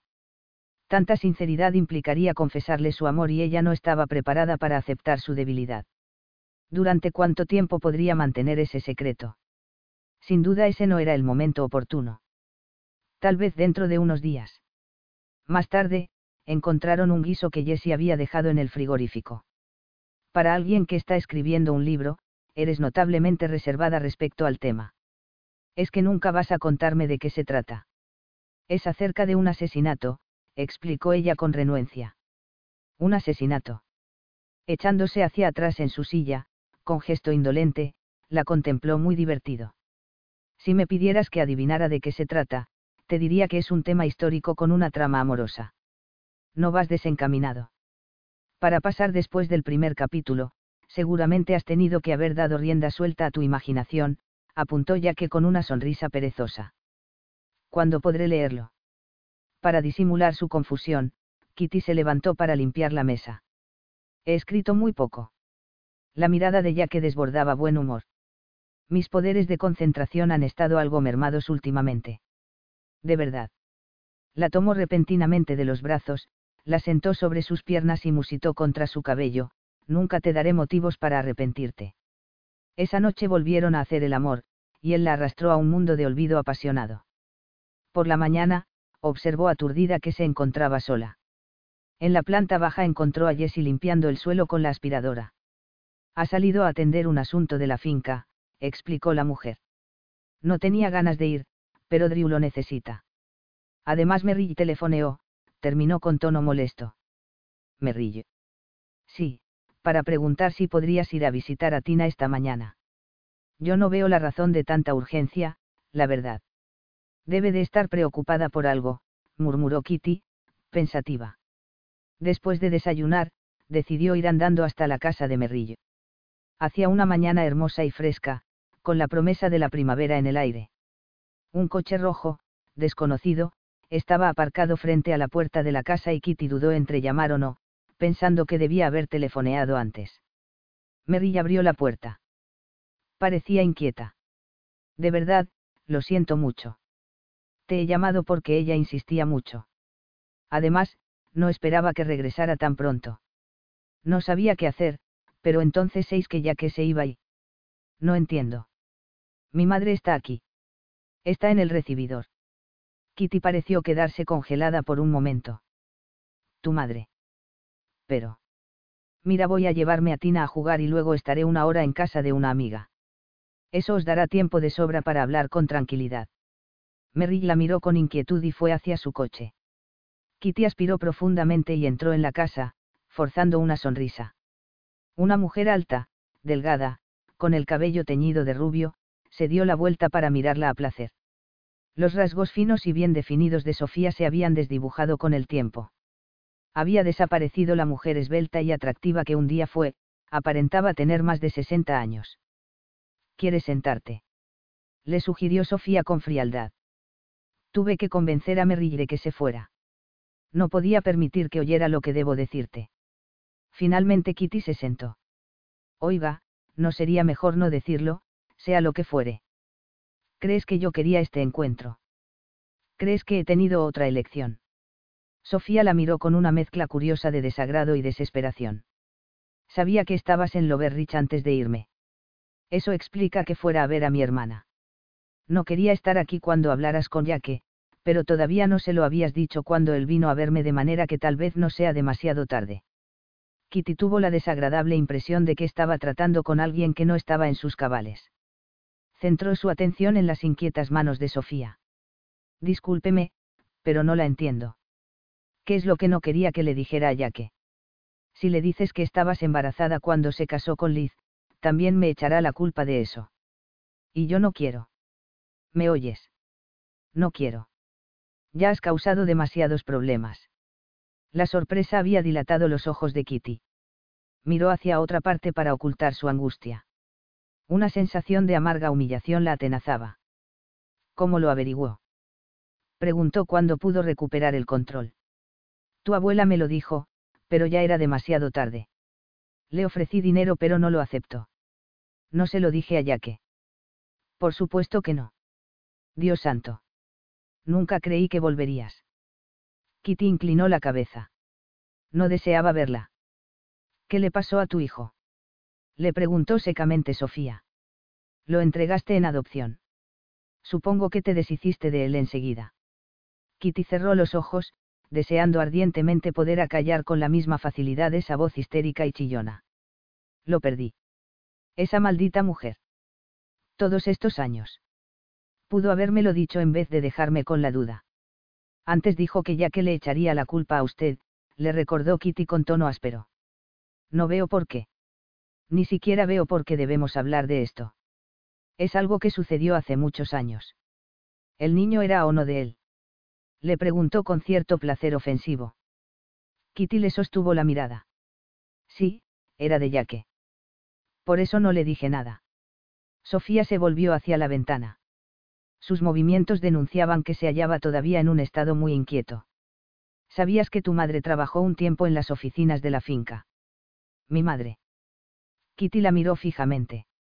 No, no lo sabía. Ya que apenas tenía dos años, prosiguió la mujer, con los labios apretados. Por mi parte yo conservaba todavía intactas las ilusiones de mi matrimonio. Fue tu madre la que me decantó. Charles resultó humillado, quedó en ridículo a consecuencia de lo que ella me dijo. Kitty frunció el ceño. No entiendo, repuso, aun cuando sabía que tenía un miedo terrible de entender. ¿No entiendes? Preguntó Sofía con gran disgusto. Creo que ahora lo llaman acoso sexual. Él la doblaba en edad, era lo suficientemente maduro como para saber lo que hacía. Tu madre se quedó muy impresionada por su conducta. ¿Qué sucedió? murmuró Kitty, intranquila. Ella me lo contó. Nunca olvidaré su mirada cuando me dijo que se iba. Sintió tristeza y pesar por mí, pero yo la desprecié por lo que había hecho. Pero si ella no alentó a su marido. ¿Crees que por eso la situación era menos humillante para mí? ¿Crees que nadie se dio cuenta de cuál era su conducta? Tu madre me convirtió en el hazmerreír de la gente. No faltó quien dijera que no había fuego sin humo. Me alegré mucho de que se fuera. En otras palabras, pensó Kitty, su madre había padecido las consecuencias de algo que no había hecho. Desesperada, trató de cambiar de tema. Creo que debemos concentrarnos en el presente, señora Tarrant, repuso con suavidad, porque tenía la impresión de que Sofía le daba la espalda para disimular que estaba llorando. Pero las cosas son así de simples. Tal vez no me creas, pero no me caías mal cuando eras niña. No me preocupó demasiado. Me pareció normal que te enamoraras de mi hijo. No me importó gran cosa porque no creía que él pudiera correr peligro. Después de todo, yo había hecho todo lo posible por inculcarle la idea de que tú nunca encajarías en nuestras vidas, y creí haberlo logrado hasta que los seis besarte en nuestra fiesta de Año Nuevo. Me quedé consternada, pero te eché la culpa a ti. Efectivamente, expresó Kitty, preguntándose cuándo empezarían a tener sentido las divagaciones de Sofía. Créeme, incluso sin eso, explicó con amargura, fue una noche terrible. Todo el mundo quería saber dónde estaba Charles y yo no podía decirlo. Antes me había comentado que quería divorciarse, pero no me di cuenta de que hablaba en serio hasta que volvió a casa para la reunión. Lo último que necesitaba esa noche era verte en brazos de mi hijo. De manera inesperada, Kitty sintió una oleada de compasión. Bajó los ojos, pues comprendía que no era el momento de mostrar simpatía. Sofía se desplomó en una silla, llevándose un pañuelo a la boca. Pensé que era un enamoramiento que se le pasaría pronto, pero me equivoqué. Creí que tú lo estabas incitando a comportarse así, pero debes aceptar que nunca imaginé que se hubiera acostado contigo o que estuvieras embarazada. Sabía que él no me escucharía si le pedía que dejara de verte. Por eso me seis obligada a decirle algo para que se alejara de ti. Fue por su propio bien. Lo hice por él. ¿Qué hizo usted? Preguntó Kitty en un murmullo lo único que quería era expulsar de su cabeza cualquier idea estúpida que pudiera tener acerca de ti. Estaba resuelta de detenerlo. Nadie sabía quién era tu padre y no me importó mentirle. Sabía que la situación no avanzaría más. Le dije a Yaque que los dos teníais el mismo padre. Le dije que tú eras su hermana. En medio de un horror y de una incredulidad enfermizos, Kitty miró fijamente a Sofía, pero la mujer desviaba la mirada. Sabía también que si Jack se dirigía a Charles, él lo negaría. Pero mi marido negaría cualquier cosa parecida. Sabía que Jack seguiría creyéndome, afirmó. Lo hice por él, y entonces rompió contigo y se casó con Liz porque no podía tenerte a ti. Y entonces la creyó a usted. Le preguntó Kitty, asqueada. Sí. Elaboré toda una historia con muchos detalles, reconoció Sofía sin el menor remordimiento, enjugándose las lágrimas, ya más calmada. Lo convencí. ¿Y cuando le dijo la verdad? Le preguntó con repentina violencia. Cuando estuve enferma. No quería decírselo, pero el caso es que lo hice, lanzó a Kitty una mirada de odio mal disimulada. Me acusó de haberle destrozado la vida. Si no hubiera sido por ti, mi hijo y yo ahora estaríamos muy unidos. Porque ya que nunca me habló de esto. Sofía se puso rígida. Yo le rogué que no te lo dijera. Lo convencí de que lo justo era que yo te lo explicara todo. Me lo prometió. Porque temía que yo le contara lo de mi hijo, Kitty se sentía muy dolida. ¿Por qué deberías decírselo? yo. Ahora es tuyo. No te basta con eso.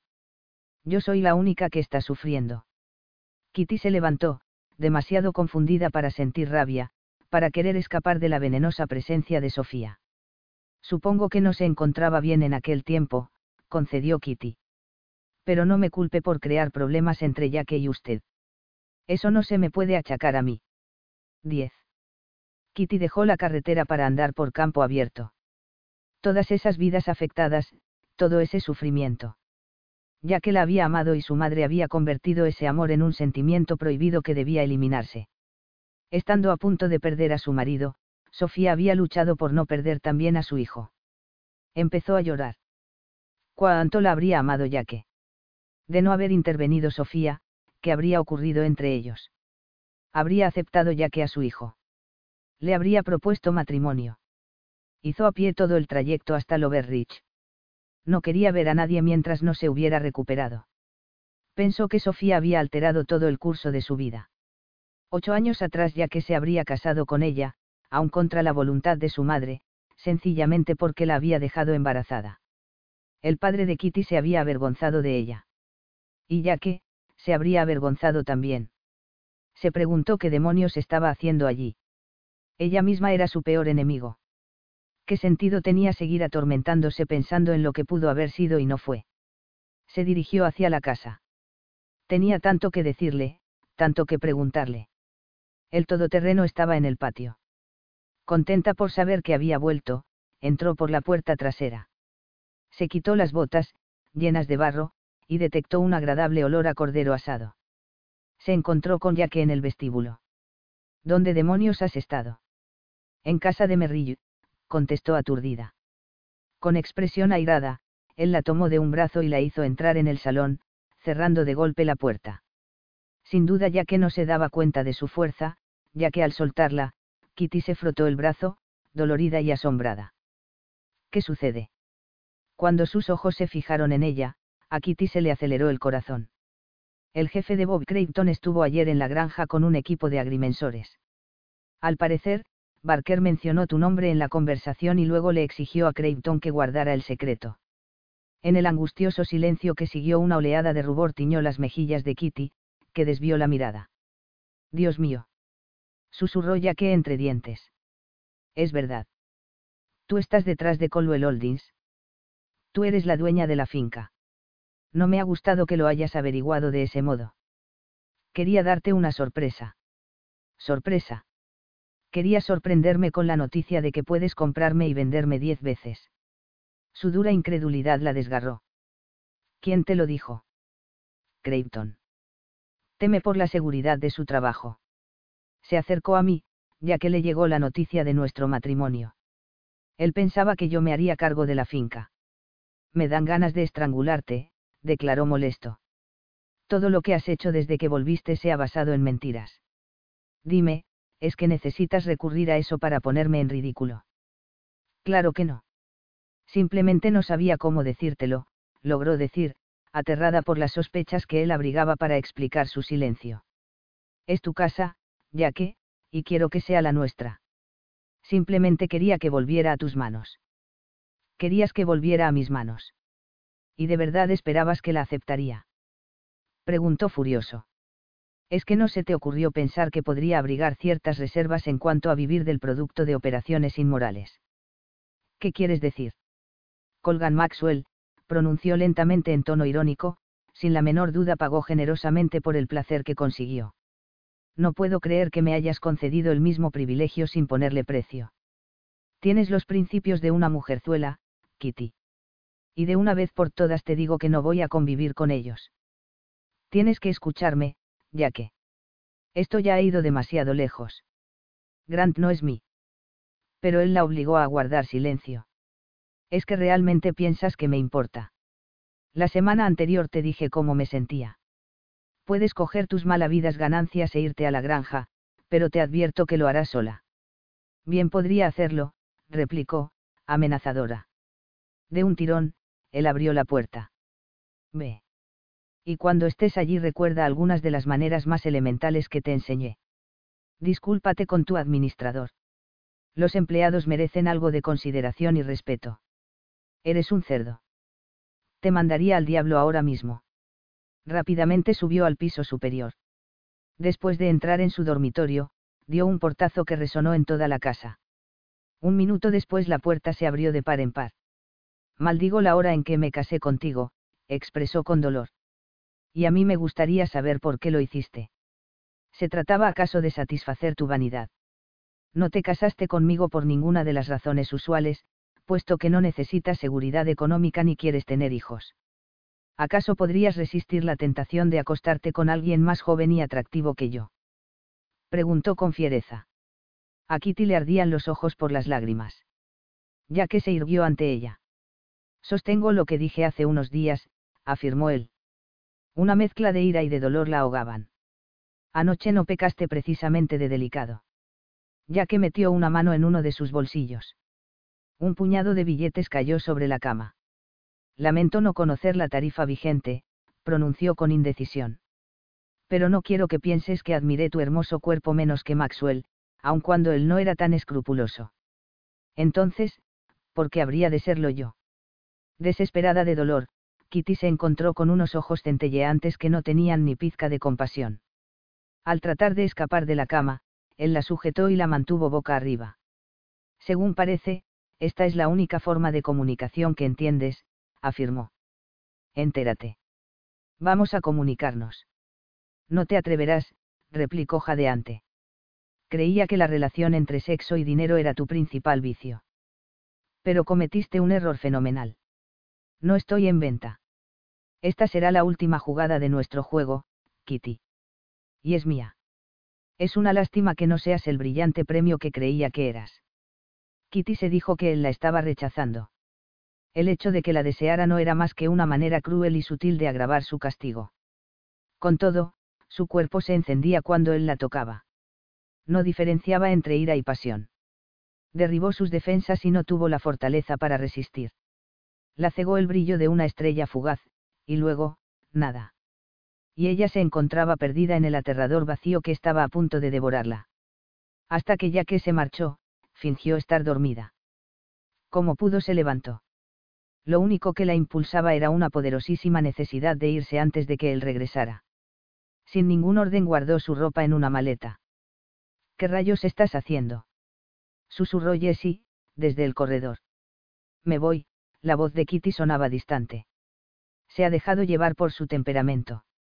No cree ni una sola palabra de lo que te ha dicho, declaró Jessie, desesperada.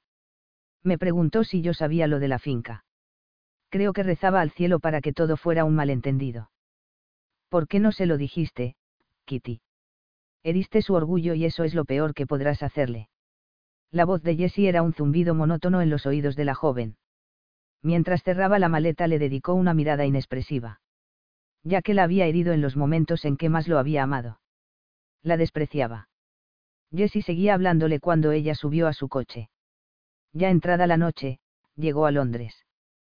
La señora Stuart la recibió sin hacer ningún comentario. El día siguiente pasó sin pena ni gloria. No comió nada. Por la noche se presentó la señora Stuart, diciéndole que quería hablar con ella. El señor Maxwell ha hecho todos los preparativos necesarios para que tome un avión para Francia, mañana por la tarde, señorita Colgan. ¿Cómo ha sabido que estoy aquí? preguntó Kitty con el ceño fruncido. La secretaria del señor Maxwell telefoneó esta mañana, explicó la señora Stuart, olvidando agregar que Becky había telefoneado todos los días para saber si Kitty había llegado o no. Grant la recibió en el aeropuerto de Niza. Kitty experimentó una fugaz alegría y luego nada. Sus fieles admiradores y muchos fotógrafos los recibieron. Mientras los guardias de seguridad mantenían en orden a la multitud, Kitty sentía unas tremendas ganas de gritar. Se había convencido dolorosamente de que acababa de recibir otra demostración paterna de cómo utilizar la publicidad para su propio beneficio. Con discreción, su padre no le preguntó nada acerca de su estado de ánimo. Sin preocuparse por sus respuestas monosilábicas, se las arregló para llevar el peso principal de una conversación trivial, en la parte posterior de la limusina que los llevaría a la villa donde vivirían. El palacio en cuestión, que le había prestado un buen amigo, se hallaba oculto detrás de altos muros y puertas electrónicas. Querrás refrescarte antes de ir a cenar, le dijo él en el vestíbulo. Iremos a comer a la. Ante la mirada desalentadora de Kitty, le besó la mano a la manera francesa. Y será una cena que nunca olvidarás, dijo una voz desconocida y muy agradable desde lo alto de la escalera. Grant se dio la vuelta. Su carismática sonrisa se evaporó con una rapidez casi cómica. ¿Qué estás haciendo aquí? Preguntó con tono cortante. Una atractiva joven morena, vestida de azul, bajaba la escalera con actitud parsimoniosa, sabiendo que todas las miradas estaban centradas en ella. Kitty la reconoció en el acto. Yolanda Simons, la estrella de Grant. Ya he reservado una mesa en la Chebredor, anunció Yolanda, dirigiendo una mirada asesina a Kitty. Quiero advertirte que la compartirás con una tercera persona, yo. No estoy preparada para que me margines públicamente durante el rodaje de una película. Por favor, deja de mirarme así, Grant. Pareces un chico malhumorado. Deberías entender que es una cuestión de imagen. No es nada personal. Kitty lanzó a su avergonzado padre una mirada de disgusto. Cuéntaselo. ¿Contarle qué? Preguntó Grant alzando la voz para intimidar. Pero Kitty estaba más allá de toda intimidación. Señorita Simons, sucede que Grant es mi padre, y no tengo ninguna intención de estropearle la cena. Cenaré en casa. Durante algunos segundos, Yolanda se quedó boquiabierta. Kitty no se atrevió a mirar a su padre y subió las escaleras en busca de su equipaje. Tu hija. Tu hija. Gritó Yolanda, rabiosa. Y me hiciste creer. Kitty se dijo que Grant se llevaría su merecido. Esperaba que entrara en la habitación de un momento a otro. Como no lo hizo, se preguntó si después de todo llevaría a Yolanda a cenar. Conocía la pasmosa habilidad de su padre para aplacar a las mujeres más furiosas. A las once se acostó. Una serie de dudas le provocaron una gran inquietud. Ya que había pasado sobre ella como si fuera una apisonadora. Pero, no había ella misma contribuido a su derrumbe. La sinceridad habría resuelto el conflicto entre ellos. Reconoció que en medio de esa violenta polémica no había hecho el menor esfuerzo por contarle a que la verdad acerca de Grant. Le había resultado muy fácil decírselo a Yolanda, pero no al hombre al que amaba. Los celos habían deformado la opinión que que tenía de ella. Kitty había guardado silencio. Él había querido desquitarse y ella había perdido los estribos, cosa que, según él, hacía con mucha facilidad. Cuando las fotos que le habían hecho con Grant aparecieron publicadas en los periódicos, comprendió que su separación se volvería permanente. La invadió una sensación muy parecida al pánico y el anhelo por ya que quedó fijado en su pensamiento. Recordó cuán paciente y bondadoso había sido con ella, a pesar de sus insultos, cuando se presentó por primera vez en Loverridge. Cuando recordó cómo se internó en la casa en llamas para salvarla, estalló en sollozos y no oyó que llamaban a la puerta. Vi que tenías encendida la luz, explicó Grant, al mismo tiempo que ella volvía la cabeza para ocultar sus lágrimas.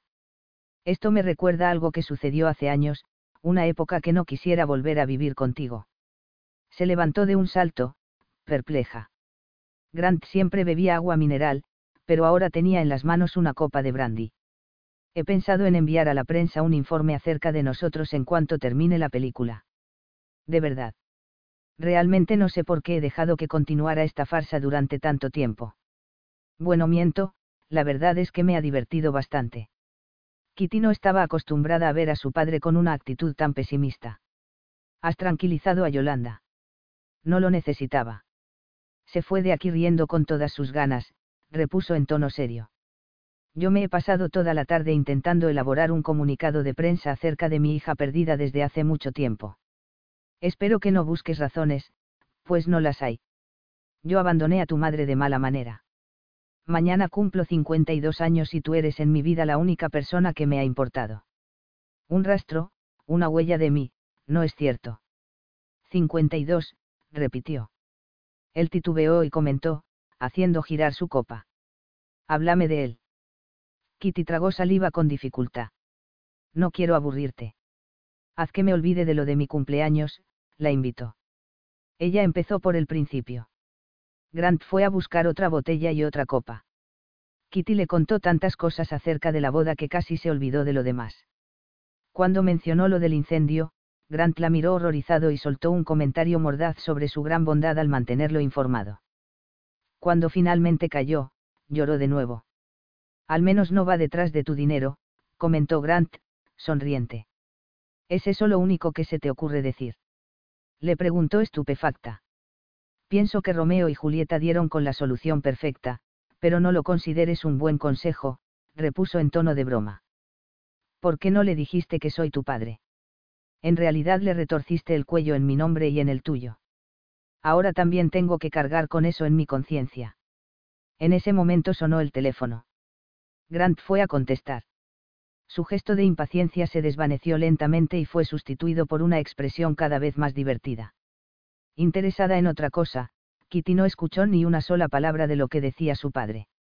Lávate la cara, le indicó él bruscamente cuando colgó el auricular. La tienes manchada. Herida, se bajó de la cama y se refugió en el baño. El agua fría apaciguó el ardor de su piel. Se arregló el cabello y entró de nuevo en el cuarto. Suponiendo que suba las escaleras a paso normal, dentro de tres minutos tu marido entrará por esta puerta, observó Grant.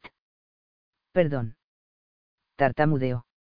Ha dominado al guardia de seguridad de la puerta y lo ha obligado a usar el teléfono, explicó, le brillaban los ojos de entusiasmo. No se necesita ser Sherlock Holmes para deducir que ya que ha venido para rescatarte de tu escondrijo y a pasar por encima de mi cadáver. Por nada del mundo me perdería lo que va a pasar aquí ya que está aquí. Consternada, Kitty volvió a saltar fuera de la cama. No hubo una llamada a la puerta que anunciara la precipitada entrada de Yaque. En cuanto entró, miró fijamente la inmóvil figura de Kitty y la de Grant al otro extremo de la habitación. Kitty lo observó mientras la invadía una oleada de debilidad. Lo que Grant leyó en la mirada de Yaque lo dejó más que satisfecho. Antes de que se forme una idea equivocada. Empezó a decir. Es mi mujer y voy a llevármela a casa, afirmó Jaque con dureza. Pero antes de irme, quiero. Soy el padre de Kitty, se apresuró a explicar Grant. que, con la mandíbula tensa, no dijo nada. Es evidente que hay cierto parecido. Siempre me sorprende que lo note tan poca gente. Es cierto, intervino ella. Es mi padre. Mañana apareceré en público. En otra ocasión nos conoceremos, cuando haya tenido tiempo de asimilar el hecho de pertenecer a nuestra familia. Ciao, yo me voy a la cama. Salió de la habitación bajo la mirada penetrante de Yaque, que después se volvió para mirar a Kitty. ¿De verdad eres su hija? ¿Cómo demonios es posible? Mi madre trabajaba como recepcionista en un hotel cuando lo conoció. Todavía no era famoso.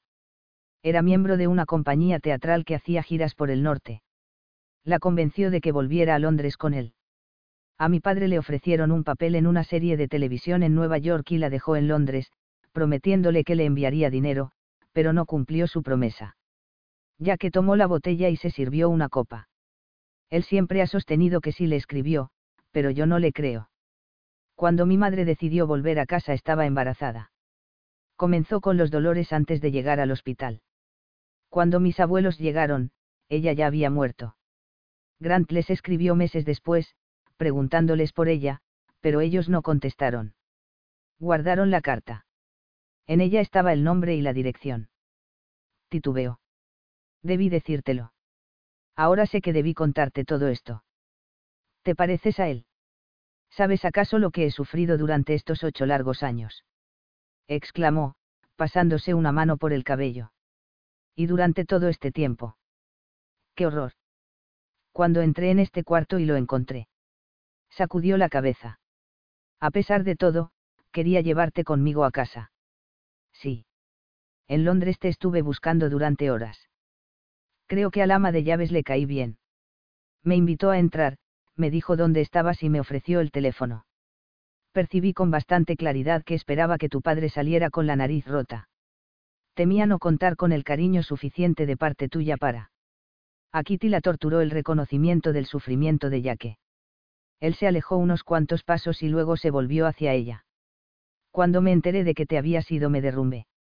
Considerando mi conducta, tal vez te preguntes por el motivo, pero la verdad es que en ningún momento quise que te fueras.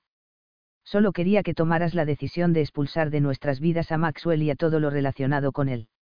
Eso significaba mortificarte pero no me importaba. A Kitty le brillaron los ojos.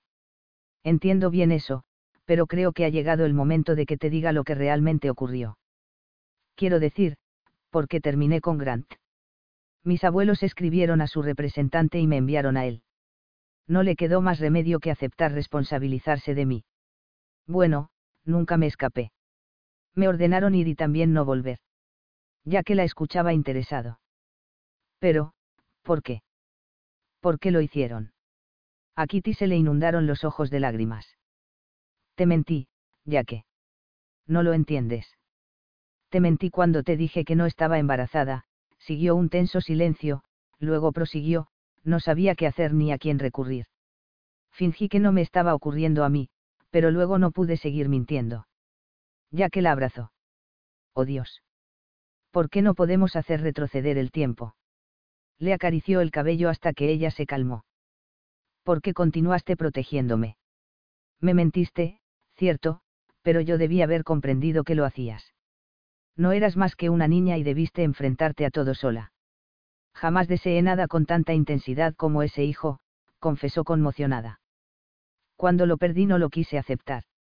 Lo sé, lo sé, musitó emocionado.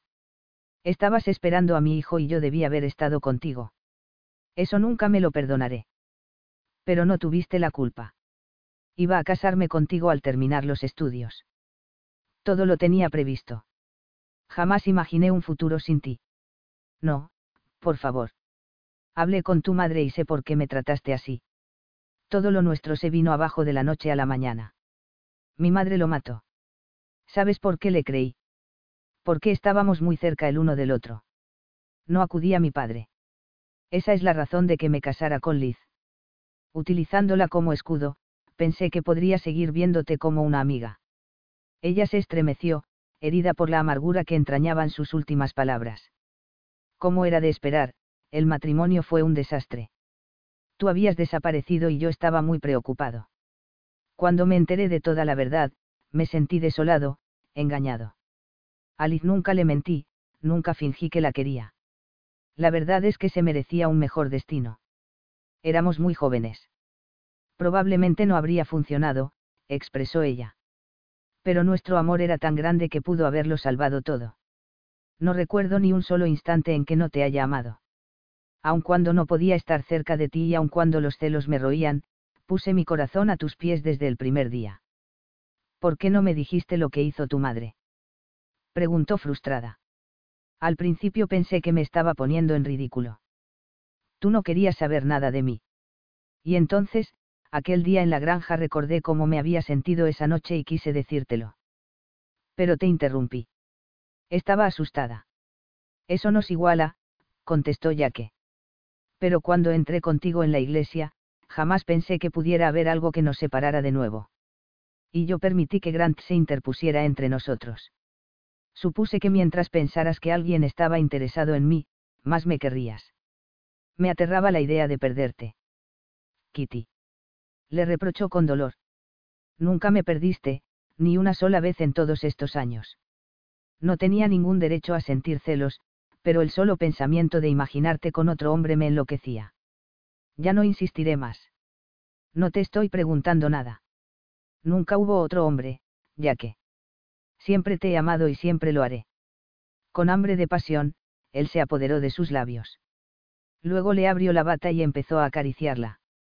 A su vez, ella le desabrochó la camisa, buscando ansiosa el contacto de su piel. Con un gemido de frustración, ya que levantó la cabeza. Si no dejas de hacer lo que estás haciendo no me podré controlar. ¿Qué deje de hacer? ¿Qué? Ya que interceptó la mano que se deslizaba más abajo de su cintura. Podrías empezar exactamente en el mismo sitio en que te quedaste hace un rato, le dijo con firmeza. El año pasado, cuando cumplí 30 años, heredé la fortuna de mi abuela. Mi padre había sido un gran problema para ella, de modo que antes de morir lo borró de su testamento y me nombró su heredero. Entonces yo era un niño, y ella dejó una cláusula según la cual no podría disponer de un solo céntimo antes de cumplir los 30 años. Tu padre debió ponerse furioso ya que sonrió con aire triste. Impugnó el testamento, pero fue en vano. Después de su muerte, el banco habría desaparecido de no haber sido por la herencia que me esperaba. Por mi parte, no podía obligar a mi madre y a mis hermanas a vivir de la caridad. No habría sido justo, y por ese motivo vendí mis derechos. Sin embargo, cuando la granja quedó vacía, empecé a acariciar la idea de recuperarla, se interrumpió y continuó, cuando me enteré de que eras la dueña, todo explotó en mi interior. El pensamiento de que el dinero de Maxwell había sido el primero en llegar, fue la gota que colmó al vaso, reconoció con sinceridad. Dime, me tienes reservadas más sorpresas. Tengo un Ferrari. Riendo, la tumbó boca arriba. Puedo vivir con eso. Siempre y cuando te tenga a ti, puedo vivir con cualquier cosa. Un hijo. Kitty se sonrojó. Hablo de futuras posibilidades. Ante su tono discreto, ya que volvió a reír. Kitty llevamos casados unos cuantos días. No soy muy paciente. Bueno, ahora que lo dices, yo tampoco. Epílogo. Ya que salió del cuarto de baño, secándose el cabello. ¿Todavía no te has levantado? Preguntó burlón. Eran las seis de la tarde. Kitty dedicó una sonrisa complaciente a su marido y, cuando pudo retirar la vista de su persona, contempló la espaciosa habitación. Se habían mudado a la granja a pesar de que todavía no habían terminado las obras de restauración. Durante meses, un ejército de trabajadores había compartido su casa con ellos. Jesse presidía la cocina de sus sueños y además dirigía a todo un equipo de ayudantes. Bob Creighton seguía administrando la propiedad, pero ya que supervisaba Colwell Holdings. Grant no llegará antes de las nueve, le susurró insinuante. Ya que se sentó en la cama a su lado, mirándola divertido. ¿A quién le ha tocado la pajita más corta? Le preguntó Kitty acariciándole la mejilla. A mí. Podríamos llamarlo como él para que encaje mejor la noticia. Bueno, la verdad es que no se presentó al bautizo de Beth, y ya tiene seis meses, señaló Kitty. Creí que se echaría para atrás en el último minuto. Jamás seis a nadie huir de un niño con tanta prisa. Podemos echarle la culpa. La verdad es que fue en ese crucero por el Caribe donde sucedió todo, repuso ella muy seria. Tenía la impresión de que yo lo había hecho, pues necesito un cambio de ambiente para ponerme en condiciones, comentó Yaque. ¿Qué te parecería que lo fuéramos a celebrar? Al final, ninguno de los dos necesitó dar la noticia a Grant. Tina se encargó de hacerlo en el comedor. El médico le va a dar a mi mamá otro niño, declaró orgullosa, y Grant se atragantó con el vino. El padre de Kitty se aclaró la garganta. Me parece que deberíais recurrir a la historia de la cigüeña. Será más seguro.